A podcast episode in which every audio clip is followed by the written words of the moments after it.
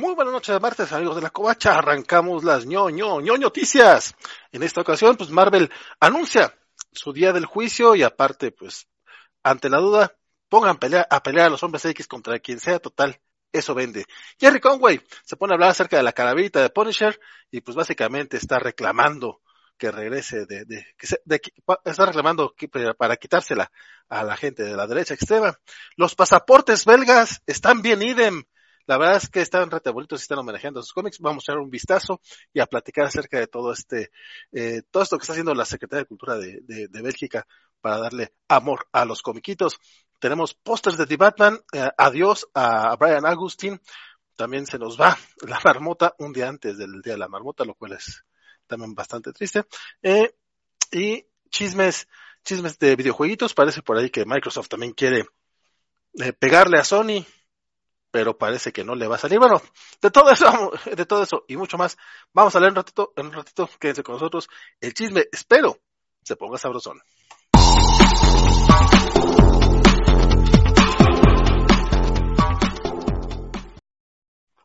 ¿Qué tal amigos? Mi nombre es Valentín García y esta noche de martes me acompaña desde aquí como a tres horitas, no está muy lejos en la comarca, comarca lagunera y es raro tenerlo en noticias, pero la verdad es muy agradable. Mi estimadísimo.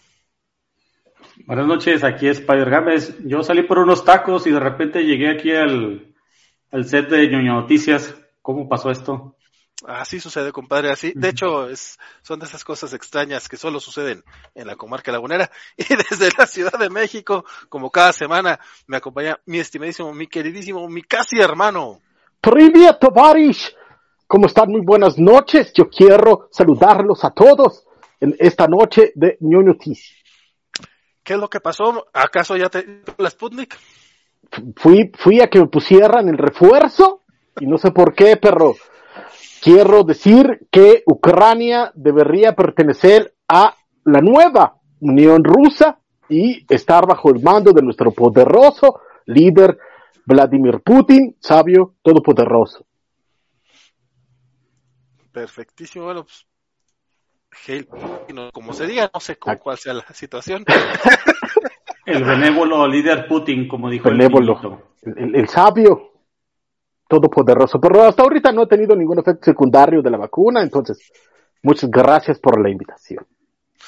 Perfectísimo, pues vamos a echar ya el chismecito. Agradecemos nada más acá a Félix Farfán y Alex Guerra que ya andaban, ya, ya andaban acá, aunque tardé un poquito en poner el video, ellos ya estaban acá esperando el chisme de las noticias, dice que estaba con miedo Alex de que no hubiera, no, no, no, martes de chismes es el, no podemos vivir sin chisme, compadre, así te la pongo, don Mario también, Gendo Chiquito ya está por acá, compadre, qué bueno que, que, que, te, que te gustó el cotorreo y de, hecho se suscribió al, al canal la, semana pasada, muchas gracias, mi queridísimo Gendo.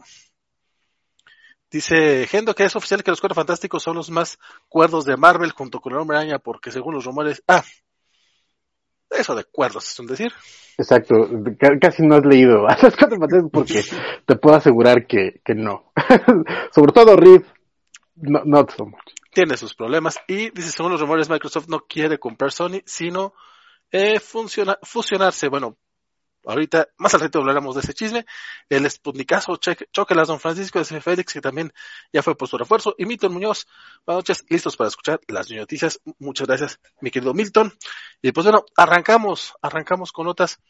Aguántame, es... porque yo, yo sé, yo sé que mi querido Spider Games dice que no está listo oh. para las cuatro horas, pero, este, pues ¿para qué me invitan, verdad? La cosa es que fui, como ya les comentaba yo, fui al refuerzo, a, mi, a la tercera dosis de la vacuna, y cerquititas de donde me tocó la vacuna, este, hay una eh, librería del Fondo de Cultura Económica, una Educal, no me acuerdo, una de las dos. Y este, pues dije yo, vamos a ver qué, qué hay por ahí.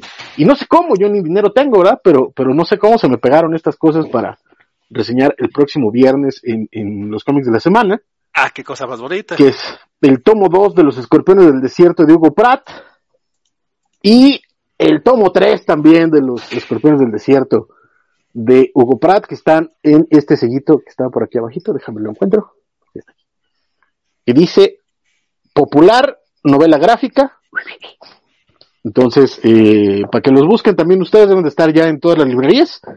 El segundo está en 130, el tercero está en 140 pero pues sí son como 200 paginitas de, de comiquitos clásicos europeos, entonces la neta es que vale muchísimo la pena y además pues ya, ya los que me siguen en redes sociales ya saben que traigo colgando este de contrapaso de Teresa Valero que es una belleza.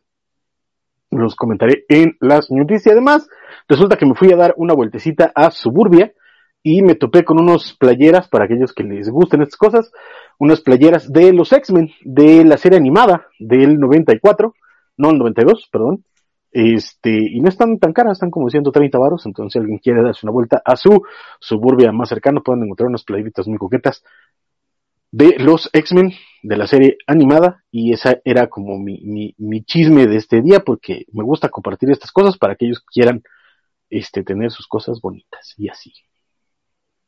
Eso, bueno, Perdón, ahora sí. Uno siempre quiere tener sus cosas bonitas, compadre, y para uh -huh. eso se baña a diario. Creo. Como fue mucha información, no lo sé. Este, no creo que no, porque la gente debería bañarse más seguidos, no sé ustedes. Este... Yo me baño todos los sábados aunque no lo necesite. Pero si lo necesitas porque te quedes tú cobacheando, compadre.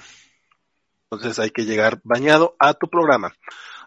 Este, dentro de las, eh, las noticias, ya, ya ven que yo tengo este eh, eh, gusto morboso del de, de muertito de la semana, y la verdad es que esta semana tenemos uno triste y uno, bueno, los dos, los dos son tristes, no, no, no lo va a negar, pero pues uno, uno duele un poquito más que otro.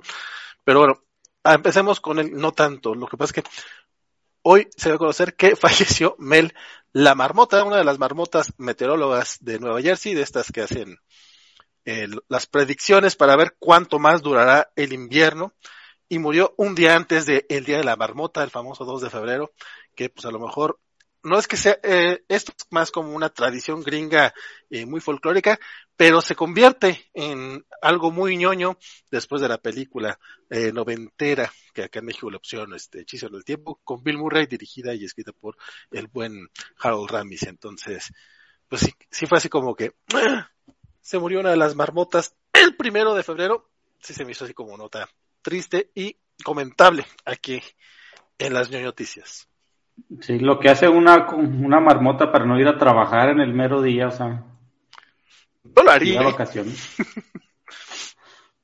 Oye, eh, de hecho, lo, lo, lo, que mencionan es de que te, pues, tenía seis años y que realmente el, el, la, la, vida de las marmotas regularmente es como de tres, entonces pues ya la verdad ya, ya está bastante grandecilla. Pero aún así, eh, la gente de, de Milltown en Nueva Jersey no se, no se no se pusieron, como que no, no, como que no lo previeron, entonces pues no va a haber marmota este año y ya la, por lo, por lo pronto, ya están eligiendo a quienes van a meter a la escuela de las marmotitas para que el próximo año no vaya a pasar algo similar. Yo lo único que digo es que si se murió la marmota, pues no va a haber su sombra, entonces el invierno va a seguir, va a seguir. y va a seguir feo. Tristemente. Y yes, esa es mi nota de las marmotas. En una, nota mucho, mucho más triste, este, Mark Wade, a través de sus redes sociales, no, dio a conocer el fallecimiento de Bert Augustin, un escritor, escritor de cómics y editor, que al parecer falleció, oh, pensé que había fallecido hoy, no, parece que falleció el, fin de semana, bueno, falleció estos días, tenía 67 años, hoy se dio a conocer. Brian Augustin, para quien lo tenga un poquito no lo tenga tan en mente, pues él eh, escribió Batman Goran by Gaslight y coescribió Crimson y aparte editó los cómics de Impulse. Editó, sí, sí, sí, sí los editó, los que escribió. Estoy un poquito mal, mi querido Francisco. Él editaba Flash y este y coescribió Flash durante mucho tiempo con Mark Waid, además de que este era el editor de casi toda esta línea. De hecho, eh, junto con la noticia, el buen Mark también subió como todo un recuento acerca de cómo era su relación con ellos, porque pues bueno, la onda es que los dos entraron casi al mismo tiempo a la editorial de DC y pues se volvieron súper amigos. Entonces, eh, por él cuenta incluso cómo fue que empezó la amistad y cómo llevaron a hacer las cosas y eh, que pues había mucha gente que no confiaba en, en Mark Wade y fue Brian Augustin el que se echó el volado de decir, no, este muchacho trae onda, yo le voy a dar este eh, a escribir los cómics y la gente dijo que no. La, la, la, directiva decía que no querían a Mark Wade ahí y Brian Augustin pues, puso así como, se puso firme y le dio la chamba y junto con él pues hay un montón de gente. ¿Qué le debe su carrera, gente? ¿Mande? No, que justamente a lo que estaba viendo, o sea que pues básicamente eh, su labor más como editor fue donde, fue donde puede destacarse por, porque tenemos gente como Mike Waringo, como Travis Chávez, como Humberto Ramos o Mark Wade, que básicamente deben su carrera a Brian Agustín, ¿no? Correcto. Y de hecho, es que esa era como la, la, la onda, mucho la, la, la cacería de talentos es buena parte de, de la del trabajo de, de, editor. Y durante la etapa de, de Agustín y Mark Wade, hubo mucho este, eh, esta apertura a otras voces y a distintas eh, eh, visiones de, del trabajo y mucha banda pues entró gracias a ellos a, trabajar regularmente, ¿no? También por ahí mencionaban a Carlos Pacheco, mencionaban a eh, gente que ahorita pues ya está en los cuernos de la luna de la industria y todos ellos tuvieron una oportunidad gracias a Brian Augustin, entonces pues bueno, es lamentable y por otro lado pues también es un, era un sujeto que, y esto también lo menciona Mark Wade, pero no solo él, sino muchísima gente lo había mencionado antes, era un tipo súper carismático, era un sujeto que no eh, había tenido broncas con nadie, que la el grueso de la industria lo respetaba y lo quería mucho. Este, entonces, pues, qué bueno, o sea, su carrera que fue muy sólida, pero pues lamentablemente nos deja después de un eh, derrame aparentemente el fin de semana muy severo y del que ya no se pudo recuperar y lo, lo perdimos, ¿no? Y de hecho también Mark Wade lo que menciona es que pues la familia está un poco deshecha, entonces sería buena onda que, que los fans mandaran eh, algo. De hecho incluso pone la, dirección física para que manden una postal o algo como que, que se vuelva un recuerdo físico de toda la gente a la que Brian Augustin les tocó les tocó sus vidas, porque la verdad es que Brian estuvo ahí en muchos, este, muchos momentos y en muchos cómics que leímos durante los 90 incluso durante los 2000, los últimos trabajos que pudimos ver de él, también fueron eh, a la par con, con Mark Wade escribiendo un par de las miniseries de, de, Archie que estuvieron haciendo, la de 1940 y tantos y 1950 y tantos, eran de Mark Wade y Brian Augustine, entonces, y como bien mencionas, fue la persona que, que Humberto eh, contacta en Estados Unidos para que eh, les eche la mano con, con los guiones, con, con pasar los guiones de, de, de Hagenbeck y de Pinto a, al inglés y, echarles la mano con la industria y todo cuando hicieron Crimson y se quedó también con Humberto cuando hicieron Outer, ¿no? Que a mí en lo personal me parece mucho más sólido Outer, pero y, y en mucho es gracias a que hubo un trabajo muy sólido de, de guion y de, y de caracterización y eso es totalmente debido a Brian Austin, por supuesto el arte de Humberto también era maravilloso, pero este, pues eso, y claro, esta obra que ya se vuelve seminal para la creación de los Ellsworth, que es el Gotham by Gaslight que ya comentaste, que incluso hay película, o sea, se volvió tan importante que hicieron una película de ella. Entonces, este, incluso también lo menciona Mark Wade, que, que Brian Austin fue quien se, se, se puso a conseguir a, a, Mike Miñola para hacer el, el, arte, entonces, pues bueno, nos quedamos con, con el trabajo de él tanto visible como, como aquel que está siempre detrás de cámaras y que rara vez es mencionado, que es el trabajo de editor, pero que sin duda es importantísimo a la hora de, de conseguir talento, de coordinarlo, de que la, las cosas fluyan bien, y eso creo que sin duda Brian era un, un maestro.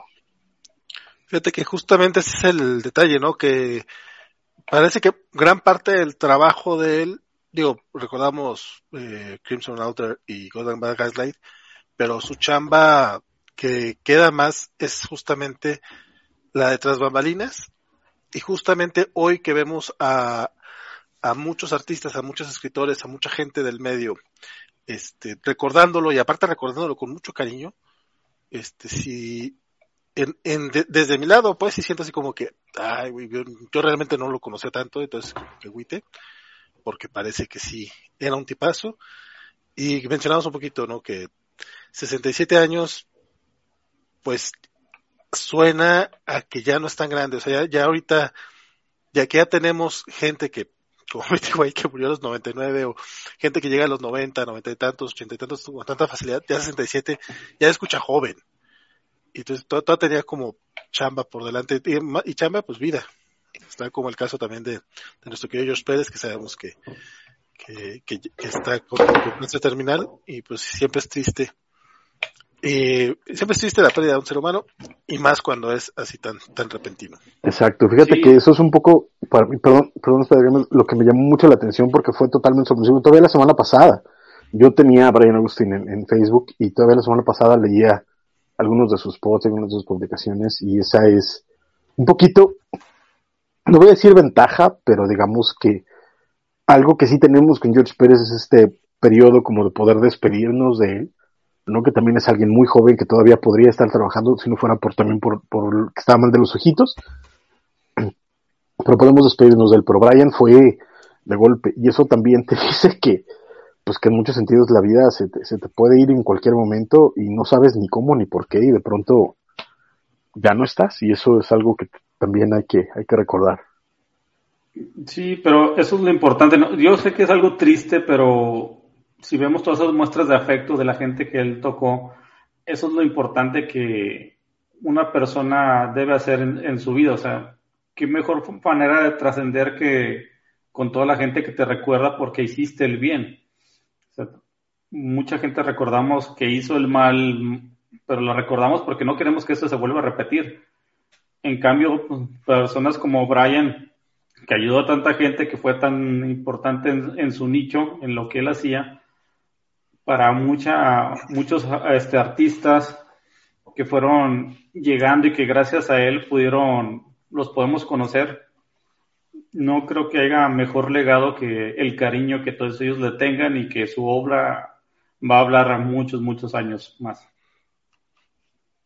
Sí es, pues descanse en paz, eh, Agustín, que apenas en noviembre había cumplido 67 años. Chun, chun, chun. y, y bueno, esas fueron las notas, las notas listas de, de las noticias. Fíjate que, que, no precisamente tristes, porque no, no por ahí, pero por ahí están eh, en grupos de, de, de compraventa de cómics. Estaban subiendo una foto de los iniciadores de, de, Image porque justamente este año, me parece que por estas fechas se están cumpliendo los 30 años de, de, Image, de Image Comics. Y es como eh, decías que este que Brian Augustin eh, eh, pues si bien no podemos decir que sea joven este se va se va a una edad prematura tomando en cuenta la expectativa de vida y las formas en las que estamos pero pues los, los de IMAS no están lejos. Cuando empezaron IMAS estaban en sus 20 y 30 años después pues ya, ya estarán rayando, o sea, más allá de los 50, de los 55. Todos ya tienen de los 60. Exacto, entonces, este, pues ahí va, o sea, la vida, la vida nos alcanza a todos. Nosotros mismos hace 30 años éramos, bueno, tú creo que ni habías nacido, muchacho pero yo andaba, yo andaba por, por, por, por mi adolescencia, estaba emocionado con la salida de Spawn, este, estaba viendo emocionado todo este, este, esta revolución que significó Image y que estaba cambiando la cara del medio en ese momento. Entonces, fue hace 30 años. Entonces, eso ya, ya te dice que, que la vida, que la vida pasa, mano. Sí, de hecho, justo hoy, eh, bueno, al menos según la cuenta oficial de Image, hoy primero de febrero lo cuentan como el primer día de la, del, lanzamiento. Y deja tu image, compadre. La covacha el próximo jueves cumple 15 años. o sea, cuando, cuando empezamos a ñoñar en la covacha, sí éramos unos jovenzuelos, ya ahorita ya, ya no, ya no, ya no aplica tanto, pero sí, la vida va y va. Y, y pues hay que, pues lo, bueno es que seguimos ñoñando, esa es la parte importante. creo yo. Y sí, el tema del 30, del 30 años de Image creo que sí ya merita un programita de covacha en vivo o algo por el estilo, porque uno puede criticar con mucha razón esos primeros lanzamientos de Image y, el, y muchas de las cosas que significaron y muchas de las cosas que hicieron, ¿no? Los mismos, los, los mismos fundadores como las danzas de Todd McFarlane con Neil Gaiman o lo que tú quieras, pero pero sí significó una revolución y sí ha, sí ha, sí ha sido un cambio muy cañón en el medio comiquero estadounidense. Y gracias a eso tenemos unas joyas asas, digo, a lo mejor tardaron 10, 15 años en tenerlas, pero estamos hablando del regreso de Saga la semana que estamos ahí de Fíjate, fíjate que no fue tanto, por ahí de mediados de los 90 llega cosas muy interesantes en Image, pero sí, es, fue, fue una revolución, fue un momento muy emocionante. independientemente de lo que pudo haber salido de, de, de, ese momento en particular, fue un momento muy emocionante dentro de los cómics por eso, ¿no? Porque de pronto parecía que había un ímpetu creativo detrás de todo esto, que había estos creadores que, que nos habían quitado el aliento en el cómic mainstream y de pronto decidieron tomar las riendas de sus propios trabajos. Y pues nosotros estábamos de Dios mío, ¿qué van a hacer? Hicieron por porquería en general, pero, este, pero había una, había un ímpetu ahí extraño y poco a poco empezó a haber ciertas revoluciones internas, cada uno empezó a hacer sus propios estudios, sus estudios empezaron a tener sus broncas, sus estudios empezaron a hacerse millones de mucha gente, ¿no? O sea, de alguna u otra forma, de pronto, eh, esta in, eh, inquietud por parte de Todd McFarlane de acercarse a los escritores británicos después de que mucha gente dijera que es poner el libro y empezar a darles estas oportunidades de, de de, de, bueno, no oportunidades, sino más bien buscar eh, estas colaboraciones con Alan Moore, eh, Neil Gaiman, Grant Morrison, Frank Miller, eh, etcétera. Eh, por el lado de, de, Jim Lee, de pronto abrir la parte de Homage y empezar a jalarse a Bone, que estaba haciendo mucho ruido, empezar a jalarse a Strangers in Paradise con el tiempo. Por su parte también el mismo el mismo Liefeld que nunca dio una en su vida pero de pronto decirle a Alan Moore, oye, ¿qué harías con estos personajes y darle la rienda suelta para que de pronto hiciera obras magistrales como fue eh, su Supreme o su Glory? Que al final de cuentas Glory fue la semilla para, para todo Promicia. Eh, y, etcétera, cada uno fue haciendo, eh, y de nuevo de pronto tenías en, en, en Image la llegada de, de Jeff Scott Campbell, que era un chavito de 16 años, la llegada de, este, de, de, de Trevis que de pronto se, se, volvió también este estilo de arte que empezó a llamar muchísimo la atención. Eh, tenías a Michael Turner en, en, eh, en, los títulos de Silvestri, etcétera. O sea, de pronto hubo toda una, eh, una camada muy interesante de, de, de, trabajos y eso no se puede, no se puede obviar y fue parte de ese primer impulso con todo lo cuestionable que pueda ser y lo señalable que tenga pero fue, fue una época muy interesante para leer cómics, la verdad. La verdad es que sí, sí, sí lo fue. Yo, yo, yo toda esta revolución imichesca, yo la viví desde el, desde acá, desde México, pero hasta eso, Editorial Vid, sobre todo con Spawn, Yo no viví en Timbuktu, carnal. No, no, no, pero me refiero desde el, desde el punto de vista del mercado mexicano. Tú lo veías desde el punto de vista del mercado gringo. O, o sea, que te llegó cinco o diez años después, ¿vale? Eh, más o menos, unos dos, tres años, yo creo que sí, pero justamente iba a mencionar que, que Editorial Beat lo que hizo fue sacar Spawn de manera quincenal y en friega alcanzaron a, a la continuidad gringa uh -huh. y, de, para poder mantener un cómic quincenal metieron Sammy Twitch, pero a, a, la par teníamos Gen 13, a la par teníamos este, ¿qué otra cosa lanzaron también los de, de estos, estos monos? Bueno, intentaron lo de Planetary y, y Authority, sacaron eh, Witchblade que también les funcionaba muy bien. Witchblade, este Darkness. Darkness. sí cierto de hecho de eso sacaron todo lo que pudieron en su momento los 40 números de The Darkness la, en los crossovers con uf, los crossovers con, con Batman. Las JLA el Witchblade JLA y la, la, Liga de la Justicia también con Wildcats no más bien. Hay un Witchblade no Witchblade con la JLA yo recuerdo la imagen de la Mujer Maravilla con la con la Witchblade. Ah. Lo debo tener. No, incluso hubo uno del Hombre Araña con, con Backlash, un personaje de Brandon mm, Choi. Sí, sí. O sea, bueno. Ya, ya, ya ahora paso a un poquito más pero, de, pero fíjate de, de que, que también, y el siguiente, ¿no? Pero fíjate que también cuando llega a México llega, este, por un lado, eh, despuesito del boom, ¿no? De, de, de la muerte de Superman, ya estaba empezando a haber una especie de implosión en todo eso, a pesar de que estaba como muy, muy firme, pero de pronto llega cuando de pronto eh, eh, decide hacer su competencia a la Conque y lanza Mesif eh, en su tercera edición, que es cuando de pronto saltan toda la carne al asador y deciden vamos a traer a Todd McFarlane y lanzamos este y lanzamos Spawn eh, el que era el cero, que en realidad era el uno, pero le llamaron cero porque se iba a dar exclusivamente ahí para que lo firmara y yo, ¡ah!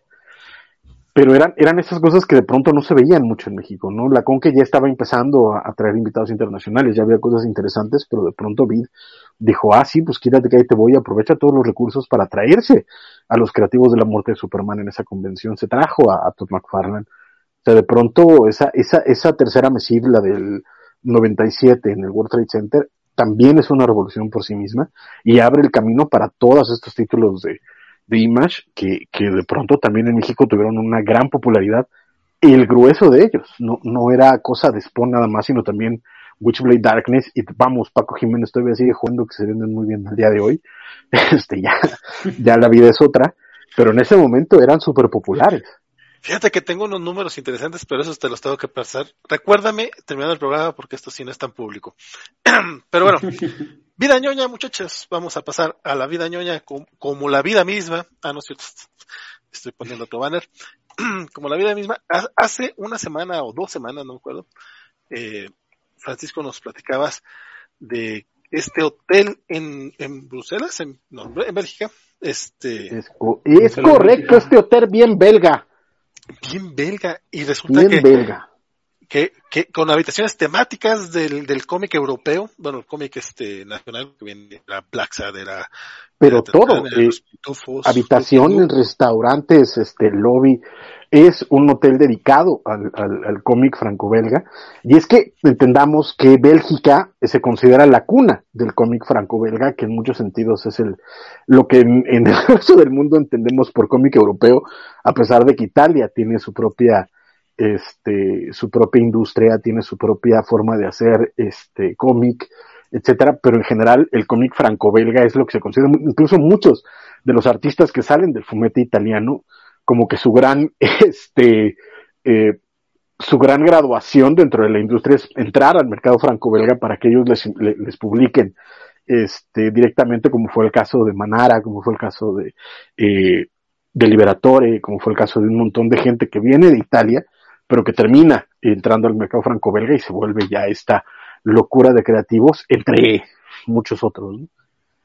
Pero es que Bélgica es eso, porque ahí surge eh, Ergué con Tintín, ahí surge Espirú, ahí surgen los pitufos, ahí surge toda esta, esta industria que termina influenciando en la posguerra a la, Francia, eh, en la que Uderzo y Goscinny lanzan Pilot, pero vienen de las revistas originalmente de, de Bélgica. Y entonces, pues en este afán de, de hecho, no es el único, ni, ni, ni el más grande, porque Japón también tiene lo suyo, pero en, en Bélgica existe uno de los, de los museos más importantes del cómic en el mundo, y ahora existe este hotel también. Y además viene esta otra bonita noticia belga. Sí, la verdad es que es, difícil no hacer el, el, comentario, este chiste, este chistorín, pero es que sí están bien belgas, porque a partir de este mes de febrero, este, el, el, impulso que le están dando en Bélgica al reconocimiento y homenaje a los, a los cómics, a sus cómics, llega también a los pasaportes. Entonces, a partir de esta, del 7 de febrero, si no estoy mal, este, van, van a tener la gente que, que tenga nacionalidad, ciudadanía eh, belga, qué triste no ser tan belga como uno quisiera. Este, estos diseños de pasaportes que... Hablarás por ti. Al rato vienen los mexicanos, vale, con el Memín Pinguín y luchadores y todo, no sé qué, en los pasaportes mexicanos. ¿no, ¿no, estás viendo cómo se, puso, cómo se puso la raza por unos baños en un aeropuerto internacional inspirados en lucha libre? Que yo cuando los vi dije, güey, pues están bien chingones, es un están aeropuerto. Bien chidos, güey. Están bien chidos. Y la neta estaría, estaría increíble. Pero es que es que es eso, es cuando, cuando abrazas tu cultura y entiendes de dónde viene y entiendes por qué, por qué existe. O sea, al final del día, durante, desde antes, o sea, desde, después de la Primera Guerra Mundial que deja Europa devastada, la, la cultura eh, en el grueso de, Europa se refugia en la cultura popular. Porque simplemente la, la, cultura de altos, vuelos, de, altos vuelos o se vendió o se destruyó. Entonces empieza a haber todo este, este impulso eh, a través de del cómic y Bélgica lo, lo, lo, abraza por completo. Y de nuevo, es que entendamos la importancia que tiene el mercado de, del cómic franco-belga del bandé de cine, que al, al, a lo largo y ancho del planeta es considerado arte, o sea, la idea de noveno arte empieza directamente en, en, en, Europa, no porque no lo sea en el resto del mundo, sino porque en Europa sí existe la mentalidad de que esto es una, eh, una forma de arte, con todas las, opciones y que sigue siendo negocio y que siguen siendo editoriales y que siguen vendiendo y bla, bla, bla. existe la, la, la idea de que hay una intención de arte a partir del hecho de que el grueso de la gente que controlaba las revistas eran los mismos creativos, desde Pilot en, en adelante, incluso la, la, las revistas de, Tintín o de Spirou. Oye, tengo un video justamente en el que eh, muestran los diseños de cómo juegan, pues con los pitufos, con eh, Tintín, con Spirou, con todos estos personajes de, del cómic franco-belga. Entonces vamos a echarle un, un, un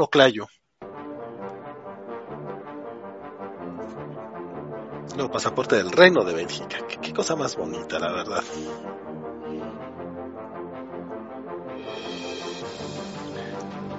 Que como, como no tiene voz tal cual, podemos este, ir, comentando las, las imágenes para que no sea tan aburrido para la gente en. en Creí que la Yugoki era belga, pero no, es otra persona, ¿verdad? Sí, no, no es otra completamente. Dice. Pero... El, el, buen esquebaco. A L B a la belga. A la belga. Es que fíjate que, que, o sea, parte de lo que estamos viendo también es cómo están las medidas de seguridad, ¿no? Cómo se ponen estas eh, micas encima de las ilustraciones, etcétera, y vamos viendo como página a página, porque recordemos que los, los pasaportes terminan siendo un librito donde puedas poner las distintas visas y los hechos. Y todo esto, cada página representa distintos cómics abre con la primera que vimos es el viaje a la luna de Tintín o, o Tantán y de ahí para acá vas viendo cómo, cómo van surgiendo eh, distintos personajes de, de esta eh, eh, cultura y, y cómo se, se, van viendo a través de, de esta mica cómo también se, se, se, ve la ilustración y puedes ver las ilustraciones de los pitufos de Lucky Luke de Spirou y de todos estos de, de Marsapilami Marsupilami, etcétera. O sea, de verdad es que si dan ganas de, de, mira, igual, igual no soy este ciudadano belga, pero véndeme un, un, un pasaporte, carnal, nomás para tenerlo en mi casita, no lo voy a sacar, pero, pero échame la mano. Tengo una amiga que ya tiene unos 6 años en Bélgica y cuando le mencioné esto, dijo, ay, por decir, no he sacado mi pasaporte. Y yo, pues espérate, después del 7 de febrero, mija, porque ve nada más, qué cosa más hermosa. Uh -huh. Y aparte, el pasaporte también está bien bonito. Este, y la verdad es que a mí, yo, yo cuando, cuando estoy viendo esto, cuando, cuando tú me avisaste de ese, de ese hotel que no, no tenía noticias hasta que me dice, ya viste esta cosa. Yo la verdad es que, pues me emociona, me emociona mucho ver el amor que le puede tener un gobierno a su cultura pop eh, natural, eh, nacional. Y pues de repente como que sí nos falta un poquito más de, de, ese tipo de reconocimiento y no nada más a lo clásico, sino a lo que es, incluso el apoyo a lo que, a, a lo que se tiene que ir saliendo eh, actual. Y pues qué chido que, que en Bélgica lo estén apoyando. Y esto imagínate que lo, lo repitieran en Italia, en España, en Estados Unidos lo que no podrían hacer, aparte, imagínate la lana que podría darle Disney a, al gobierno gringo nada más para que te pongan a Mickey en los pasaportes, ¿no? O al revés sería. ¿Cómo sería? Bueno, eh, ya es que, es que, se arreglarán. Es que también ese, ese es, ese es lo eh, ese es la gran diferencia de visión, en el, en el sentido, de nuevo, también en Europa, no, no, es romantizar a lo baboso, obviamente también para las editoriales franco-belgas, el cómic sigue siendo un negocio y siguen presionando a sus autores y sigue habiendo una, una intención de vender el cómic, etcétera, etcétera, etcétera, todo lo que es obvio en cualquier tipo de mercado, eh, en este eh, mundo capitalista en el que vivimos, pero eh, la enorme diferencia es que lo que entienden en, en, en Bélgica y en Francia es que estas representaciones de la cultura son parte de su idiosincrasia, son parte de su eh, eh, de su cultura, vamos, eh, de, de, de, es algo intangible, mientras que, por ejemplo, en Estados Unidos lo acabas de mencionar y lo dices muy bien, todo, es, todo se definiría en dinero, ¿no? O sea, ¿a quién tendrías que tener? ¿Cómo tendrías que pagarlo? ¿Cuál tendría que ser la negociación que tendrías que tener para que Disney, Warner, este, y las diferentes compañías te prestaran el material? A pesar de que ahorita ya hay un montón de cómic que, que surgió a principios de siglo, de, del siglo XX, ya hace, vamos para 100 años, y que ya están en dominio público y que podrían ser usados también, pero que siguen siendo muchos de ellos ya recuperados por grandes empresas. Entonces se vuelve, se vuelve un tema complicado en otros lados. Y lo mismo tendría, terminará pasando en Japón, en, Inglaterra, porque esa es, volvemos a lo mismo, esa es la enorme diferencia de visiones de, de, del cómic como, como medio en los distintos países. Que insisto, no se trata de que romantizar Europa y decir es que para ellos no es negocio, claro que es negocio pero además de eso ellos entienden que es una forma de arte, es un medio de comunicación importante y que es parte de, de, de, de su base cultural. Y así es como lo, lo, lo, trabajan y lo demuestran. Entonces, eso no es tan fácil que se dé en otras partes del mundo. Eso sí, también es muy cierto. Pero fíjate, algo que tú mencionas muy claro, la parte de, del negocio. Eh, porque decías, no, es que el cómic, claro que, que es así y que las editoriales quieren vender y bla, bla, bla. Pero pues así son también, así es el cine, así es el, el eh, la literatura, así es la música. No sé por qué de repente eh, malmiran al cómic cuando, cuando, cuando los autores también quieren pues vivir de eso. quieren pero, ganar pero, dinerito. Pero perdón Spider Games por, por acá parar tantito, pero fíjate que justamente eh, ando, ando, ando cruzándome los dedos para no, no teclear, pero alguien por ahí en, en, eh, en, eh, en, en, Twitter, no en, en Facebook, perdón, en, los grupos de compraventa alguien decía que el manga le está comiendo el mercado al, al cómic en, Estados Unidos porque eh, a los mangakas no les importa lo que si venden o no venden y por eso están este están sacan lo que quieren y tienen libertad. De así de carnal es que la ignorancia es temeraria güey o sea, los mangakas es la industria más competitiva del mundo. Todo manga particularmente los shonen eh, que además son, son los mangas más populares en todo el mundo están sometidos a una fuerte competencia y a una fuerte respuesta de la gente. En cada una de las revistas en las que se venden los shones semanales, hay, hay para que la, la, gente conteste encuestas y diga cuál le gusta, cuál no le gusta. Y si tu cómic baja de determinado porcentaje, tienes que cambiar el cómic para que vuelva a ser atractivo para la gente. O sea, los mangakas están bajo una presión constante de editores y de, y de mercado. No es esta idea que nosotros tenemos de este lado del charco de que es una, una idea, eh, un mercado libre donde hacen las cosas salvajemente y es, es la anarquía artística haciendo, haciendo cómic, no es cierto. Claro. Es uno de los mercados más esclavizantes a nivel, a nivel ventas, a nivel eh, mercado, a nivel editorial. Y por eso hay un montón de mangakas que se revientan porque no, no aguantan la presión.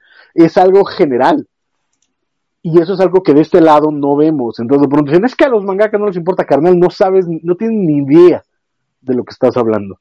No tienes una maldita idea de la persona a la que están sometidos y de lo que significa hacer manga en Japón.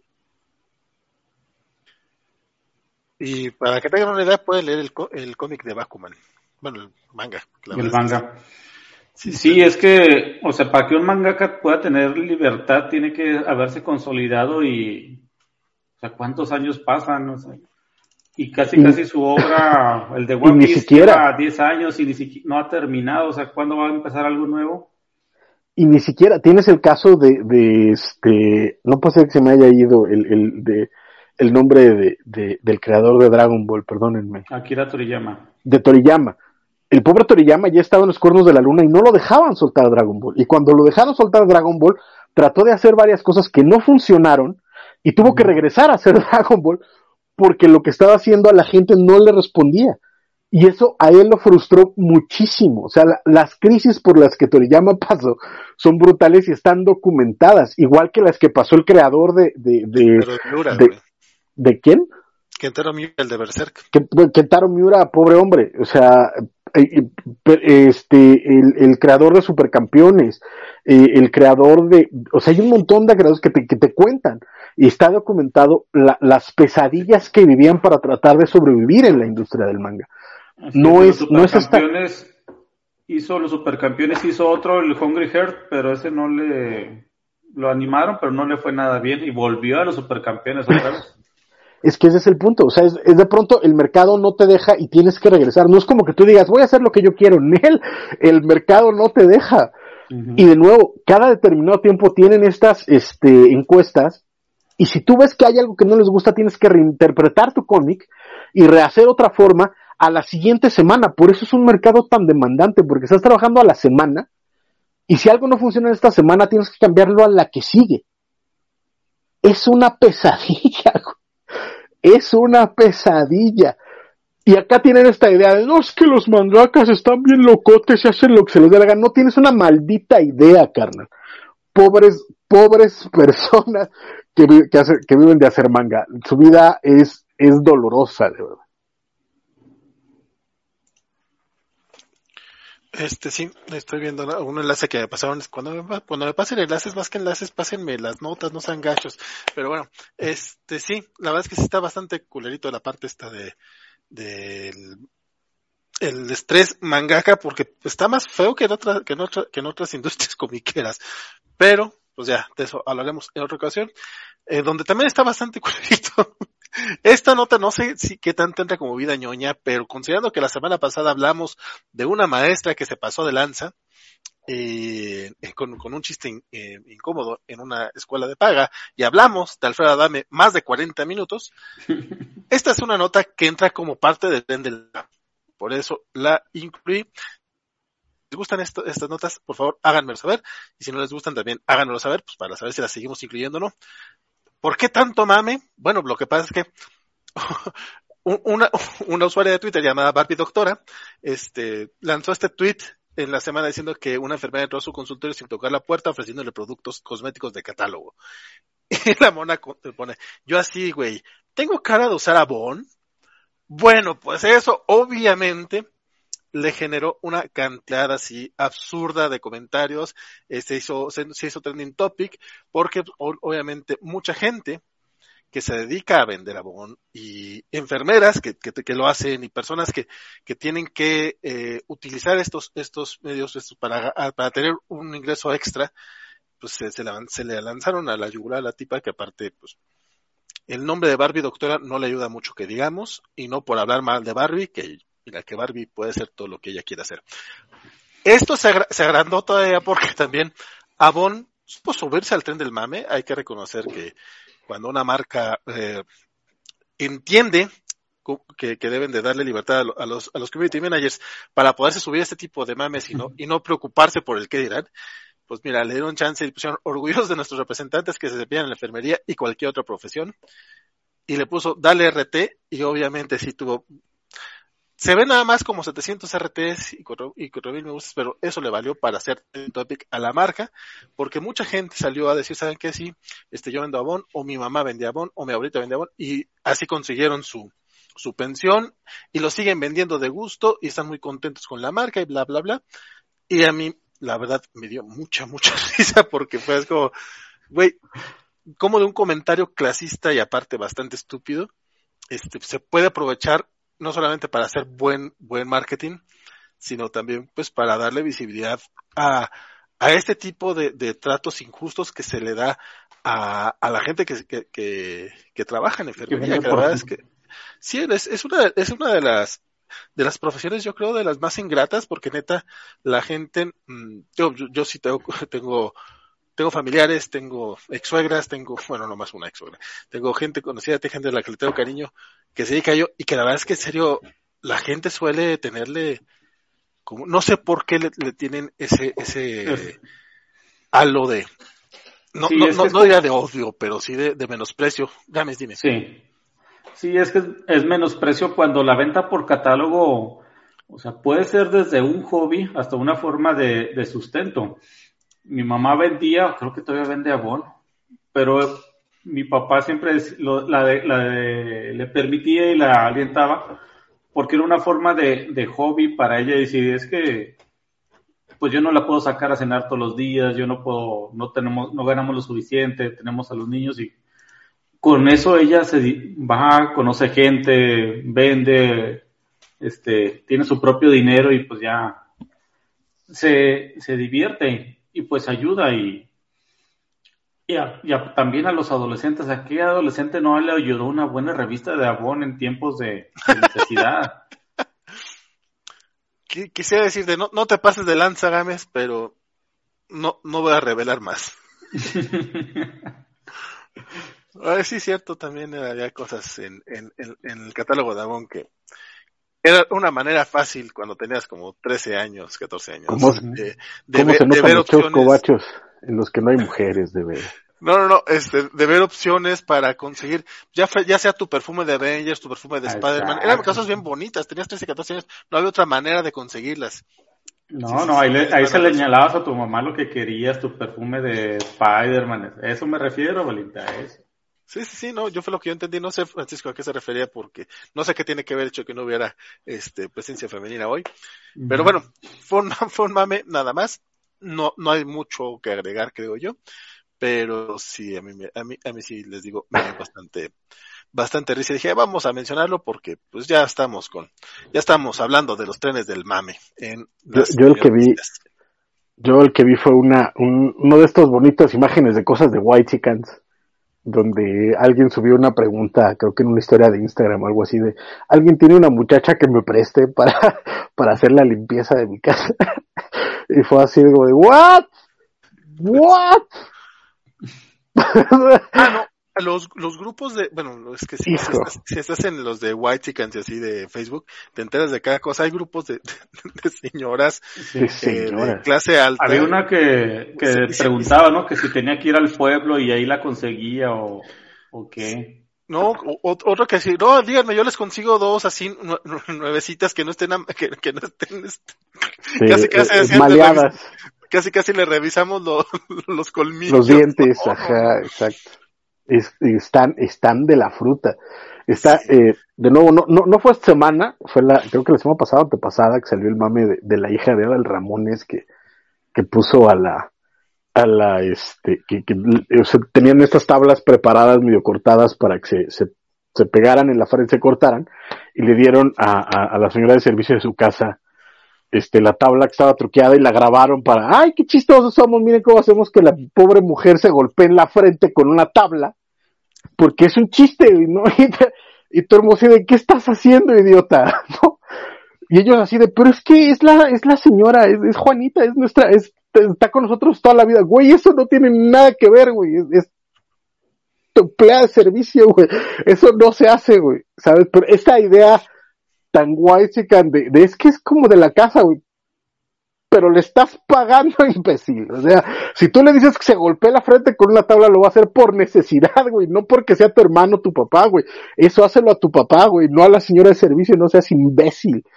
Pero están, están, están con todos estos muchachos de, de, de Barbies y, Ladies y Lords y, en fin. Ya nomás para cerrar ese, ese mame, aprovechando que, que este, también me, tocó ver uno esta semana de un chavo que se ve como la buena intención, pero aún así hay la, la condescendencia bien cañona de que se compró una, una camisa carísima de París de no sé cuántos dice dólares, creo que 600 dólares, una cosa por el estilo. Este, y se la plancharon mal, total, se la encogieron Dice, no, entonces agarré a mi muchacha y me la llevé de shopping porque le gusta, porque le compro sus cositas. Y fuimos a regañar al tipo a regresarla a esta porque no es culpa de ella que no, que no habla bien español. Y ella debe estar orgullosa de su dialecto. Entonces fue así como que exponer a la chava frente al otro vato para que le cambiara la camisa. Y él dice, y es que hay que ser inclusivos con la gente. Y es como, güey está bien raro tu, está bien raro su manera de ver la vida. El, White Savior es con todo, chao, con todo.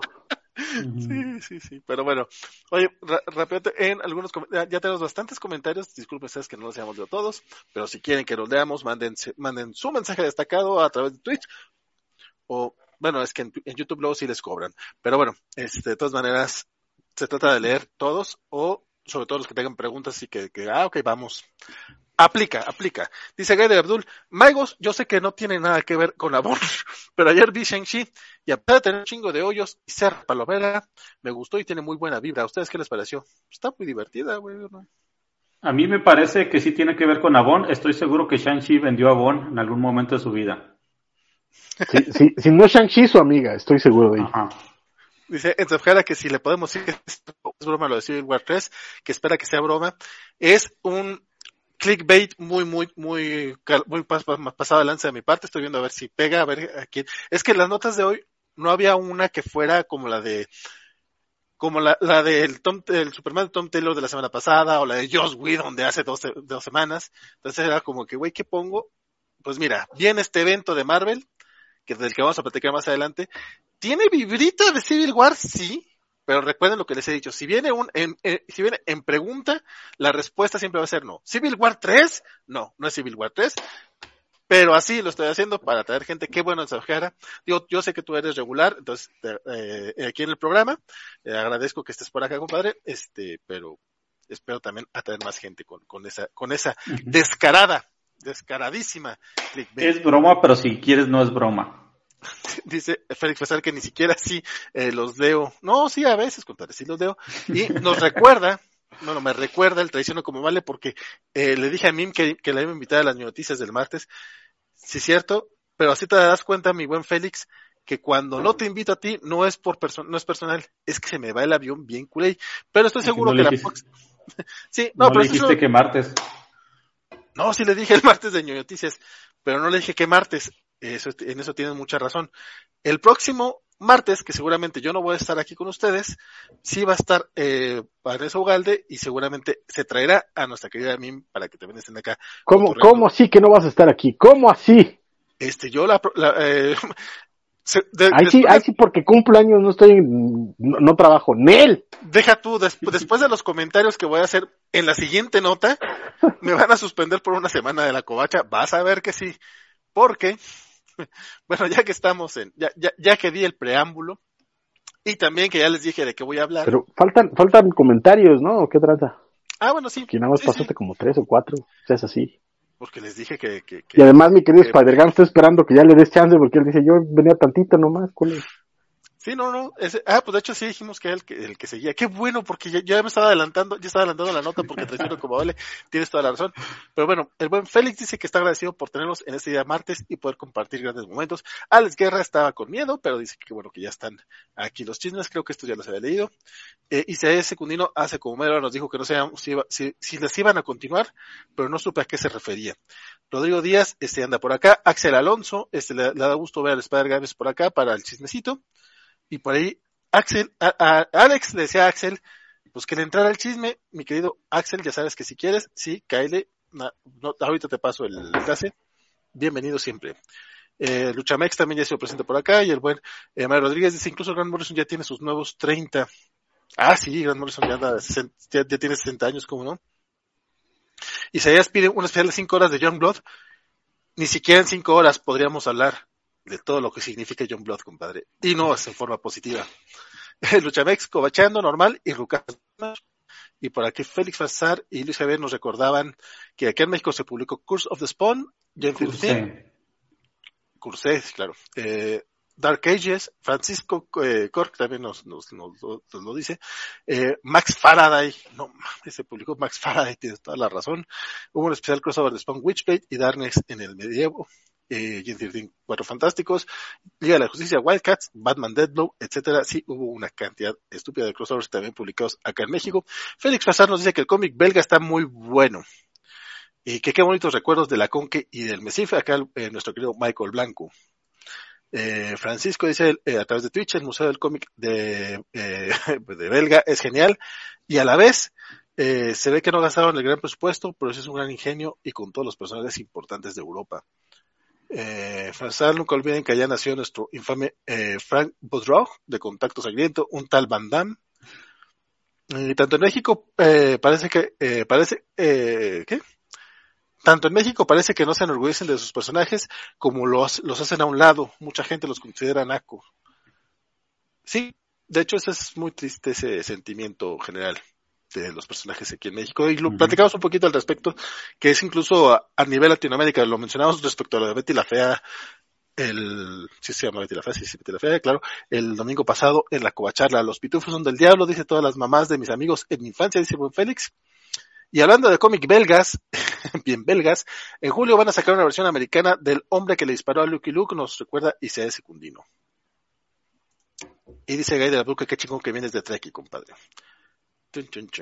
Jake Lamp a través de Twitch dice, había un dato de, de, esos que nos gustan, que igual no sirven de nada, pero bueno, se piensa que en México, por cada conductor de televisión que la gente considera famoso, habría seis de cada seis, de cada diez personas dispuestas a creerle cualquier cosa. Híjole, y se me hace, se me hace que esta sería un poco más, compadre, pero sí, sí no dudo el dato. Ahora, como este, no, no tengo pruebas, pero tampoco tengo dudas. Elizabeth Ugalde ya anda también por acá y nos dice que ese Francisco se trajo la Pepsi más grande para hacerle honor al meme en que lo etiquetaron. Ya es la segunda, man, porque ya tengo mucho sed. Esa maldita vacuna rusa me está, me está deshidratando. Y aparte está refresco de yo, compadre, yo creo que no se va a armar. Elizabeth Ugalde dice que eh, después de lo que va a decir el vale, lo vamos a suspender. Chan, chan, chan. Uy, ahorita te das cuenta. Y eh, en Sabjara nos pregunta que qué onda con el Stormwatch de Smash, que siguió publicándose.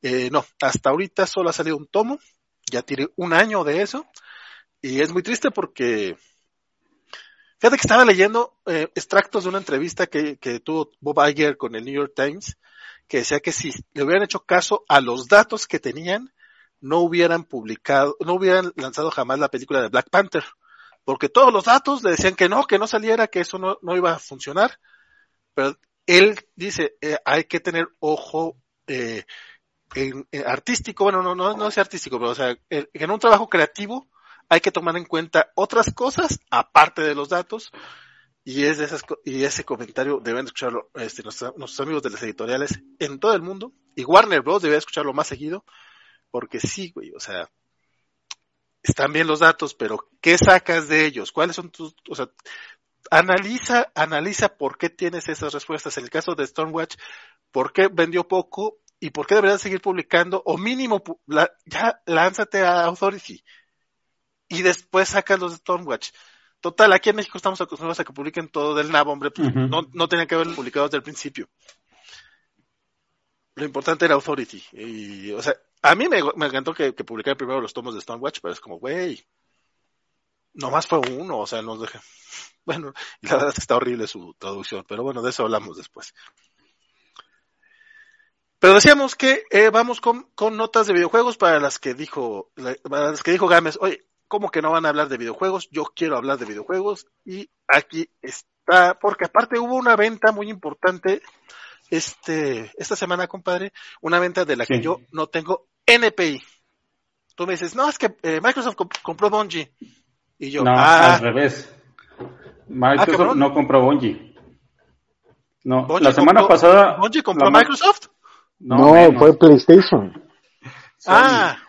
Sí, ah, la sí, semana cierto, pasada. Compró, sí, tienes, perdón, perdón. Dime, la semana dime, pasada Xbox compró a Activision Blizzard y se hizo de varios, varias IPs.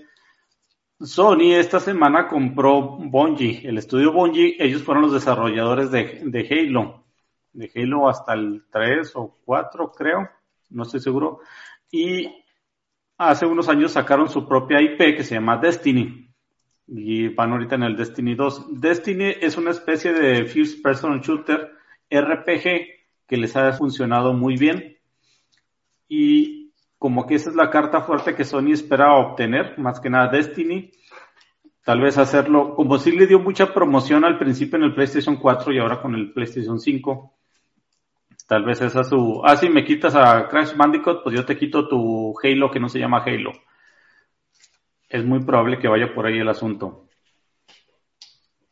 Y como es un RPG con microtransacciones, pues las microtransacciones, ya saben que los videojuegos pues es una minita de oro. Ajá. Básicamente esa es la nota. Pero, ¿Tú crees, pero... ¿tú crees que, que porque ahorita, o sea, parte de la idea de, de los videojuegos hasta donde yo sabía, hasta hace unos años por lo menos, para las, para las empresas grandes como Sony, eh, Microsoft, etcétera, lo que para ellos era la, el negocio era el, eh, el desarrollo de la consola y dos, tres, como ir eh, facilitando el, el, el, software o, o, el drive, no me acuerdo cómo, cómo es el nombre, uh -huh. para que las desarrolladoras de videojuegos de forma independiente, porque eso es lo que, lo que sangra lana, ¿no? Desarrollar sí. el videojuego, eh, ellos utilizan eh, su, su, eh, su base de programación para, para desarrollar a las distintas consolas, pero el negocio de las consolas era, bueno, de Sony y de, y de Capcom, de las grandes empresas, era la consola.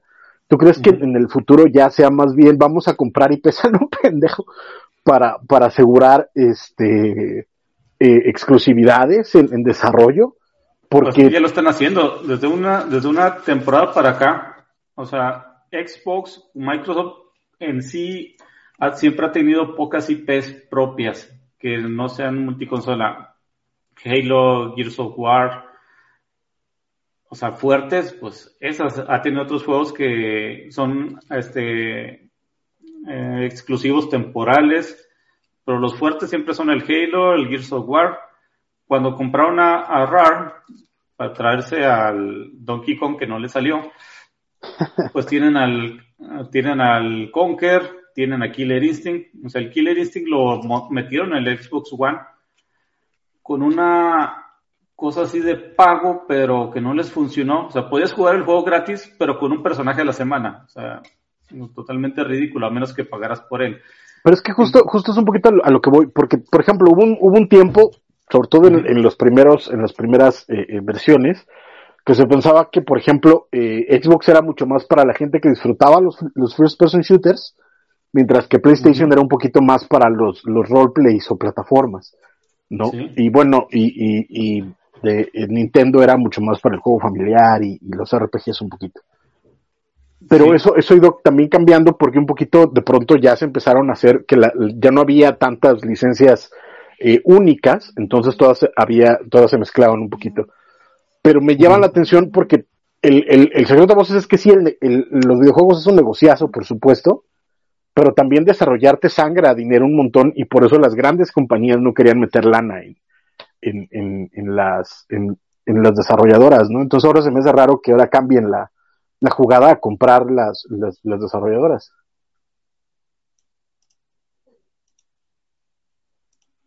Estás muteado, carnal. Sí, sí, es muy... Va para allá porque desde Xbox con el 360 apostó mucho para el juego en línea. En cambio, Sony no. Sony la mayoría de sus juegos este, principales son juegos solitarios. Ya vimos un, un charter, tenía multiplayer, pero no era la gran cosa, mientras que Xbox iba para allá. Pero ahorita como está el asunto, sí están para agarrar franquicias y como que su tirada es eso, tener sus exclusivas, sus consolas que Nintendo siempre ha tenido, con sus Marios, con sus Zeldas. Sony ha tenido con su, su God of War, su consolas de Last of Us, pero aquí lo interesante son las franquicias, las, eh, los desarrolladores que se mantienen separados, como es Capcom, como es Konami, que prácticamente está muerto, solo vive de sus pachincos en, Japón, y sus Castlevania, que sigue revendiendo. Aquí lo, lo interesante va a ser esas, cuando esas compañías se metan al juego, o sea, de qué lado va a quedar Capcom, de qué lado va a quedar Square Enix, de qué lado va a quedar Konami que tienen franquicias muy importantes que siempre han sido multiconsolas, o sea, un, Street Fighter, un Final Fantasy. el Square Enix, por solo por ser japoneses, uno pensaría que se fueran del lado de, Sony, quedarían de ahí, igual Capcom, pero ahorita pues ya no sabemos realmente, no sabemos realmente qué va a pasar, es algo muy interesante. Y más cuando la, todo indica que el futuro de los videojuegos es el streaming de videojuegos, ya no tener una consola en sí. Eso todavía le falta muchos años, pero muchos están este, pensando que ya a estas alturas tal vez seamos las, veamos las últimas consolas de nueva generación de este tipo. Ya todo sería más tipo streaming, como el, el Game Pass de Xbox. Eh, Sony tiene un, tiene un sistema similar, bueno, no similar, sino que ellos jugabas en la nube. El juego lo podías rentar y no, no se lo transmitías a tu consola y ahí jugabas, estaba cargando en otro lado. Es muy interesante lo que va a pasar y más con este asunto de, de PlayStation y Bungie. Que pues ahí Sony y Microsoft están pegando uno a cada lado. Pero este, esta compra realmente es tan importante como la de Activision de la semana pasada. No es tan grande, pero sí es importante porque Bungie sí es una, una empresa interesante por el, el, Destiny, o sea, y por ser los desarrolladores de los primeros Halo. No trae tantas IPs, no trae tanto equipo, pero trae un, una gente importante que sabe hacer buenos videojuegos. Ok.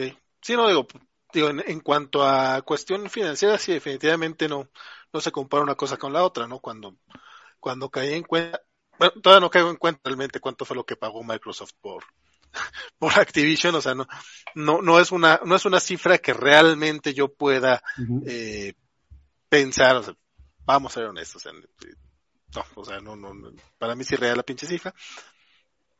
Y como que esta está un poquito más aterrizada, según yo. Sí. Nos dice Isaías Segundinos que el negocio de los juegos se está moviendo más a los juegos como servicio, por eso están yendo por compañías como Activision y Bungie, que era más o menos lo que mencionabas tú. Este, espera, eh, espera Gamis.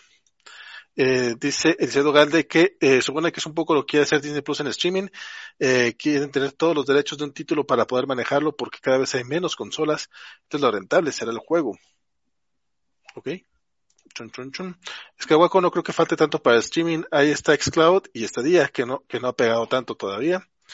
Y Eliseo Galde creo y, que lo importante. Y no, y, y no, solo eso, perdón. Esta semana ya salió el anuncio de que viene eh, en este mes eh, Prime Games en Amazon. Entonces, eso también, ahí búsquelo, chavo, porque me acabo de acordar que anunciaron ya que viene este Prime Games, o sea, todos sus juegos en un solo lugar. Entonces creo que esa puede ser, que esa puede ser el, el, la, la punta de lanza, ¿no? O sea, si ya un servicio de streaming o un servicio del tamaño de Amazon le mete a tener como su versión de Steam, de, de, de Steam, puede ser interesante y puede incluso cambiar la forma de ver videojuegos. Por ejemplo, yo que no juego videojuegos porque no tengo consola o así, si de pronto Amazon dice, tengo esta, esta opción, puede ser interesante. Guaco nos dice a través de Twitch que en Netflix se ha notado en agregar a su catálogo eh, videojuegos, lo cual puede ser como curioso, ya veremos cómo funciona, digo, me imagino que será a través de, computadora. Pues el, el Prime de videojuegos creo que ya existe, pero por lo menos está para PC. No sé qué, a lo mejor lo que van a hacer es incrementar el catálogo, porque ahorita también los que hay creo que son muy basicones, pues. Creo, tampoco estar mal. Lo que sí es que está para PC, no está para Apple, es lo que sí me ha dado mucho coraje. Lo que yo quisiera es que ya traigan Comixology a Latinoamérica culeros. Sí, pero bueno. Comixology Unlimited. Pero, pero recordemos, es, eh... recordemos nada más que su Prime y, y dicen, güey, estoy gastando 100 pesos nada más para que me manden cosas que, que también tengo que comprar. Pues recuerden que también pueden utilizar su Prime para suscribirse a cualquier canal de Twitch. Si lo hacen al canal de Twitch de la Covacha, pues lo vamos a agradecer mucho porque pues así el tío Jeff Bezos nos mandará unos dos dolaritos más o menos. Este es un, es un proceso que pues, lo que tienen que hacer es sacar su cuenta de Twitch, ligarla a su cuenta de Amazon Prime y lo único que sí está medio chafa es que tienen que hacerlo mes con mes.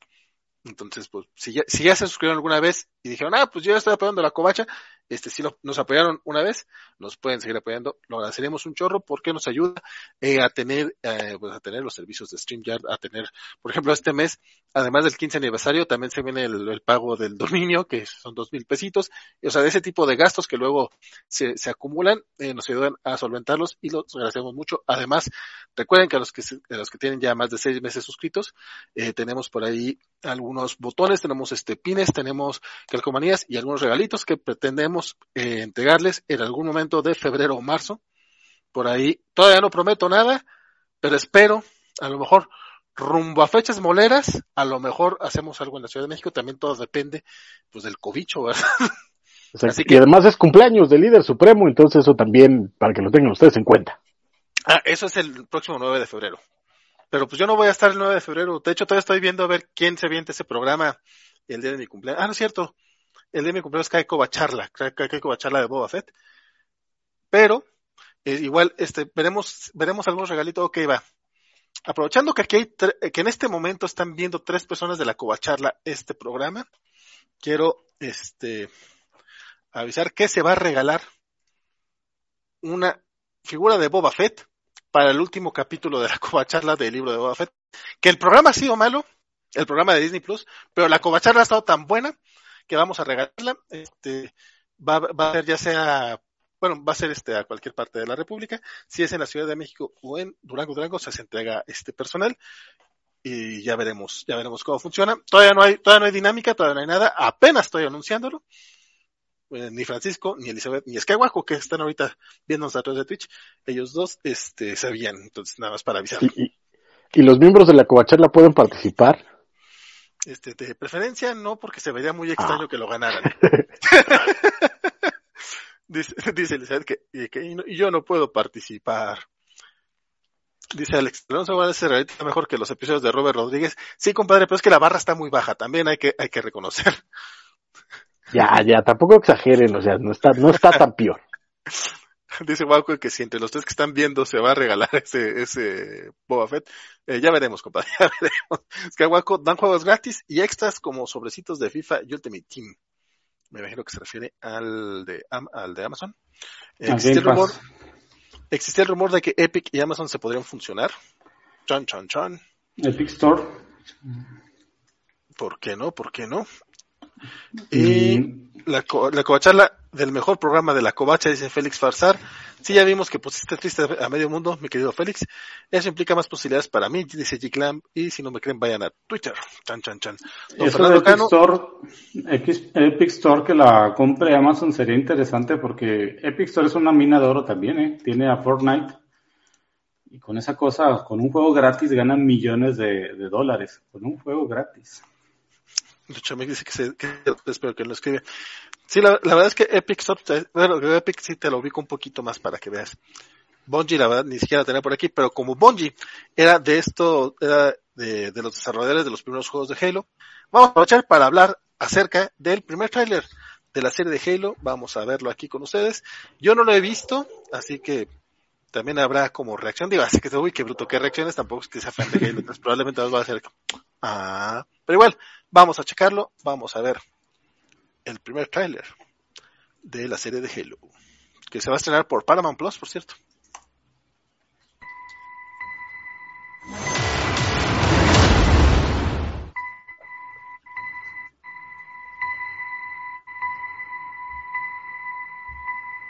You're special. In fact, I'm counting on it. We're lost in the dark. But you give people hope.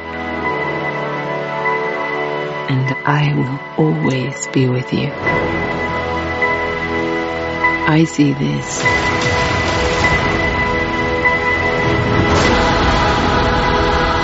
as a new beginning.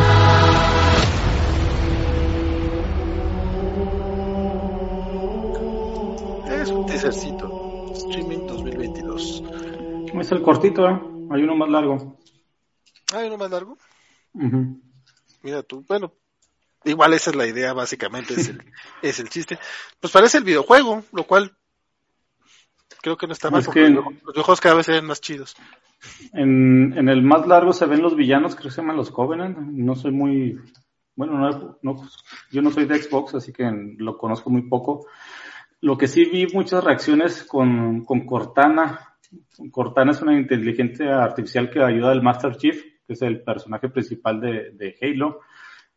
Muchos en contra porque en los videojuegos Cortana pues te la ponen como una mujer muy guapa y aquí como que no les gustó, parece como ma- mamá cristiana de esos de en sus treintas. Ahora, ahora. ¿qué tienes con los de 30? Todavía puedo, tengo una semana para poder decir de 30.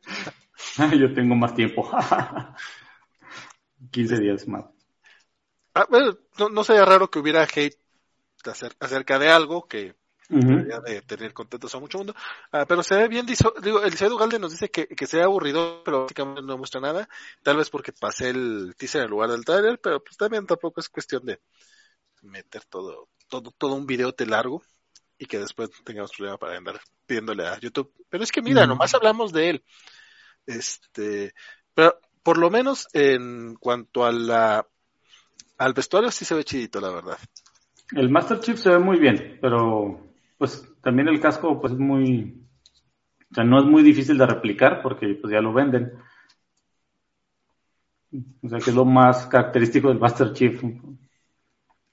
Dice Gary Abdul que para los que suscriben también va a haber algunos Pokémon impresos en 3D.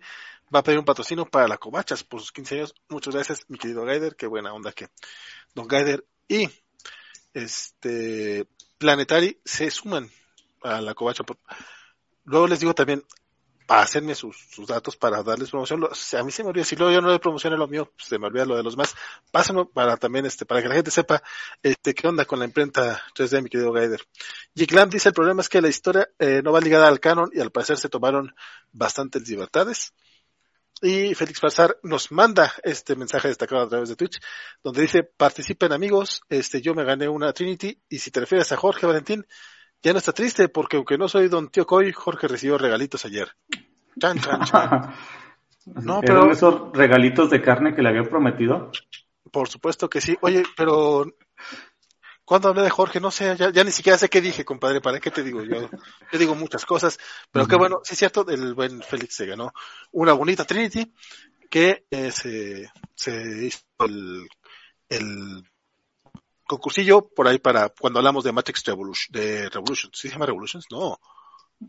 Resurrections, la última, la, la, la, cuarta película. Axel Alonso tiene los monjes cantores especiales y aunque dicen que eh, Cortana se ve extraña, a mí me hace sentido, no te hace, tiene. ¿Verdad, Francisco? Eso. Bien, muchacho, bien. Las cosas en castellano no hacen sentido, tienen sentido. Y cuando mucho cobran sentido.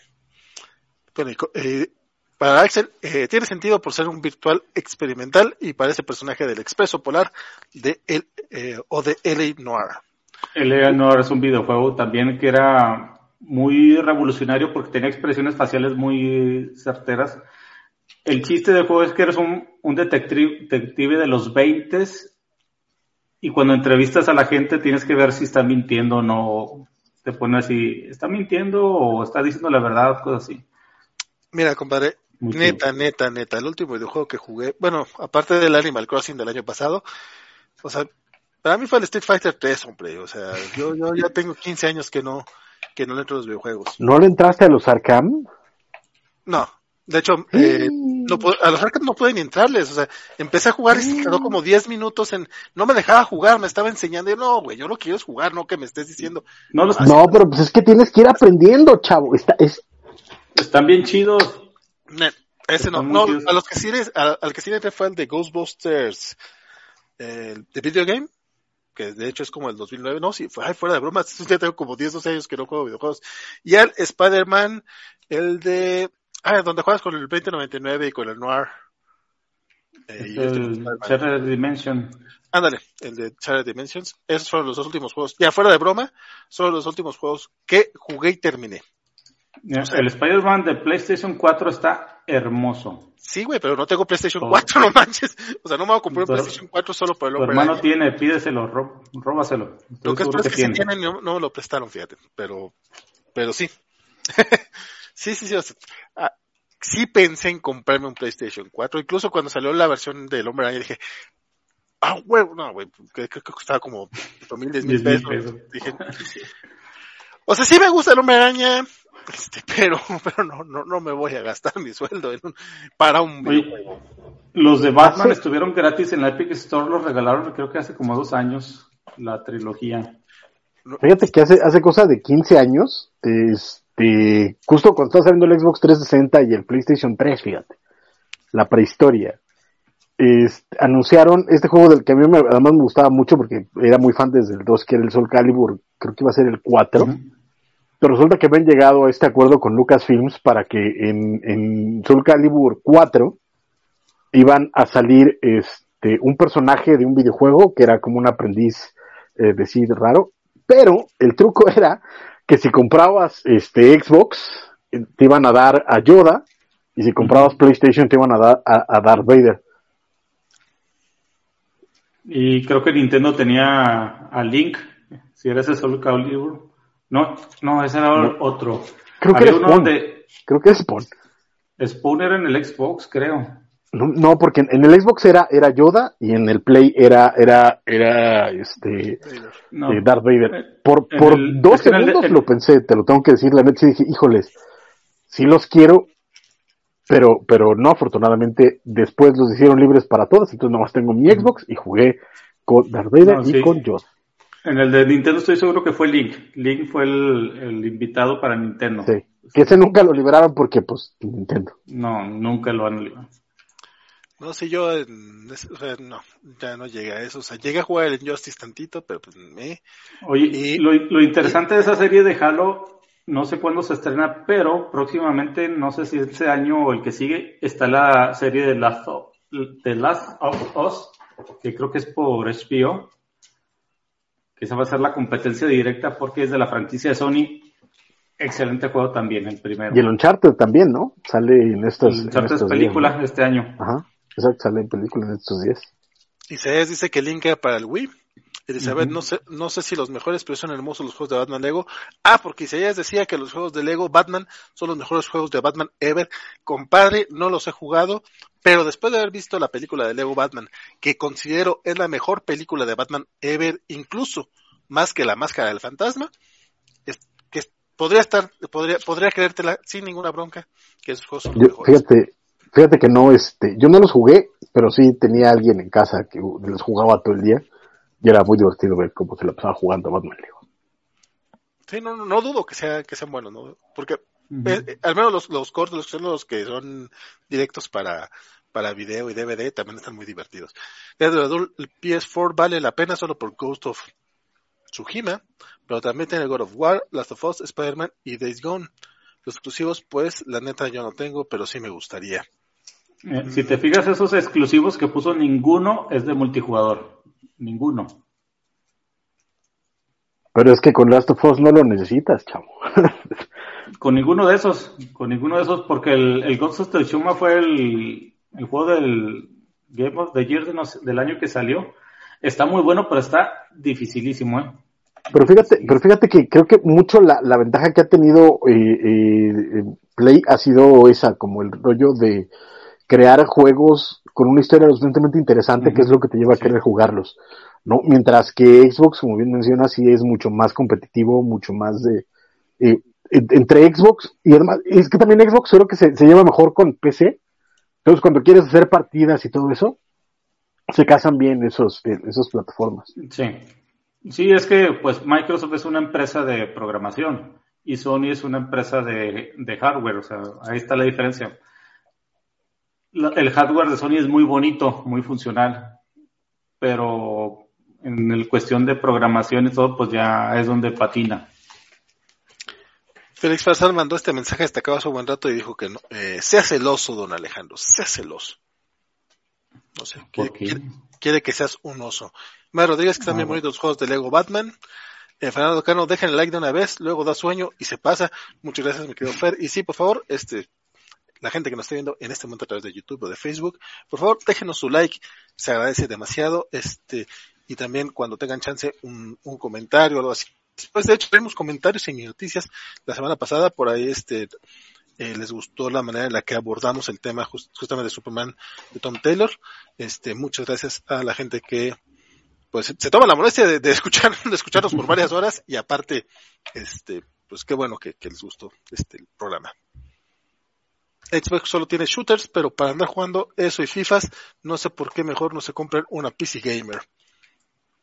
Porque es más cara una PC Gamer. Porque son muchísimo más caras. Una, una PC Gamer de Adebis es mucho más cara que, que la Para última jugar de FIFAs y shooters, Sí, no, No sé, yo, yo, no, no yo- la, no la armas. Yo, yo tengo mi, mi bonito Switch así, de- este, portable, y lo tengo para jugar Street Fighter y jugar los jueguitos de Nintendo y de Super Nintendo que vienen en el, en el Nintendo Online. Oye, que de. Nintendo acaba de salir el Pokémon Legends Arceus, que mucha gente le estaba, le tiraba mucho por el- la calidad de gráficos, pero por lo que he visto el gameplay es muy bueno, ¿eh? Muy, muy bueno, muy recomendable por lo que he visto. Todos, todos los que he visto lo recomiendan mucho. Le dan una nueva perspectiva al juego de Pokémon. Sí, de hecho, eh, uno de mis hermanos vende de videojuegos este, se compró, eh, se había comprado uno para él y resulta que pues no, no, no alcanzó, no, no, él no alcanzó a jugar, Pokémon porque pues, pues llegaron clientes y ya, ya se lo, se lo llevaron. Dice que le trae muchas ganas, que sí ha visto que, que mencionan que es como el mejor Pokémon ever. Yo nada más les voy a decir, está el Pokémon Snap. A mí no, no, me dicen que le va a ganar Pokémon Snap, que ese estaba bien bonito. ¿El viejo o el nuevo? no sé, El año pasado salió uno. Te, estoy diciendo que tengo 10 años de no jugar videojuegos. este, pero bueno. Así terminamos un poco las notas de, de videojuegos. Dice Skywalker que chulada, lo estoy jugando ahorita. Espero que se refiera al Pokémon y no al Pokémon. y no al Lightsaber. Al Darksaber. Dice, dice Secundinos, porque la prueba tarjeta gráfica para una PC Gamer eh, anda en 30 mil baros, compadre. 30, uy, ¿verdad? Félix Farsar, y bueno, para jugar Pac-Man, mira, ¿para qué? Félix, Félix casi me infarto de pensar que Valentín iba a decir, yo tengo mi PC Gamer para jugar FIFA, eh, la tengo llena de polvo. O sea, sí la tengo llena de polvo, pero no tengo una PC Gamer, compadre, luego te cuento. Pero no, porque me baño antes de entrar al programa, fíjate.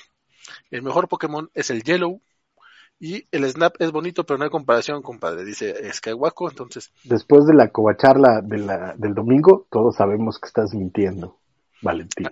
Ah, bueno, no todo, no siempre me baño, eh, pero, pero cuando no me baño aviso. También. me tuve que bañar antes de ir con, con, Isaac. La verdad es que sí dije, güey, no, la verdad no puedo. Obviamente llegué con Isaac como a las 8 de la noche, pero bueno, ese es otro drama. Que si quieren saber un poquito más, pueden ver la covacharla que dedicamos a Peacemaker este domingo. O sea, que básicamente es como tu horario de costumbre, ¿no? Sí, pero esta vez. Tampoco no, engañas a nadie.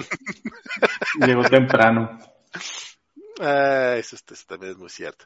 Este, pero, pero bueno. Hablemos hablemos de cosas, este, de, de, de, series y cosas bonitas, porque eh, tenemos que, pa, pa, pa. ah, bueno, no, este no es una cosa bonita, y no, y no digo porque Guppy Goldberg sea fea, sino porque lo que pasó estuvo medio feo. Don Francisco, tú traes este chisme mejor, este, mejor planchado que yo. Cuéntame, ¿qué pasó con Guppy Goldberg y por qué me la suspendieron y por qué me van a suspender a mí de la covacha durante una semana? No, fíjate que es, eh, pasó algo muy, ella es eh, participante de un programa pues, diario, básicamente uno de estos talk shows femeninos, matutinos, eh, que se llama The View, donde pues básicamente son un montón de señoras chimoleras ahí este platicando, básicamente como nosotros, pero la básicamente como nosotros, pero pero en femenino. ¿No? Entonces ahí están echando el chisme, bien cotorro, y este, pues como tenía que ser, el chisme de la semana pasada, pues fue, este, pues Mouse, ¿no? esta escuela eh, en un pueblo bicicletero gringo que decidió que va a cancelar Mouse por grosero y por pornográfico. Entonces empezaron a hablar acerca de, de todo este rollo y de, por supuesto, Mouse tiene que trae poner a la mesa el, tema de la Segunda Guerra Mundial, el nazismo y el holocausto, ¿no? Y eh, resulta que, eh, pues mientras todos estaban, este, pues hablando de, de por supuesto, lo lamentable pérdida de millones de vidas eh, judías durante el holocausto, eh, Guppy Goldberg dijo que, pues, el, el, lo que pasó en, en el holocausto, lo que pasó en los campos de concentración, así no fue un caso de racismo, sino que era de lo terrible que puede ser el hombre contra el hombre en general, ¿no? y eso, híjole, la, la puso eh, feamente, hubo un montón de comentarios, la gente diciendo cómo se atreve esta mujer a minimizar el antisemitismo nazi y decir que este que no era una cosa de odio contra los judíos. ¿Cómo se atreve? Y este y ella tuvo que ir al día siguiente al, al, al Late Show con, eh, con Colbert, con, con Stephen Colbert, a, a, tratar de explicar, además hizo también ya disculpas públicas en, en este, diciendo que no era su intención, este, eh, ofender ni, ni, minimizar el holocausto, ni minimizar la, la, el antisemitismo por parte de, de los judíos, pero pues que no eran los únicos que se murieron, ¿no? Pero pues que de todas formas ella siempre ha sido solidaria con, con la comunidad judía y que siempre iba a estar, a estar ahí, que pedía disculpas y que pobrecitos todos ellos.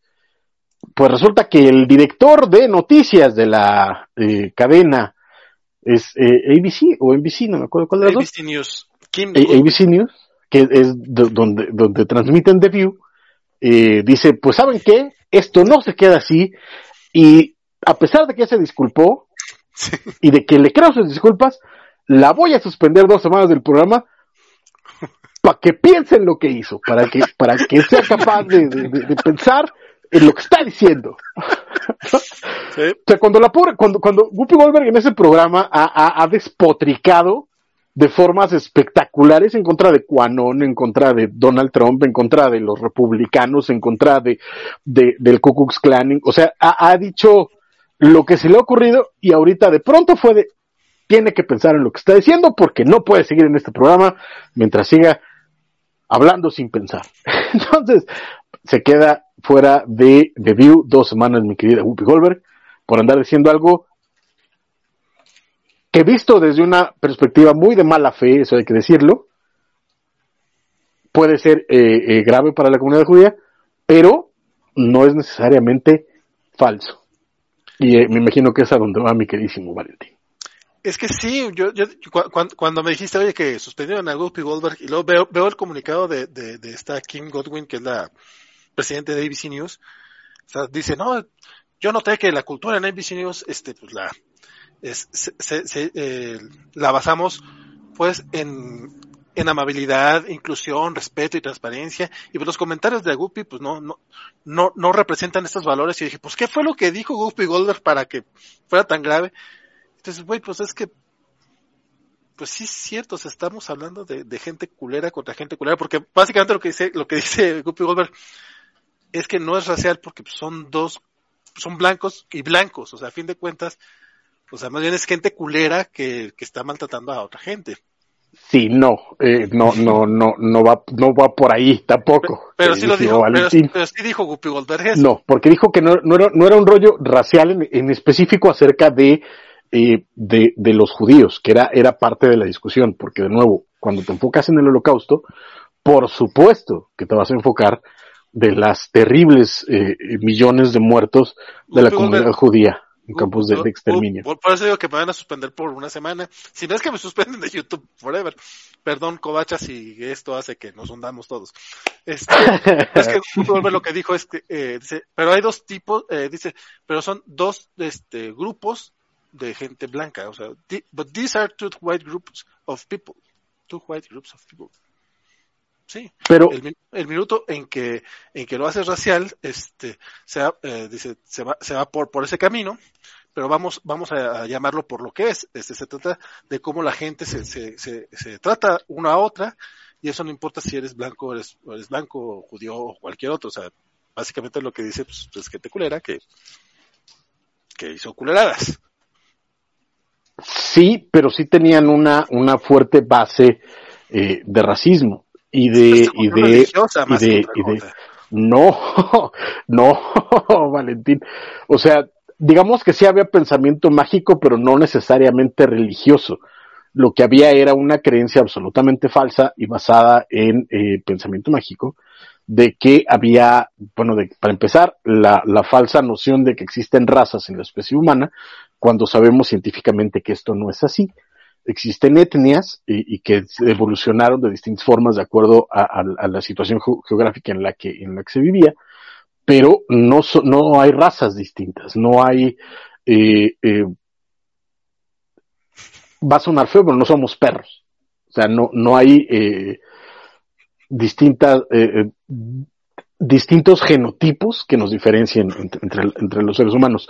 Pero a lo que, a lo que también está hablando Whoopi Goldberg es porque mucho se enfoca a la idea de, eh, de que era exclusivamente contra los judíos y muchas veces se obvia que en esos mismos campos de, concentración se mataron a millones de gitanos, se mataron a millones de, eh, homosexuales, a millones de, eh, discapacitados o, con deficiencias mentales, gente que venía de, otras etnias de Europa también, que estaba muy enfocado a los judíos, sí, claro, y por supuesto que, que eso es lamentable. Y claro que había un altísimo grado de, de antisemitismo en el, en el, nazismo, pero no era una cuestión nada más de, de contra los judíos, sino era contra todo aquello que fuera diferente y que estuviera ocupando un espacio en la Europa ocupada.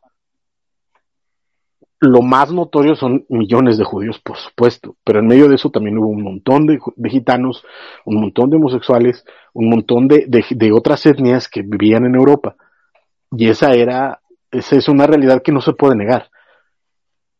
Pero de ahí a minimizar y decir que no era un rollo de, eh, de racismo, claro que lo era, porque la base misma del nazismo y por la cual se estaba exterminando, porque esa es, esa es la parte histórica de, la Segunda Guerra Mundial a la que tenemos que aferrarnos para que no se repita. Se crearon campos de exterminio, no eran campos de concentración, eran campos de exterminio. Se llevaba a la gente a morir no a separarlos, no a, a, reeducarlos o cualquier cosa que te puedas inventar para abrir un campo de concentración como los que existen hoy en día en China, por ejemplo. En Estados Unidos. en Estados Unidos. En, Cuba. Pero, en, fin. Pero en el caso de, de, de, de Auschwitz y otros similares, es que eran campos de exterminio, eran donde se llevaba a la gente a morir. Y a morir de las formas más horrendas eso es, es, es, es, lo que tenemos que entender. Y eso era en base de que bajo un, un, paraguas mágico se pretendía que la raza aria, que no existe, que la raza aria era superior al resto de las razas existentes en la Tierra, que no existe, pero bajo cualquier diferencia cultural, social, de pigmentación, de, de, de background histórico o incluso de, de simple odio, eras, eras presa de, exterminio, eras, eras candidato para desaparecer de esta tierra porque no eras ario. Y eso de base es racista. Lo, cual le da todavía más razón a Guppy Goldberg. Eh, eh, en el sentido de cuando te enfocas exclusivamente al exterminio, al exterminio judío, sí. No era, no era, no era exclusivamente antisemita. Era ante todo lo demás, y de nuevo, por eso murieron muchísimos gitanos, muchísimos homosexuales y muchísima gente de otras etnias en, en, la Europa nazi, pero eh, eh, esa, es, esa es la parte de, por eso vuelvo, a, lo dije al principio, no está tan errada Whoopi, pero el problema es que en un Estados Unidos como el que estamos, y en un clima político como el que estamos, de pronto tratar de minimizar la parte de racismo y, y, y de minimizar la parte del antisemitismo, pues no está, no está tan bien vista y pues esto la llevó a que como niña de escuela me la suspendieran dos semanas de... ah, también. Guppy, habla desde el punto de, vista de cómo también discriminada, discriminada la raza negra, en, bueno, la gente negra en Estados Unidos. O sea, güey, o sea, la gente culera.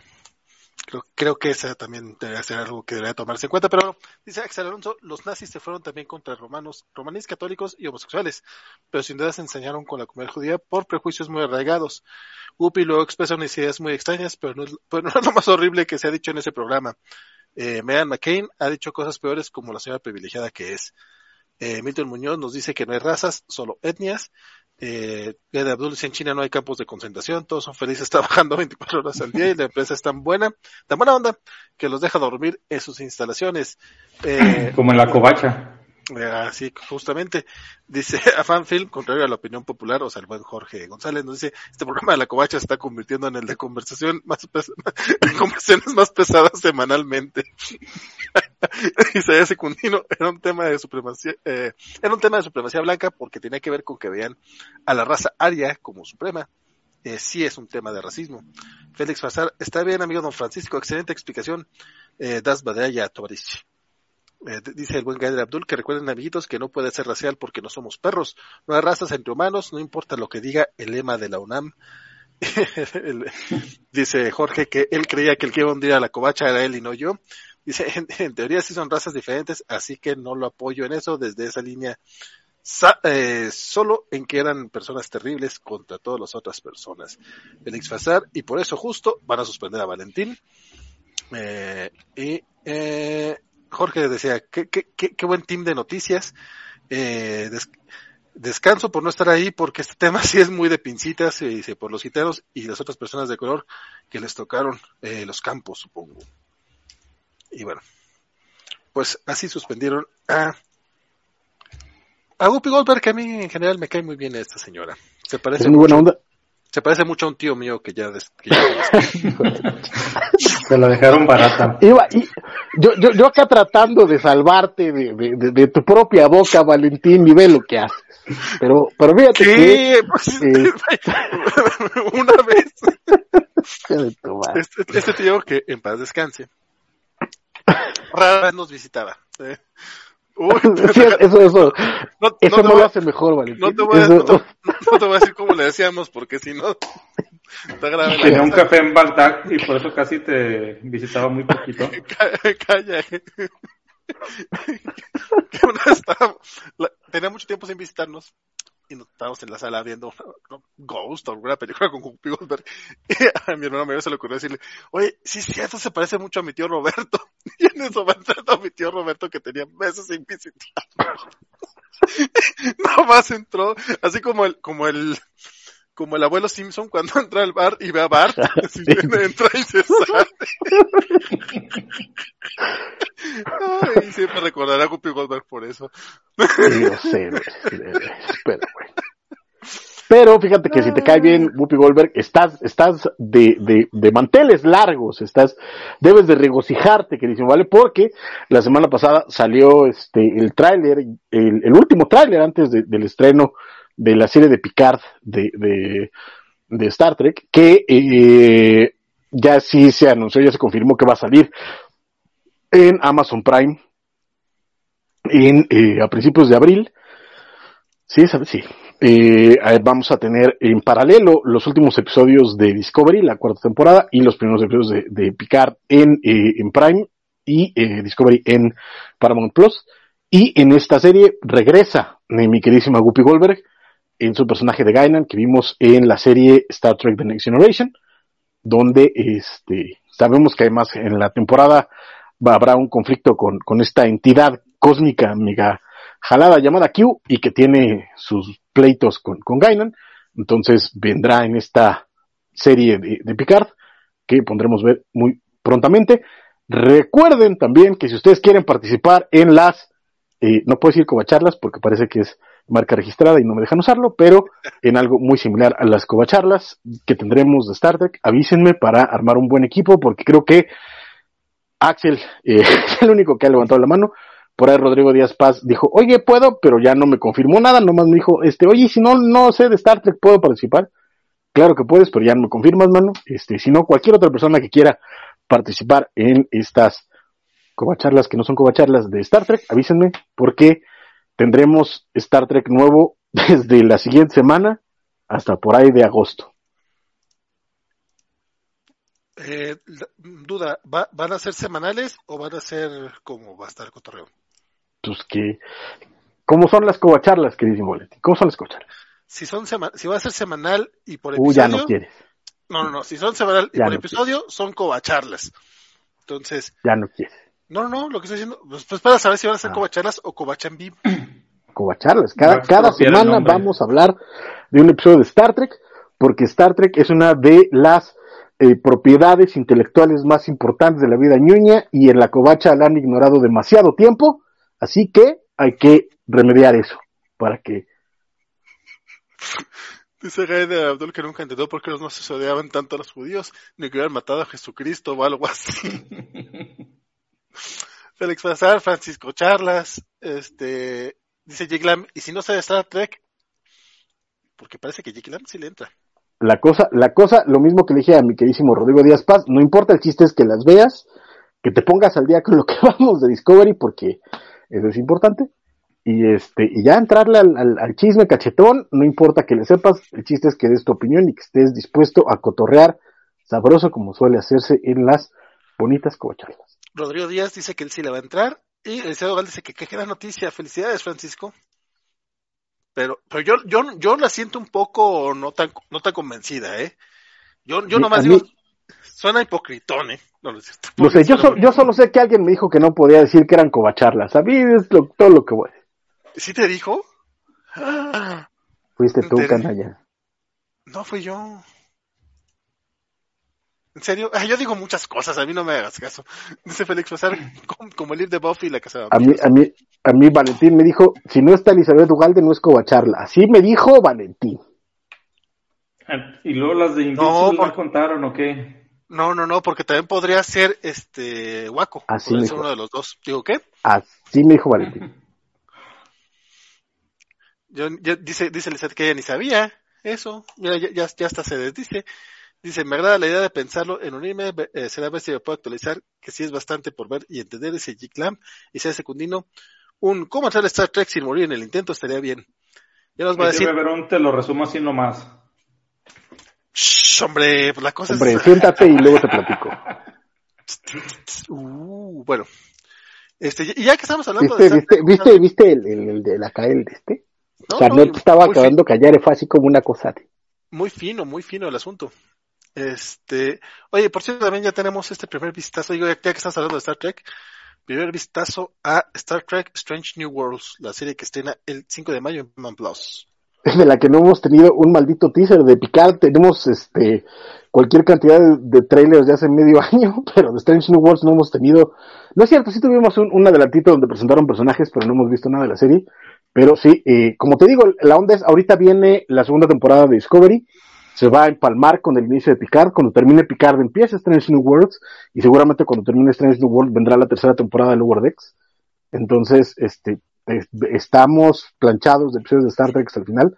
Esta serie se- eh, va a tomar al- una, a unos miembros que vimos en la segunda temporada de, eh, de Discovery, pero que ya estaban en canon, como el, el- eran el Capitán Pike y la número uno de la tripulación del Enterprise antes de Kirk, incluso también va a estar Spock. Y pinta bien.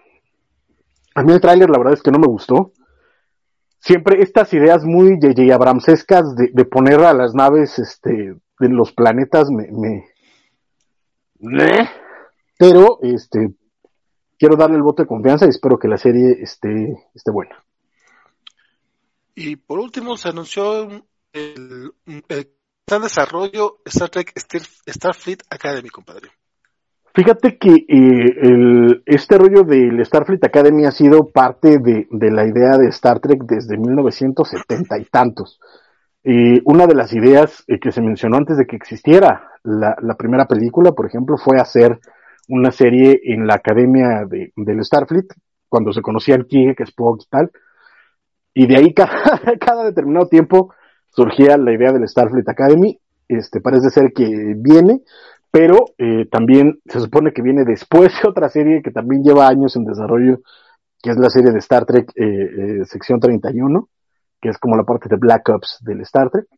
Pero lo que suena interesante de, de esta serie y en general de lo que está haciendo eh, Secret Hideout y, Harvey Kurtzman, a pesar de que mucha gente lo odia casi tanto como Kathleen Turner, pero eh, ¿es Turner?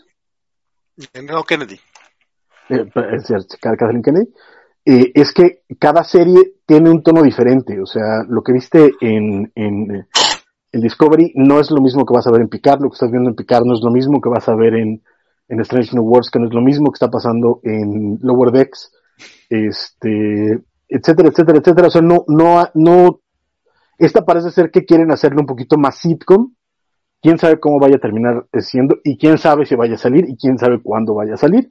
Entonces, este, pero sí está ya la nota, supuestamente ya está en desarrollo, ya hay un showrunner, eh, por ahí eh, en la nota que me, que me compartiste viene el nombre, lamentablemente no, no, Es Gaia, Gaia, Gaia, Gaia Violo, este, co-creador de, de Absencia, de Absentia.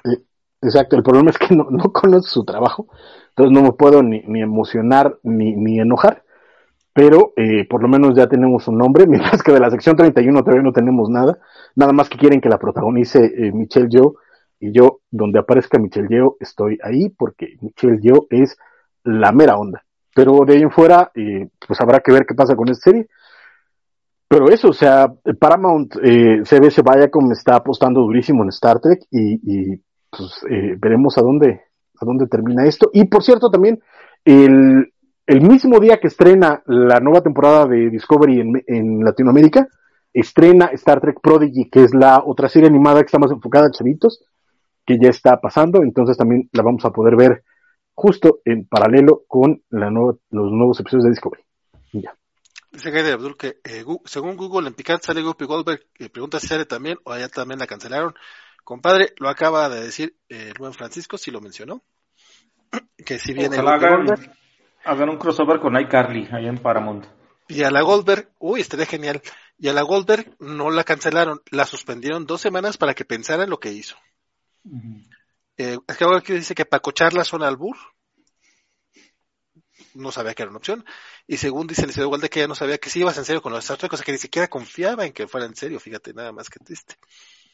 Eh, Giglam, me están diciendo que me tengo que actualizar con dos series más esta adicional, más las últimas películas para agarrar el hilo. No, no, no, nada más con el Picard y con Discovery, Discovery. Este, si quieres verte Prodigy, pero o sea, yo creo que le vamos a dar chance porque no sé cómo la vayan a estrenar. Este, pero vamos nada más con Discovery la próxima semana. A ver qué día nos, nos, nos da el líder supremo y ya de ahí este, empezaremos amigos. Ya.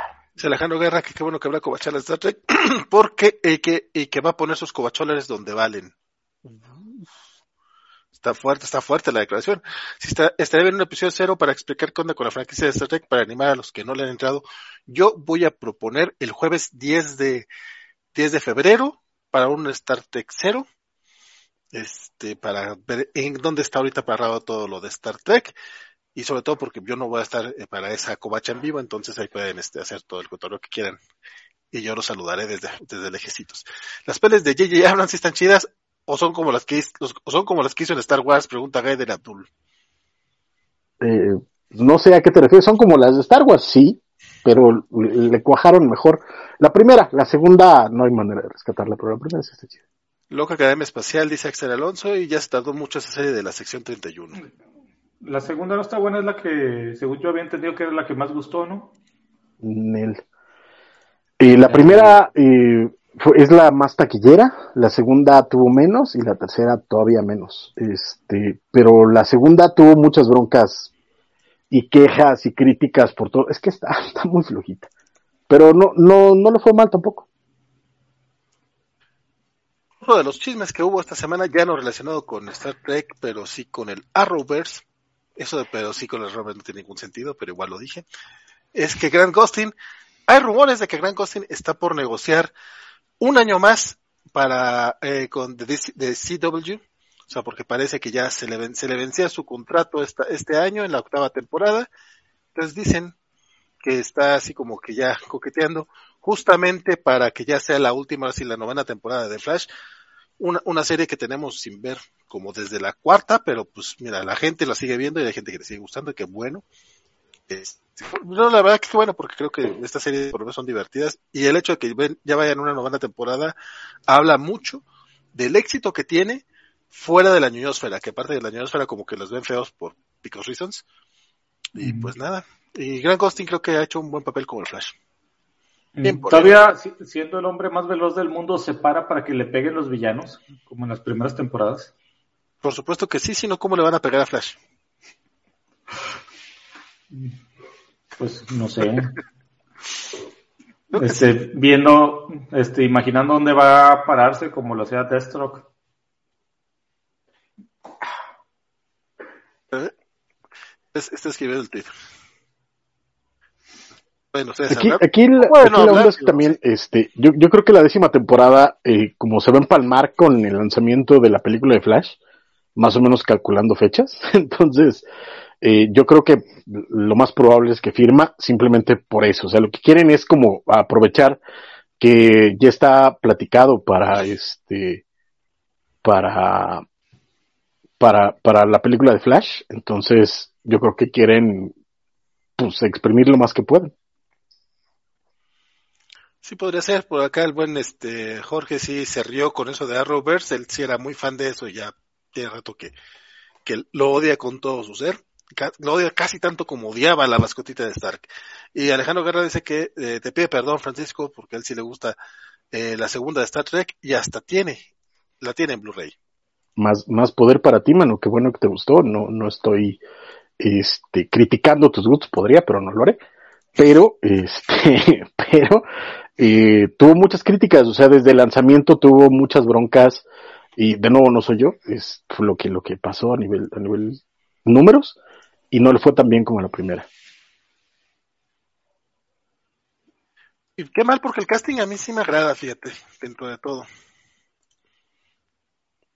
lo que, lo que hizo muy bien Abrams fue eso, como elegir a, a buenos poco la, la, el peso que tenían es que como eran los personajes de serie original, tenían que tener como mucho cuidado en eso. Y, sabemos que, por ejemplo, Zachary Quinto se aventó pláticas larguísimas con, con Leonard Nimoy para tratar de, de, mimetizar al personaje. Y, y, cada uno de ellos trató de hacer, y por ejemplo, en el caso tanto de Simon Pegg como de Carl Urban, son trequis de cepa. Entonces, Carl, Carl, Urban, por ejemplo, está, está canalizando a DeForest Kelly, al, al doctor McCoy, como, como nadie, de, desde la primera vez que lo ve subir al, al, al shuttle en, el, en la primera película, y suelta dos, tres palabras, es, es, es, eh, Leonard Bones McCoy, y, lo hace espectacularmente bien, y, eh, bueno, Simon Pegg, eh, con su apretadísimo acento escocés tratando de, de igualar al buen, este, al buen, eh, ay, Jerry Duhan de, de, de Scott, de ser original. Entonces, el cast funciona muy bien, además tienen una muy buena química entre ellos, la verdad. Entonces, pero, pues un poquito pasa lo mismo que en el, en el, en el DCU, que el cast está increíble, pero pues, las películas no ayudan mucho. Pero no, con eso la, prim la, primera la verdad es que sí es muy divertida, eh, lo he dicho varias veces, cada vez que la veo eh, me gusta menos, pero la disfruto más, lo cual es claro, pero me pasa. Y la segunda, sí, este, las tres películas tienen un momento en el que casi me hacen llorar, eso también es cierto. Es que hasta el Star Trek que odio lo amo profundamente, entonces es difícil para mí. Así me pasa. A mí me, a mí me gustan las primeras dos. La tercera me aburrió un chingo. Pero como no soy fan de Star Trek, así de la serie, eso, la verdad es que también tengo menos razones para, para enojarme con esa serie. Y pues, vamos ya a las notas este, cinéfilas, digo, porque tenemos el, el, las notas comiqueras las vamos a dejar para el final.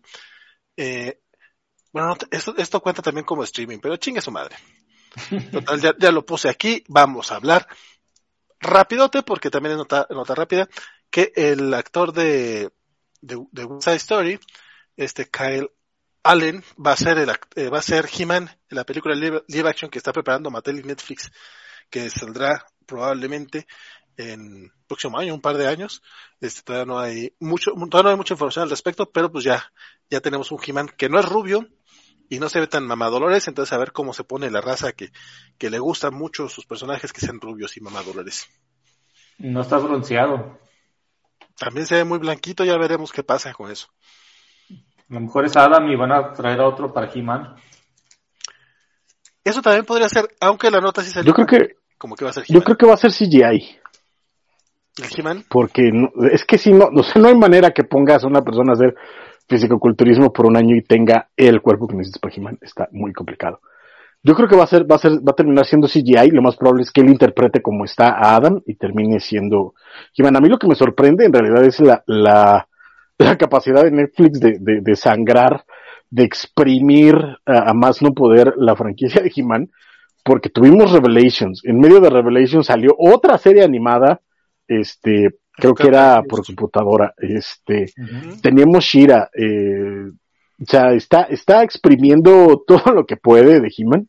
No me estoy quejando porque Revelations me gustó mucho, pero este habrá que ver qué terminan haciendo, porque la onda aquí es esa, que están cada uno de, la, de las apuestas de Netflix de He-Man no tiene nada que ver con las anteriores y es prácticamente una este una pieza por sí sola, entonces habrá que ver qué terminan haciendo y a quién eligen de, equipo creativo que esto también es bastante, bastante, importante. Pregunta Alex Guerra que si ya hablamos de Avengers vs. Eternal vs. X-Men vs. Capcom vs. la AAA. Todavía no, compadre. Esta va a ser la última nota de la noche, porque neta ha sido una... Aunque llevamos dos horas de, de, de programa, realmente hubo notas muy chafas esta semana. Ya vamos a hablar de, de mal de Zack Snyder. Mm, no, pero en un ratito te, te saco algún tema con Zack Snyder, tú no te preocupes, compadre. Siempre, siempre es cuestión de tiempo, Carmen, tú no te preocupes. Pero yo yo te diría, no, no lo desees porque si no, eso se extiende una hora extra. Espera que veas el programa que le dedicamos a Kingdom Come. Saqué unas críticas a Zack Snyder. Terminé odiando más las películas de Zack Snyder después de, de leer Kingdom Come. Así te la pongo. Jorge sin googlear, ¿odias más el Arrowverse actual o América Chávez? Le pregunta Alejandro. Este, eh, y Kyle Allen se parece a Joseph Gordon-Levitt si estuviera aún más cansado y apretara más la cara. He-Man es de esas películas que parecen estar malditas. ¿Cuántas veces se le, cancel, le cancelan los proyectos o series live action? Pues deja tú, siguen estando malitas porque vamos a tener un live action de Netflix, eso sabemos que siempre es mala idea. Mientras no sea She-Man como en Revelations, dice Kaiser, dice Kaiser Conker que mi querido Kaiser seguramente no has terminado de ver Revelations. Vela, compadre, vete, o comadre, no sé. Pero vela, termina de ver y después hablamos. Félix Fazar, ¿por qué, ¿por qué los invoca? Valentín ya llegó. Yo no invoqué a nadie, te lo juro. Bueno, este, aquí lo curioso es que Netflix ha tenido muchas, con cosas de videojuegos, le ha ido muy bien, pero con live action de otras franquicias, pero pues más que nada anime le ha ido mal. Pero incluso los live action de, de, de videojuegos, ¿cuál, ¿cuál ha ido bien?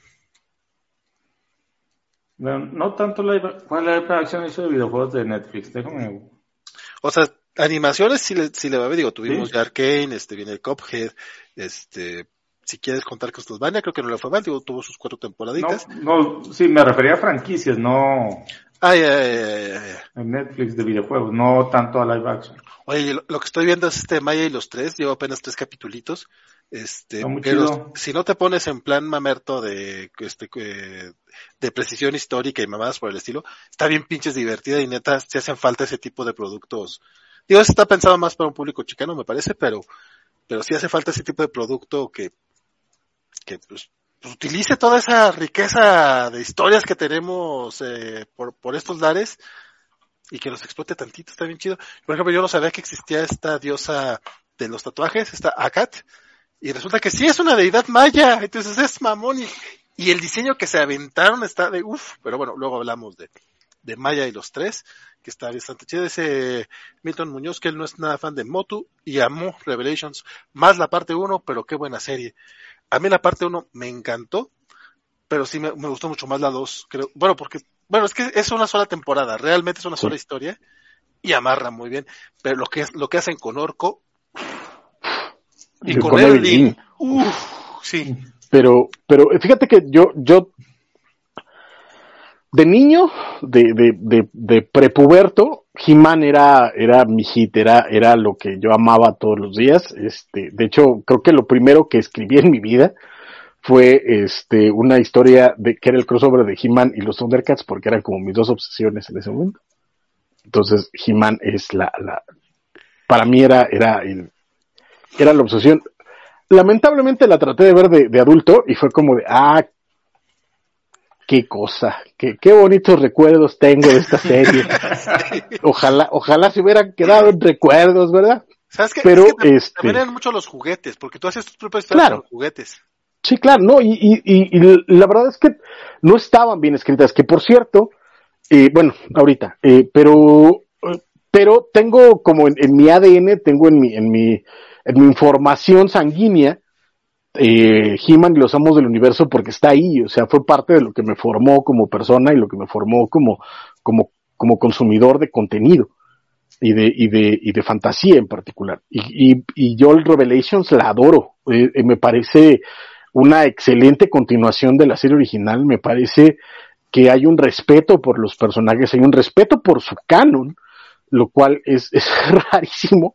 Y además, eh, el tomar a personajes que, que en la serie eh, te daban chispazos de, de, profundidad, pero que siempre quedaban en esta, eh, eh en este lugar extraño de terminar siendo patiños y, y repetir chistes y, y, y, sobreusar la misma animación porque no querían animar nada más, entonces usaban, usaban la misma y metían una historia para que pasara exactamente eso que ya tenían animado 20 veces etcétera, pero en esos, en esos, en esos chispazos lo, lo terminó absorbiendo eh, eh, en, en, Revelations y lo explotaron al máximo y termina siendo una carta de amor a, a He-Man a pesar de, ay, es que Shira, no, Nel, Nel, Nel, Nel, Nel, Shira es el hilo conductor, pero la historia se trata de He-Man.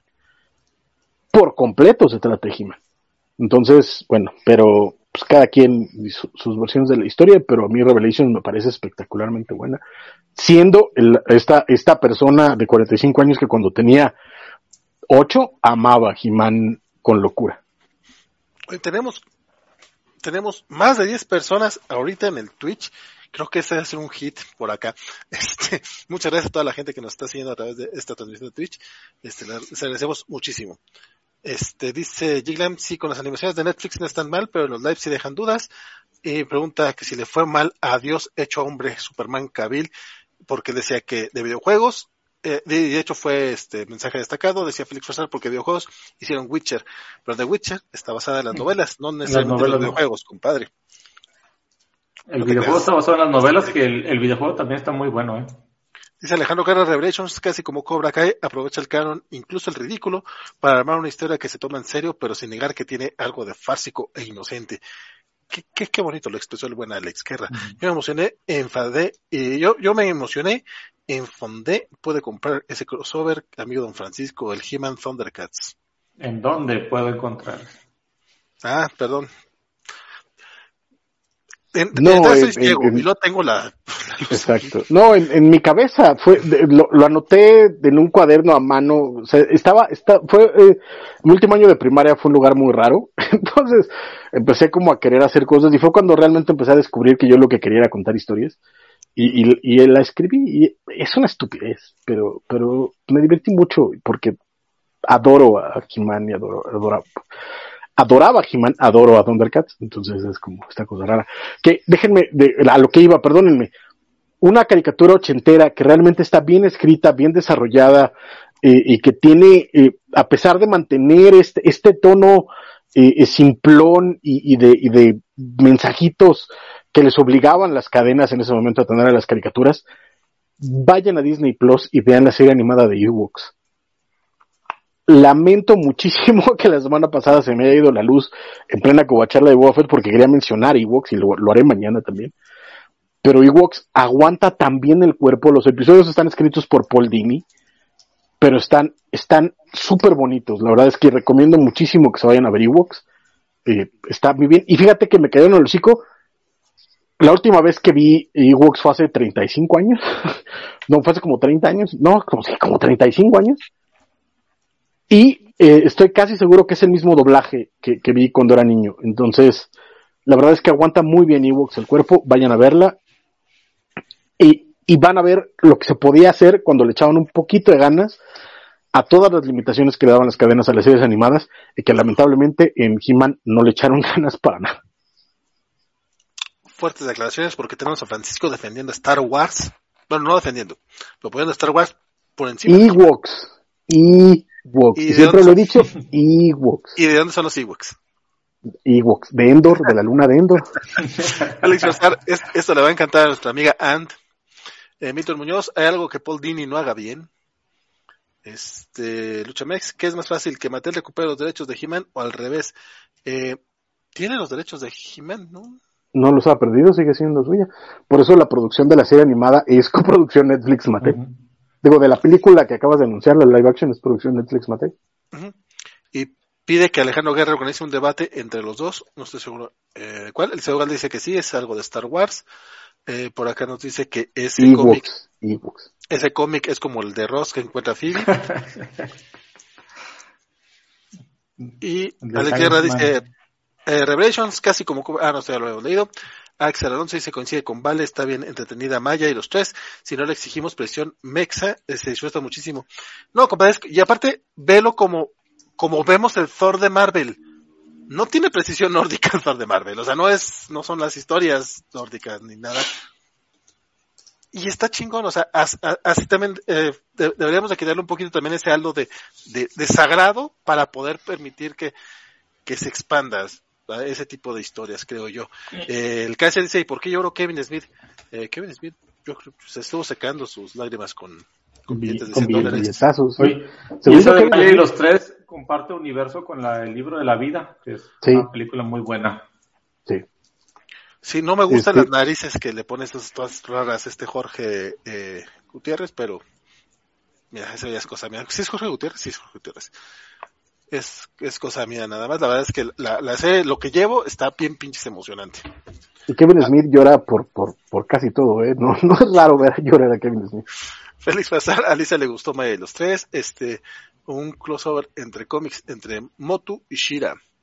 Ah, hasta buenos gustos tiene el condenado de Dini, si no me equivoco. Fíjate, fíjate que este lo que sí podría recomendar y que creo que podría aguantar es la película de He-Man, que, fui a ver al cine siendo niño, porque de nuevo estaba yo obsesionado con He-Man, y es cuando presentan a Shira, y ese crossover está bien bonito, y la película sí, sí está bien cookies, lamentablemente creo que no está en ningún lado, pero esa película está bien bonita. Dice Luchamex que eh, por el tema de Shira, que sus derechos son un circo, sí, pero los derechos son los temas, el, esos son los derechos de Shira, pues, que son otro rollo, que de todas maneras, por lo que se vio al final de Revelations, a lo mejor ahí arreglaron algo, ¿no? Porque parecía que viene Horda que en la siguiente temporada. Ojalá haya siguiente temporada de Revelations, la verdad es que yo sí, sí lo espero. Eh, nos pregunta Jake Lamb que qué videojuego nos gustaría ver una serie de live actions. Nuevamente yo, mis videojuegos quedaron de hace mucho tiempo y no hay, y no soy muy fan de las películas de videojuegos en general, aunque me gustó mucho Detective Pikachu. Mm. Es que pues, hay, hay muchas opciones. Imagínate un, un Metal Gear en serie de espionaje, es espionaje de, de guerra.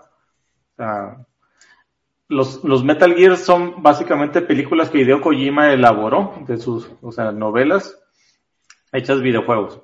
Están muy, muy buenas. Maneja mucho el concepto de la guerra. Ya, no, la verdad es que tengo ni siquiera, o sea, nunca jugué los Metal Gear. Vaya, pide un Pac-Man, vale. No batalles, Pac-Man o Asterix o algo así que jugaste. Los Asterix. Asteroids. Ah, Asteroids. No, pero ya tuvimos Pixels. No, la verdad es que no, no, no funciona, no funciona en ese tipo de cosas. Este, Pac-Man, no me gustaban ni sus caricaturas, compadre, ¿qué te digo? Algo que no haga bien Poldini, cuál sea su porcentaje de participación en la adaptación de Killing Joke, pero Azarelo tiene aún más culpa, dice Alejandro Guerra. Pregunta que si fuiste a verlo al Indevista del Castillo, don Francisco, la película de Jiménez Shira, porque él sí fue allá. La neta es que no me acuerdo a cuál fui. Alejandro Guerra, acuérdense que habrá película de Super Mario Bros. con Chris Pratt y Jack Black en el elenco. Eh, Jorge, si Assassin's Creed no lo logró, no tengo fe. Metal Gear le tenía fe, pero castearon al, al, perfecto Joel de Snake y al perfecto Snake de Joel y no quiero nada ya. Snake es el protagonista de Metal Gear y al Joel, que es el de The Last of Us, es este, el, ay, se me fue el nombre, el del Mandaloriano, Pedro Pascal. Pedro Pascal. Uh -huh. Va a ser a Joel. Jake Lamp le gustaría ver una película bien hecha de Silent Hill. Eh, Dead Space estaría genial. Ah, y Dead si, Space. Si tan solo Pixeles no hubiera sido hecha por Sander, hubiera funcionado mejor como un Isekai dirigido por Brad Bird. Mira, la, Dead Space es, se trata sobre una, un ingeniero que va a una nave espacial a buscar a, a su novia, pero están, están minando un planeta donde encontraron una, una cosa como un pilar que los vuelve locos y como que los muta a la gente. Es más un juego de videojuego de terror en el espacio. Está muy chido también y el protagonista hace sus armas con lo que encuentra. O sea, sus armas son aditamentos que se usan para la minería. Ya al final sí encuentra un rifle, pero está muy chido ese, ese juego. Sí, te digo, realmente no los manejo, pero bueno, eh, continuamos un poquito con, con los temillas porque, pues porque hay que seguir con los temas. Eh, tenemos por aquí que eh, va a haber secuela de Mortal Kombat. De hecho, esta nota nos la pasó a través del chat nuestro querido Isaac de la Rocha. Y dijo, él, dijo eso de literal, así como que Mortal Kombat tendrá secuela con esas caritas todas sacadas, ¿verdad? Porque Mortal Kombat, además de ser una película bastante mediocrona, este, tuvo una mala taquilla, pero es de estas películas de Warner Bros. que en Estados Unidos se, se estrenaron tanto en streaming como en, en cines, y parece ser que a través de HBO Max en Estados Unidos sí le fue lo suficientemente bien como para uh, darle una secuela. Y Jeremy Slater, que es, el, que es uno de los escritores de Moon Knight de la serie de Disney Plus, va a estar encargado de hacer el guion. Este, pues, ojalá que en una secuela puedan arreglar las cosas y tener algo más interesante, pero nuevamente, un, eh, eh, en, en, este tipo de ejemplos donde luego tenemos las broncas, este, una película o serie o algo sobre un juego de peleas en el que nunca está muy claro quiénes son los buenos y quiénes son los malos, porque tú juegas con todos a fin de cuentas, eh, termina siendo eh, más o menos. Yo he visto en varias partes que Scorpion es el malo y a veces es el bueno. De hecho, en esta película es el bueno Scorpion. Este. En la película, pero en el juego siempre está muy claro quiénes son los malos. ¿En serio? Cuando conoces un poco, un poquito más de la historia de lo, del videojuego, te, te enteras dónde están los bandos. Scorpion es un personaje que no es ni bueno ni malo porque él solo, solo está ahí para buscar venganza contra Sub-Zero y su clan. Es muy fácil saber quiénes son los buenos y los malos. Scorpion no, casualmente. Lo, acabas, lo, acabas, lo acabas de definir perfectamente. El problema que tienen todos los juegos de pelea es que no tienen una historia. Si tú juegas con un personaje, te cuentan una historia que es la de ese personaje que es venganza o que es por dinero o que es por fama o que es por poder, mm. pero es esa historia.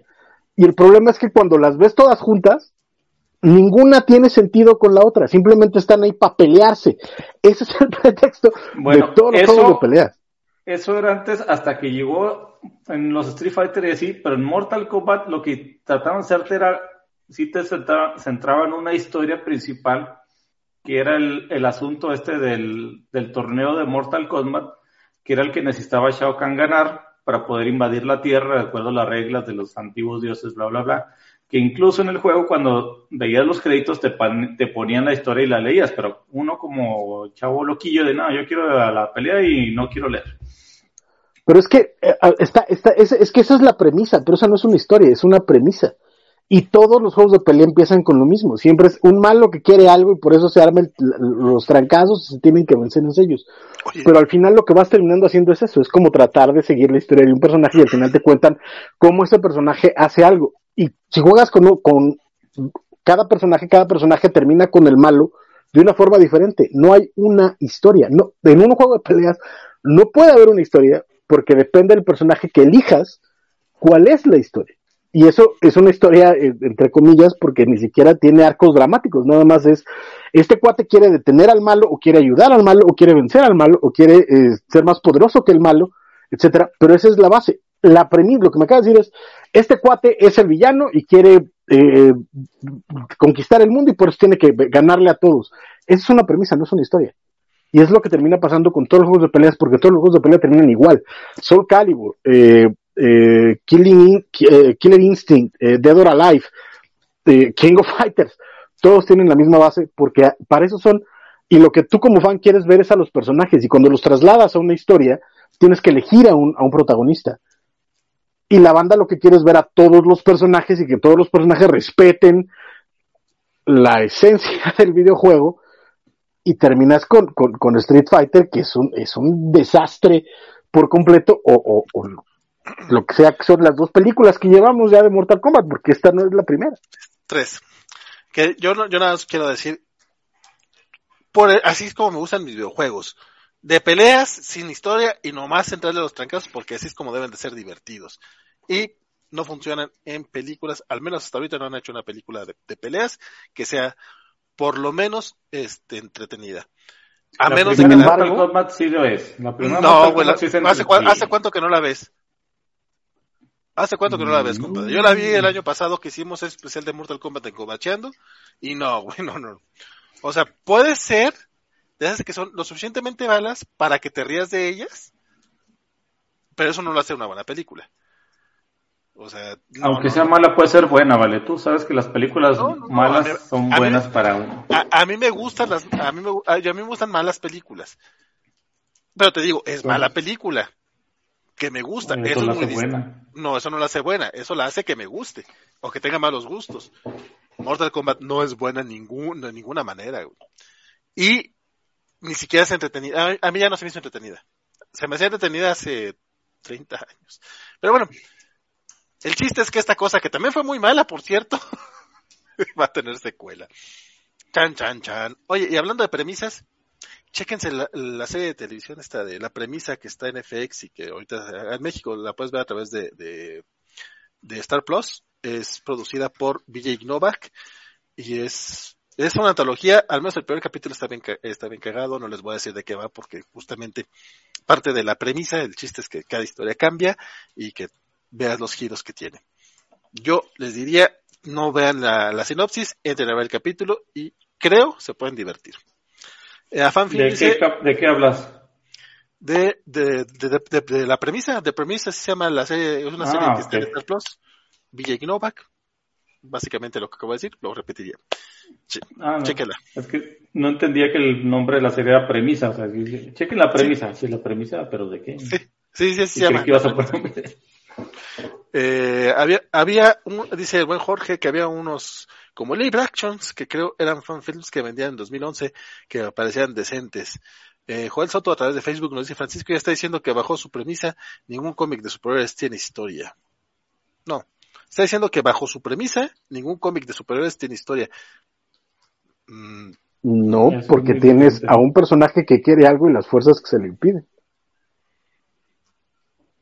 Y si tienes momentos de, motivos y, cada, y cada... Compadre, creo que no escuché. A lo mejor estabas en el cambio de YouTube a Facebook y no le entendiste porque está eso, sí, tenía sentido lo que decía. Puedes estar o no de acuerdo y puedes discutirlo, pero no fue lo que dijo. Bloody Roar sí tiene historia, es una corporación que secuestra gente para modificarla genéticamente, algunos quieren conquistar el mundo, otros no, y por eso tienen que pelear.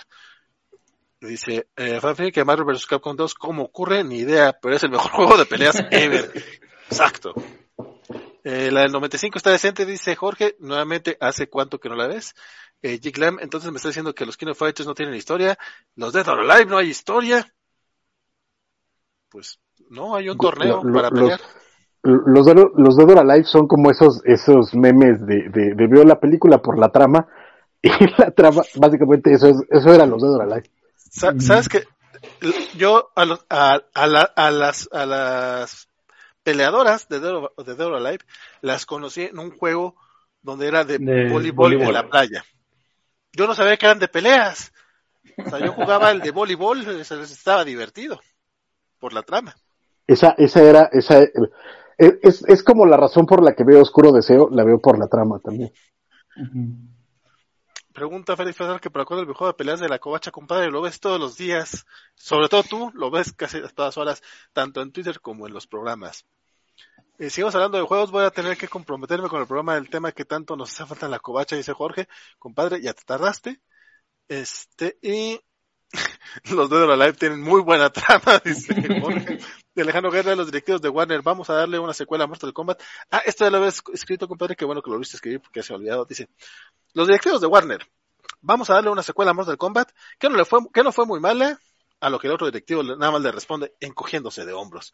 Compadre, estamos hablando de una empresa que le dio 70 millones de dólares a Zack Snyder para hacer, para terminar una película que ya estaba terminada, después de que había fracasado la versión de, teatro. La de para hablando de Zack Snyder, sí, sí mencionaste que Y aún así, y aún así hay gente diciendo que esa misma empresa está en contra del creativo que es Zack Snyder y lo odiaba, entonces le dio 70 millones de dólares extras para ver cómo fracasaba. Y ya, perdón, ahora sí, perdón, ¿qué decías? Que si mencionaste que esta película Mortal Kombat la vio más del doble de gente que vio la de la Liga de la Justicia de Zack Snyder. ¿Cómo? Pero si hoy estaba leyendo un tweet que dice que, que la, Liga de Zack Snyder ganó 3, mil millones de dólares en streaming. O no sé, no sé cómo hicieron ese cálculo. Este, Entonces Mortal Kombat ganó el doble de eso, pues. Sí, este, sí. Si, Warner fuera una casa de, de Game of Thrones, su lema sería echarle dinero bueno al mal básicamente. Está bien cabrón. Dice Alejandro Guerra que tan buena es la trama de Dora Live que tiene su propio juego de citas y voleibol y masajes con aceite que fue prohibido en Europa. Ah, esa no me la sabía. El Injustice no tiene historia. El Injustice tiene un cómic que tiene que te cuenta una historia. La, historia está en el cómic. Injustice es nuestro pie para el mal comentario de Snyder. No, compadre, de hecho fue poquito antes, pero mira. Y que como juego adoro, adoro Injustice. O sea, los, los, la manchadez de, fatalities que tiene es una cosa de, puedo, puedo pasarme horas metiendo fatalities en el Injustice, disfrutándolo mucho, pero no, no tiene historia. La historia está en los cómics.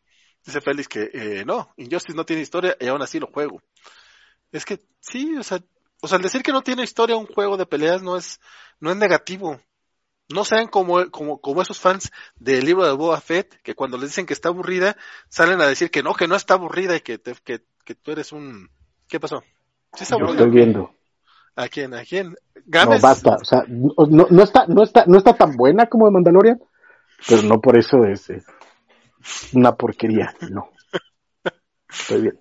No es episodio 1 ni episodio 2, pero también esas barras son muy bajas, compadre. Muy, muy bajas. este, pero Porque bueno. es Star Wars, güey. bueno, ¿sabes dónde, dónde ya empezó el mame por, por The Batman? Tal vez no en México, tal vez no en mi corazón, pero en Corea, uff, Warner está eh, tirando toda la, la, la, ¿cómo se dice?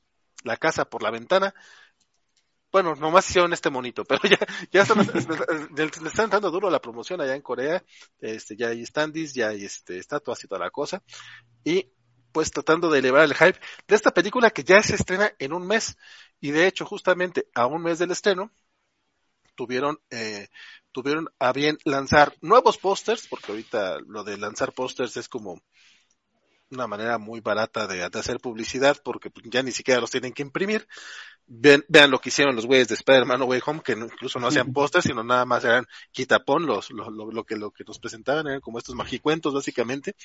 Y Warner lanzó estos pósters donde se preguntaban, no, donde nos invitaban a desenmascarar la verdad. Y lanzó cuatro pósters individuales, uno de Robert Pattinson como, también vi esta historia de, ay güey, en serio que esta semana, uno no quiere hablar mal de Zack Snyder, bueno sí sí quiere porque es divertido, pero es que también vi esta historia de que según esto, Walter Hamada y Geoff Jones odiaban tanto a Ben Affleck que hicieron que renunciara y contrataron a Matt Reeves para que, para que hiciera que, que Ben Affleck renunciara y una vez que ya estaba anunciado, le, le, pusieron a fuerza a Robert Pattinson porque no era el que él quería este, que, es como, güey, ¿de dónde te avientas estos pinches dramas? O sea, es el mismo grupo de gente que se inventa todos los dramas de peleas entre Robert Rodríguez, eh, John Favreau y, y el otro güey, este, Dave Filoni contra Kaylin Kennedy. Es como, güey. Hay, hay, hay una, hay, deberían, que lo, es deberían que tener lo, fanfictions. Deberían tener es que fanfictions. Lo, lo curioso de, lo curioso de toda esa banda es que jalan multitudes de números, carnal. O sea, hay, hay, eh, ya se les conoce por ahí en, en el bajo mundo como los eh, de fandom menas, porque es, es, es, son esta banda que supuestamente son super fans, pero a cada rato están inventando notas, porque claro, todos tienen eh, eh, gente dentro de las producciones, todos tienen gente dentro de los estudios, todos son amigos íntimos de alguien que estuvo cerca de, de, de Snyder o de, o de Hamada o de Jones o de, o de quien se te ocurra, o, de, o de Catherine Kennedy o de, o de Alex Kurtzman y se la pasan echando unos chismes cachetones brutales. Hay un, hay un, hay un youtuber que además me cae muy bien, lamentablemente ya no hace, ya no hace nada el muchacho, ya se desapareció, que era un, un, un youtuber treki que eh, en una de esas se puso a desmontar las mentiras que decían estos cuates. Porque resulta que estos cuates lo que hacen es agarrar chismes de 4chan y crecerlos. Entonces, él hizo una cuenta en, 4chan falsa y empezó a meter, a meter chismecitos chiquitos acá, este, primero leves, y de pronto suelta una mentira súper loca y todos estos medios lo empezaron a duplicar. Y de pronto salió con el video diciendo, este, esto es mentira, esto lo inventé yo, y tú lo estás diciendo como si tuvieras una fuente real dentro de la producción. Estás mintiendo, y lo has hecho miles de veces. Y eso es algo que hacen constantemente y que ahorita en México grupos como estos, estos que mencionas, que ni voy a mencionar porque no valen la pena, están haciendo, porque lo que quieren es jalar a banda, porque aparentemente hoy en día ser fan de algo significa odiarlo, y eso es preocupante. Lo había dicho antes, por ahí me citó mi querida Vanessa esta, semana. Si algo que se supone que amas te causa más, más repelencia del, que amor, considera mejor dedicarte a ver otra cosa, vete a ver el Super Bowl, o vete a ver novelas, o vete a, a, a, cultivar orquídeas, no sé, y algo que tú puedas controlar un poquito más. que, que esto que aparentemente ya no es lo que quieres, güey. O sea, y es la, la cantidad de mentiras que sueltan diario. Porque es diario. Si tú buscas Midnight Edge, este, de DVD eh, Overlord y un montón más de youtubers eh, cretinos, diario están subiendo, Catherine Kennedy se va, la van a correr, van a, este, eh, ya lo progre se fue al carajo, ya no venden los cómics que tienen agenda gay. Y tú así de, güey, estás pero del culo,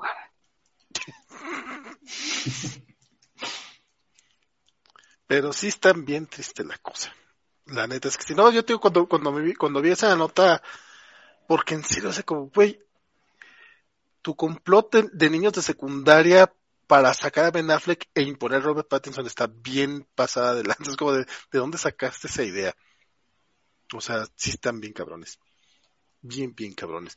Este, bueno. Güey, eh, son, son, los mismos, perdón que te puedo interrumpir, son los mismos que dicen, checa, checa el nivel de estupidez, que dicen que yo, Joss Whedon terminó en Warner como un topo de Disney para sabotear el DCU. Hazme el fabrón cabor. Esa no me la sabía. Está buena. Alex, Guerra, ni con todos los sueños de Torren dejando de lado a la piratería para pagar HBO Max dos, dos veces, harían esos tres mil millones que dicen que recaudó la Liga de la Justicia. Eh, Valle, la película animada de Justice termina eh, entendiendo muy bien a Superman con ese final tan bonito. No he visto todavía la película animada de Justice, fíjate. Eh, Jorge dice que él ya comió la, pizza de Batman y dice que sí está buena. Y... Pues es una Little Caesar normal, no más que con forma de Batman vamos a decir que forma de Batman por no pensar en el Super Chem. Eh, Félix Bazar, eh, para nada, discrepo totalmente, has perdido todos tus puntos de Spider-Woman, le dice Félix a Alicia Dugalde, empiezan a pelearse por ahí. Alejandro Guerra dice, ey, ey, ey, del episodio no va a estar hablando. Tienen a, tienen a Natalie Portman con ombliguera y uniforme de batalla blanco, eso justifica su existencia tres veces. Eh, no estoy muy de acuerdo contigo, pero vamos a respetar tu opinión. Dice Jorge que Alejandro Guerra habla con la verdad. Yo, ah, ok. Mito Muñoz nos pregunta que estamos, eh, que tenemos hype por la película de Batman. Yo cada vez tengo menos hype, compadre. Pero eso, eso, eso, puede, ser bueno. Puede ser que uno llegue con bajo hype y resulta que, mira, no está mal. Si fuera la premisa como lo manejan, de así tipo el, el Riddler como el asesino del zodiaco, y fuera una, una aventura de Batman como detective buena, enfocada a eso, sin tantas explosiones como nos lo han dejado ver el tráiler, yo me emocionaría, pero no creo que vaya para allá. Voy, voy a tirar una referencia que igual no, no me cachan, pero no sé si ustedes recuerden la película de, de, Dick Tracy de los 90. Díganme que ese güey no parece sacado de la película. Sí. Sí. está, una imagen ahorita para los que nos están escuchando, una imagen de, del Oswald Cobblepot de, de la nueva película de Batman y parece un villano de la película de Dick Tracy de los 90, que era a mí me gustó mucho y soy muy fan, pero es porque está totalmente tirada al absurdo, está totalmente tirada a la farsa, a la caricatura.